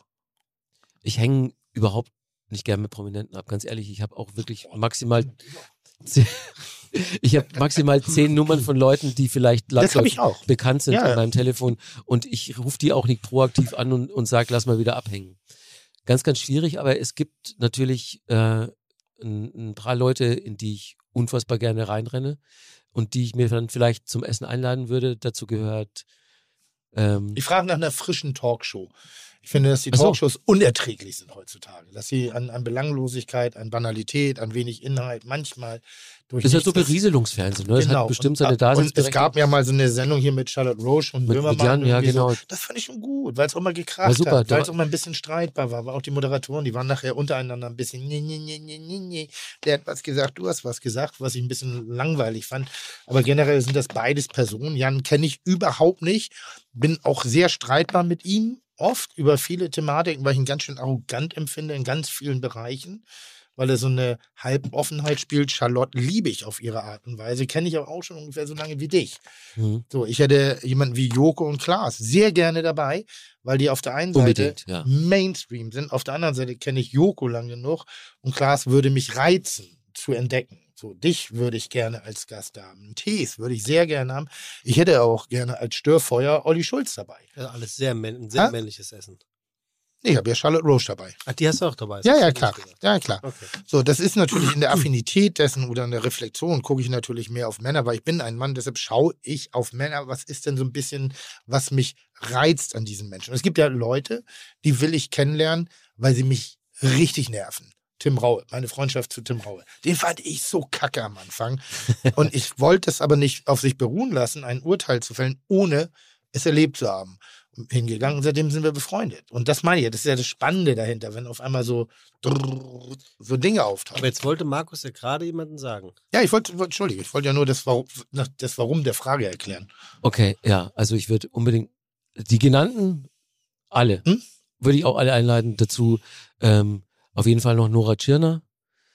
Spannend. Ja, Kann ähm, ich zum Beispiel gar nichts mit anfangen. Wir haben eine Sache mal zusammen gemacht. Ich habe das Gefühl, der bin ich zu assi. möglich. Aber da wie, das geht, wie Gefühl- geht's dir damit? Das meine ich jetzt ganz ernst. Naja, de- indem ich so reagiere, mit der kann ich nichts anfangen. Also es ist dann die doppelte Verneinung. So, also ich Aber glaubst du, sie ist eine, die dich demaskieren könnte oder Nein, die gar nicht nein, Wenn die sie sagen- demaskieren würde, dann würde bei ihr viel mehr passieren als bei mir, weil ich bin ein guter Junge. wäre ein sehr guter Junge. Ich habe manchmal eine Verpackung, die hart ist. Und ich habe manchmal einen, einen Habitus, der vielleicht auch nicht ganz immer so, vielleicht immer für die Gala reichen würde. Aber hier einwandfrei. Ganz sauberer Kerl. Kann ich mir gar nicht, also Dinge, die ich nicht sehe, ja, aber da bin ich Mhm. ganz sauberer Kerl. Und das ist, glaube ich, dass ich eben assi sein kann und trotzdem gut. So, Ja, ja. das ist so ein bisschen, ich habe nicht diese PC-ness in mir drin. Ich denke, manchmal darf man auch gucken, wie weit man gehen kann, wenn Personen nicht verletzt werden oder sich verletzt fühlen. Ein 100 Prozent Mhm. unterschrieben. Aber wie kann ich denn bitte, also jemanden, ein, ein, ein, einen Menschen in der Mitte unserer Gesellschaft, der in dem Habitus des Sonnenscheins sich befindet, wie kann ich den denn bitte angreifen und beleidigen? Muss man ein bisschen die Kirche im Dorf lassen, dass da jetzt eine Leidensgeschichte auf anderen Ebenen. Und damit meine ich jetzt nicht Nora, ne? ich meine aber generell. Oder könnten wir mal ein bisschen spitzer sein? Das ist die Frage nach einem, was wir vorhin auch im, im Thema viel hatten. So dieses, ja, ist es so? Oder ist es vielleicht das neue Album? So, das darf man auch mal in den Raum stellen. Das bedeutet nicht, dass ich eine an- andere Meinung habe. Ich dachte, man darf das trotzdem mal auch in den Raum stellen. Ist das wirklich so das Geile? Oder labern wir uns das nur schön? Und das meine ich damit. Und da glaube ich wirklich, dass da eben auch bestimmte Menschen auch nicht von mir Angst haben, aber das gar nicht greifen können. Weil so richtig assi bin ich nicht. Aber ein bisschen assi bin ich schon. Ja, aber äh, jeder, jeder Mensch, der dich jetzt eine Stunde, sagen wir mal, zu einem intensiveren Gespräch kennenlernen durfte, da kann doch niemand mehr ernsthaft behaupten, dass du ein Assi bist. Oh, ich sag mal so, Mittwochnacht um 12 Uhr kann das auch schon nochmal passieren. Du hast bestimmt dann auch so mal so deine Aussetzer. Ja. Klar, Oh ja, haben, das- haben das wir kann ja jeder alle, aber Ja, nein, aber grundsätzlich bin ich dabei. Okay, Nora Tschirner. Aber finde ich toll. ich eine Top-Wahl Top, top, top, top, ja. Weil Nora Tschirner empfinde ich als sehr authentisch und absolut unopportunistisch in ihrer Art. Ja. Ich glaube, die gibt wirklich einen Scheiß darauf, ob das, was sie tut, in der Öffentlichkeit stattfindet oder ob das Gleiche. Ja, ja, ohne das glaube ich auch. Ja. Also eine das gewisse, ist, das ist schon sehr charming. eine, eine kontrollierte Eitelkeit, nennen wir es mal so. Ja. Ja. die ist, die ist komplett uneitel. Komplett. Da käme jetzt meine Frage, ist es wirklich so? Wie kann man so einen Job machen, ohne Wird- eitel zu sein? Ja, ja, und äh, wahrscheinlich, vielleicht müsstest du ihr eine Stunde zuhören, um Ja. diese Frage zu beantworten. Aber wie so kannst du dich vor eine Kamera stellen, überhaupt einen Job machen, den wir machen, ohne eitel zu sein? Ah, gut, ja. klar, also Ja. so, so trägt vermutlich jeder in sich, der irgendwann mal von der Kamera gelandet ist. Äh, da nehme ich mich natürlich nicht aus. Ähm, aber ähm,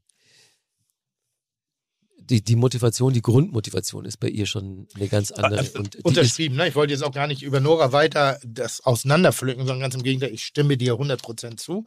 Denke aber auch immer so, ja, aber das wäre doch vielleicht ein Diskurs. Das Würdest wäre du doch eine sehen? Diskussion.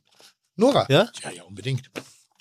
Okay, Nora Mhm. Tschirner. Wen haben wir noch an deinem Tisch, Markus? ähm, fahr in Urlaub? Oh, schön. Habe ich jetzt neulich erst gelernt, warum der so heißt, wie er heißt. Warum? Wirklich? Das heißt, fahr in Urlaub. Das, das ist dir jetzt erst. Ich wusste das nicht. Das Wusstest du das, Tim?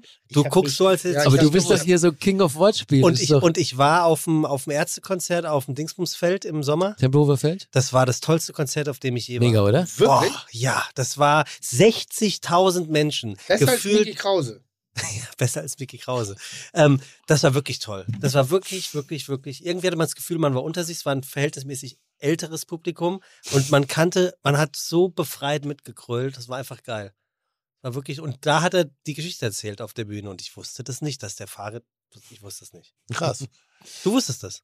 Nein. Okay, du auch nicht. Aber ich habe mich auch mit der Band äh, relativ wenig beschäftigt, weil ich damals diesen Assi-Humor so scheiße fand.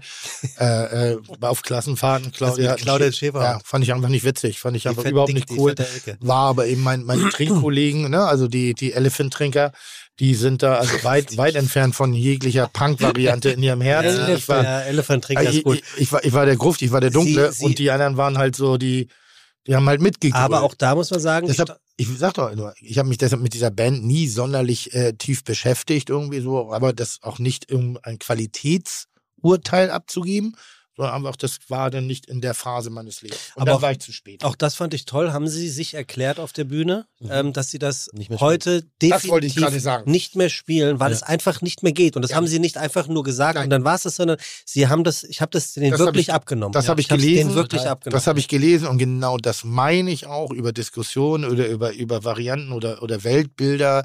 Wenn eine Zeitgeist. Band sagt einmal, hey, eins unserer größten Hits, äh, es ist ein, es ist ein steady Punkt gewesen, aber jetzt nicht mehr. Ja. Es ist vorbei. Es, wir hatten die Zeit, rückblickend betrachtet, war das vielleicht auch damals schon nicht in Ordnung, Mhm. aber deshalb müssen wir es heute nicht mehr wiederholen. Es ist gut. Nee, und haben sie Also ganz große, ganz große Haltung. sehr gut erklärt, sehr transparent und nachvollziehbar, die komplette Geschichte. Also ja, Hut ab.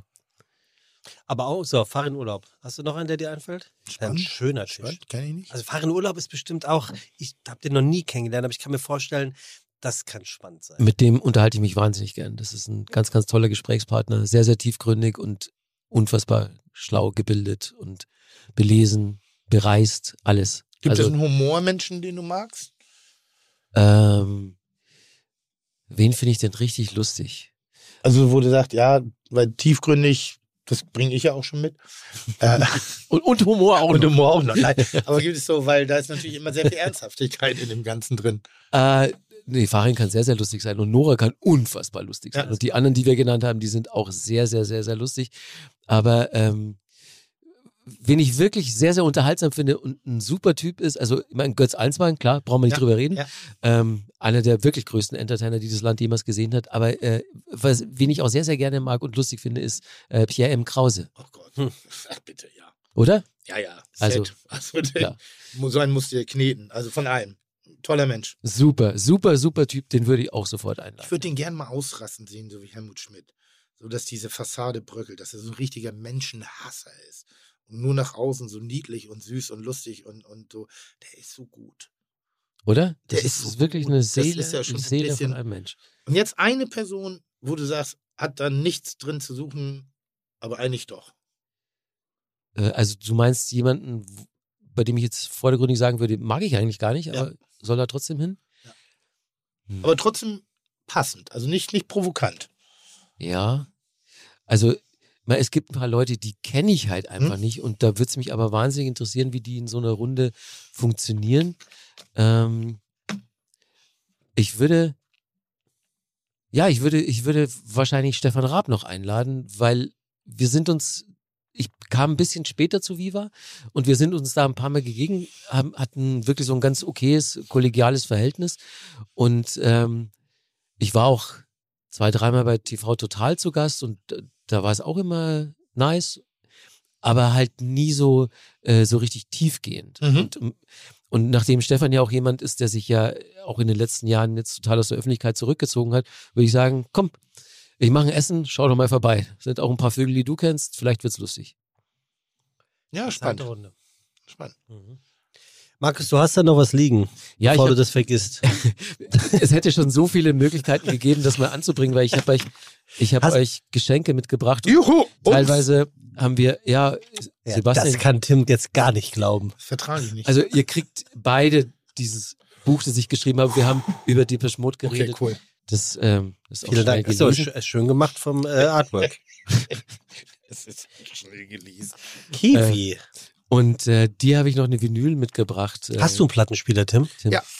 Äh, und Ich habe zwar, sogar einen Plattenspieler, der digital aufzeichnen kann. ich bin Was da, eine nicht ganz schlechte Idee ist. Oh. als du irgendwann mal die Cocteau Twins erwähnt hast, Ja. dass du die früher gern gehört hast, ähm, Auch heute noch. Und äh, deswegen will ich dir das letzte Album von Trente Möller schenken. Das äh, kennst du schon Ja. mal gehört, Trente Möller? Ja, klar. Ja, und äh, der hat ein paar Songs mit einer tollen Sängerin, äh, Lisbeth, die äh, von der Stimmlage her mich total an Elizabeth Slater von äh, Cocteau Twins erinnert. Und äh, das war ja früher so ein Elektro-House-DJ. Ich Mhm. habe ich hab die Tracks von denen im Club gespielt, so 2002, 3, 4. Und dann ist er irgendwann ein Live-Act geworden und macht jetzt Musik, die eher so an Cure und Cocteau Twins erinnert. Und Geil. Das, das letzte Album finde ich super. Vielleicht gefällt es dir. Toll, toll, toll, toll. Und wenn ich die Platte nie höre, downloade ich das, heißt das, glaube ich, so bei den jungen Leuten heutzutage. Kann das sein? Kannst du auch streamen. Machen die jungen Leute auch. Das meine ich ja. Ja, oder das, du überspielst sie digital von deinem Plattenspieler auf deinen Ja, Stick. dann habe ich mal Geschenk, eines der besten Geschenke, die ich je Und dann bekommen du da einen habe. Stick rein oder wie läuft Ja. das? Und heutzutage geht das auch noch weiter, nur damit habe ich mich jetzt nicht beschäftigt, Ja, aber das ist noch, das ist noch die Stick-Side irgendwie. Ein ganz so ein, so ein alter Dual-Plattenspieler ist das vom Design her. Stylisch, lässig, Top-Nadel irgendwie so und der nimmt es dann ab und packt es auf den Stick. Dann packst du da vorher mal so ein bisschen mit fettigen Fingern drauf und dann knistert es auch Oh, schön. ich liebe das Knistern. das muss schon sein. Das sind so Erlebnisse, die so, so weg sind in ganz vielen Bereichen. So dieses, dieses, äh, äh, wenn du früher so die Hand in die Platte reinschieben musstest. Mhm. Das war ja fast wie das erste Mal Liebe machen. Weißt du, was ich meine? So, Und dass man so, ich- so weißt du, geguckt hat, dass Gefühl? man nicht, das dass man nicht auf die. Platte draufpackt, sondern die Hand so einführt, dass es dann Ja. wirklich der Mittelfinger landet. genau. Ja, und Ja. Du, du berührst die Platte nicht. Nein, nur, nur, das, am nur das, und du spürst richtig. das Label in der Mitte. Ja. Geil. Mhm. Toll, toll, toll. Markus, das war äh, ganz, ganz, ganz fein. Ich, ich bin heute auf eine lebende Legende für mich getroffen. Ich hatte sehr viel Spaß. Ja. Ich hoffe, du warst jetzt nicht irgendwie, ob äh, uns irritiert oder in irgendeiner, wie auch immer, gearteten Form. Ich Weil es war heute ein sehr privater Podcast. fand ich. Ja, es war ein bisschen, also ich muss ehrlicherweise sagen, äh, eine andere Farbe, als wir sonst haben. Und ich, ich mochte sie sehr. Ja, aber du hast gesagt, der hat kulinarisch keine Ahnung. Ja, eben. Das ein. Idiot, hast du gesagt. Ja, und die, nee, Keine Kulinarik-Idiot. So habe ich keine gesagt. Trüffel, kein Knoblauch, keine Austern, Champagner trinkt der Typ nicht. Und Bayern München. Und er macht, bis, ist auch noch. Mhm. In seiner Generation darf man. Weißt du, was ich sehr schade finde? Hm. 20-jährige Bayern München-Fans. Das finde ich richtig traurig. Wieso? Weil die nur Erfolg kennen. Die, die verstehen nicht, worum es geht. Ja, ja, aber es war ja auch schon davor erfolgreich. Naja, Ja, aber, aber da ist ja nochmal, seit zehn Jahren haben wir immer nur einen, wir hatten ja wenigstens auch den harten Beef. HSV, Bayern mal irgendwie, ich weiß gar nicht, wer noch dazwischen kam. Werder. Werder, Stuttgart, aber es gab immer wieder so. Dinge und es gab immer mal, und es gab so legendäre und das gibt es natürlich heute immer noch. Aber vom Ergebnis am Ende des Tages weißt du, ab Spieltag äh, 26, Aber es stimmt ja nicht. wir haben einen Meister. Guck dir Guck nur mal, diese Saison Saison ist wieder ein an. bisschen spannend. Ist Wo sind sie so. jetzt gerade? Selbst mein Verein kann Meister werden. Welcher? Frankfurt.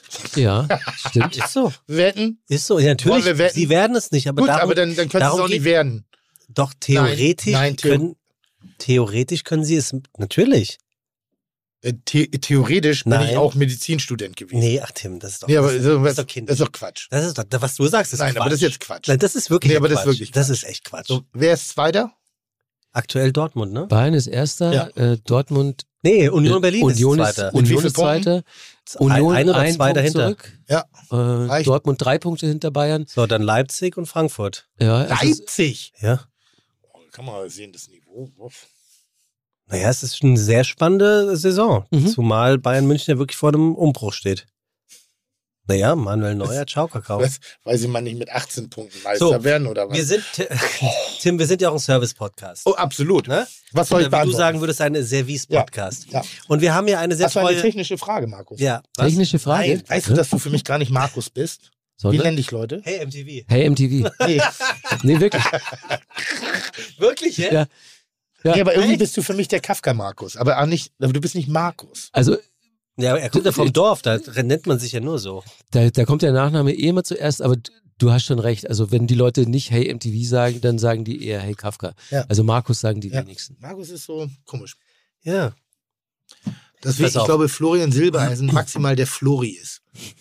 Naja, zu Recht. Flori! Zu Recht. Den hätte ich ja auch gern mal. Ich auch. Irgendwie. Den würde ich nämlich einladen. Den- Solche Leute. Ja, Nochmal ja, komplett Game Changer. Ja, stimmt. Also nochmal der, der ganz andere Welt. der Ganz andere- der Und so, und so ein Wendler. Ja, nee, So, den pass nicht auf, unbedingt. Pass auf, von einer sehr treuen Hörerin, der Susanne, kommt die Frage. Ähm, sie möchte sich zu ihrem Geburtstag etwas Besonderes gönnen, selber schenken, und zwar ein richtig gutes Messer. Achso, ich dachte, jetzt kommt die Bratpfanne. Nein, das hat Und du hättest kurzfristig vergessen. Sie dachte an eine mittlere Größe. Gut, um Gemüse, Obst oder auch mal etwas Fleisch zu sch Fleisch. Fleisch. Fleisch. Ist das überhaupt okay? Worauf müsste ich achten? Schliff, Klinge, Material, Machart. Wo würde ich fündig werden? Mir wäre der Schlachterzubehörladen in der Schanzenstraße eingefallen, aber den gibt es nicht mehr. Vielleicht mag Tim mal über Messer schwärmen oder Tipps geben. Ich würde mich sehr freuen. Bleibt wie ihr seid und so weiter. Ich selber habe eine Kooperation mit einem japanischen Messerhersteller. Äh, die Firma heißt Kai und ich habe auch zwei, drei eigene Linien. Eine ist extrem hochpreisig, wunderschön anzuschauen, Licht toll in der Hand, extrem gut ausbalanciert. Die an, die, die mittlere ist sowieso eine der, der größten Serien überhaupt. Und dann gibt es noch eine günstige Variante. Aber ich mag nie diese Entscheidung treffen für jemanden. Ein Tipp, geh wirklich in ein Fachgeschäft, wenn du Geld dafür ausgeben willst. Kauf keine Messer im Internet. Wo gibt es denn in Hamburg ein Fachgeschäft? Na, es gibt äh, äh, hier äh, Straßenbahnring, gibt es dieses Mhm. Kuchinaria? So, Ottensen gibt es einen guten Küchenladen. Also es gibt überall gute zu. Küchenläden. Der, Der macht der zu. aber in der Innenstadt gibt es einen, äh, dann beim Ballindamm. Äh, also es gibt genug. Okay. Mehr als genug. Und den einzigen Tipp, den ich wirklich geben kann, nimm das Messer in die Hand. Und wenn du es gerne in der Hand hast, ist es das richtige Messer. Egal was es kostet, egal was das für eine, für eine, für eine, ich, ich bin kein großer Freund für, für Ikea. Bei Messern sage ich nein. So, das ist Quatsch. Ähm, aber es gibt so viele gute, gute, gute Produkte. Aber ansonsten mit keinem Messer bist du nicht schlecht äh, beraten. Und ich verdiene auch noch. Ich sage immer, kein Messer ist besser als kein Messer. Gut, Markus, ein, ein Hinweis auch. Wie, achso, wie läuft eigentlich dein, dein du, du, bist ja jetzt sozusagen, du lebst ja jetzt richtig von dem Beruf. Na, des Podcasters. ja? Also, äh, wie? Für die Deutsche Bundesbahn. Ach so, nee. was. Deutsche Bahn, nicht Deutsche Bundesbahn. Warum eigentlich nicht mehr? Das, Seid ihr noch Bundesre heißt es noch Bundesrepublik? Ja, ne? Deutsch, Bundesrepublik Deutschland, ja. Ja? Gut, dann ist auch weiter die Deutsche Ja. Bundesbahn. Oh ja, ja, stimmt. Völlig zu Recht. Auch die Deutsche Bundespost. ja. Könnt ihr auch gerne mal reinhören. Unterwegs mit. Mit wem hast du dich gelangweilt das letzte Mal? Ähm, ich habe mich nicht gelangweilt. Ich weiß. Du langweilst dich auch nicht bei der Bahnfahrt, aber mit wem hast du gesprochen? Zuletzt mit äh, Judith Rakers. Ach toll. Ja, heute raus, tatsächlich heute rauszukommen. Die macht Eier. Also, die ist jetzt ja in, ins, ins, wie heißt das, Farming gegangen? Home Farming. Home Farming. Home Farming. Ja, aber ehrlicherweise nicht, ich war nicht ganz unbeeindruckt. Also die, die kennt sich aus. Am Anfang habe ich es ihr nicht abgenommen. Da habe ich gedacht, okay, die sucht Zweite zweites äh, Einkommensfeld irgendwie. Aber das, was sie jetzt über die Jahre da wirklich leise gemacht hat, Chapeau, Chapeau. Ja, muss ich auch sagen. Als nächstes kommt Benno Fürmann. Und äh, das ist ein ganz, ganz interessanter Charakter. Da habe ich jetzt gerade viel drüber gelesen, was ich nicht wusste. Vollweise. Mhm. Also, und der, der hat, der hat schon Scheiße im Leben erlebt. Mein Ja. lieber Herr Gesangverein. Kreuzberg. Und wie? Ja. Aber richtig, Kreuzberg. Guter Typ. Kreuzberg schlimmer als Pinneberg? Anders. Anders, ne? Ja, Kreu- Anders. Also, ja. also so in den 80ern in Kreuzberg aufzuwachsen, war schon, glaube ich, rough. das ist kein Spaß. Ja. Ich auch nicht. Pinneberg auch nicht. Die Deutsche Bahn, Manchen auch nicht. Liederbach auch nicht, da komme ich her. Ich glaube, das Aufwachsen generell ist selten ein Spaß. Ich, In der Provinz am wenigsten. Ja. Ich möchte, Sehr mich, schön. ich möchte mich wirklich sehr, sehr bei Ja. dir bedanken, lieber Ja. Markus, dass Ich du hier zu gewesen danken. bist. Das ist eine Vielen ganz Dank tolle die Farbe, die du reingebracht hast. Und heute Morgen beim Sport hatte ich einen Gedanken und den wollte ich gerne teilen. Ich habe ihn irgendwie vergessen. Jetzt am Ende kommt er blöd. Ich habe mich richtig auf dich gefreut heute, Tim. Ich weiß nicht warum. Ich hatte heute Morgen das Gefühl, dass ich mich richtig auf dich gefreut habe und ich wollte es dir sagen. Sehnsucht. Das weiß ich nicht, aber das wollte ich nochmal raushauen. Eins muss ich jetzt hinten nochmal. Das schlimmste Album aller Zeiten. Oder das, das schlimmste Song.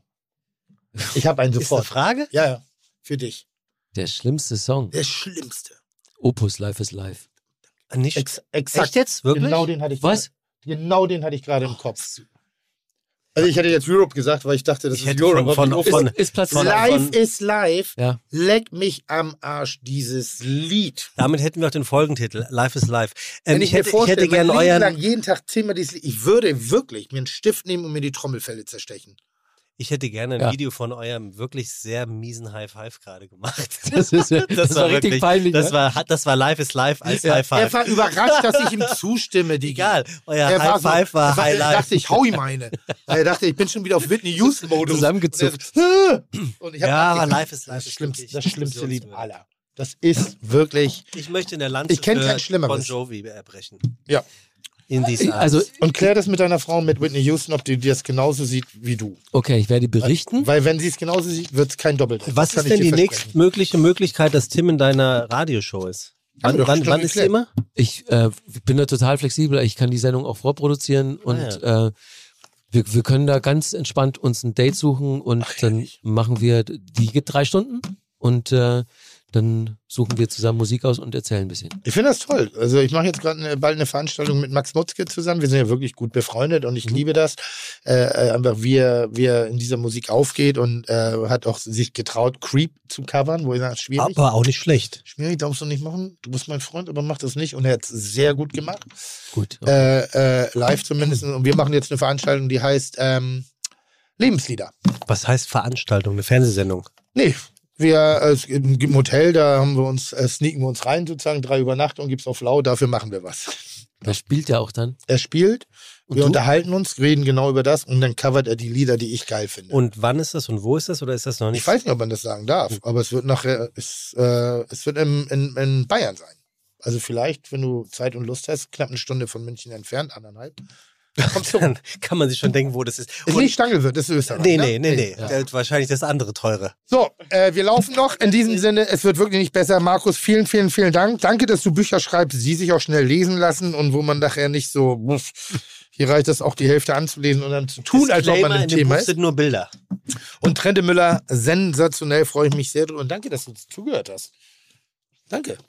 Danke auch von mir nochmal hier für, für die Einladung und die Bewirtung und ich hoffe, ich habe euch nicht den Stecker gezogen, weil ich, ich bin immer so, ähm, weil ihr gesagt habt, das ist so privat gewesen, das Gespräch und, und eine andere Tonalität und äh, ähm, nicht, dass ich jetzt irgendwie so, ich, ich fühle mich immer so manchmal in so Situationen wie so ein menschlicher Schnuller, der Typen, die eigentlich total Alarm sind, immer so ein bisschen den Stecker zieht. Ach, das fand ich Also ich sag mal so, wenn wir eine Rezension haben, jemals über die, von diesem Podcast in der Taz, dann wird es dieser sein. Chuck, Digga, Props, Digga, ihr habt meinen Respekt. Ihr macht Digga, Mucke, Schicke, Mucke, oh, wie gut das schmeckt.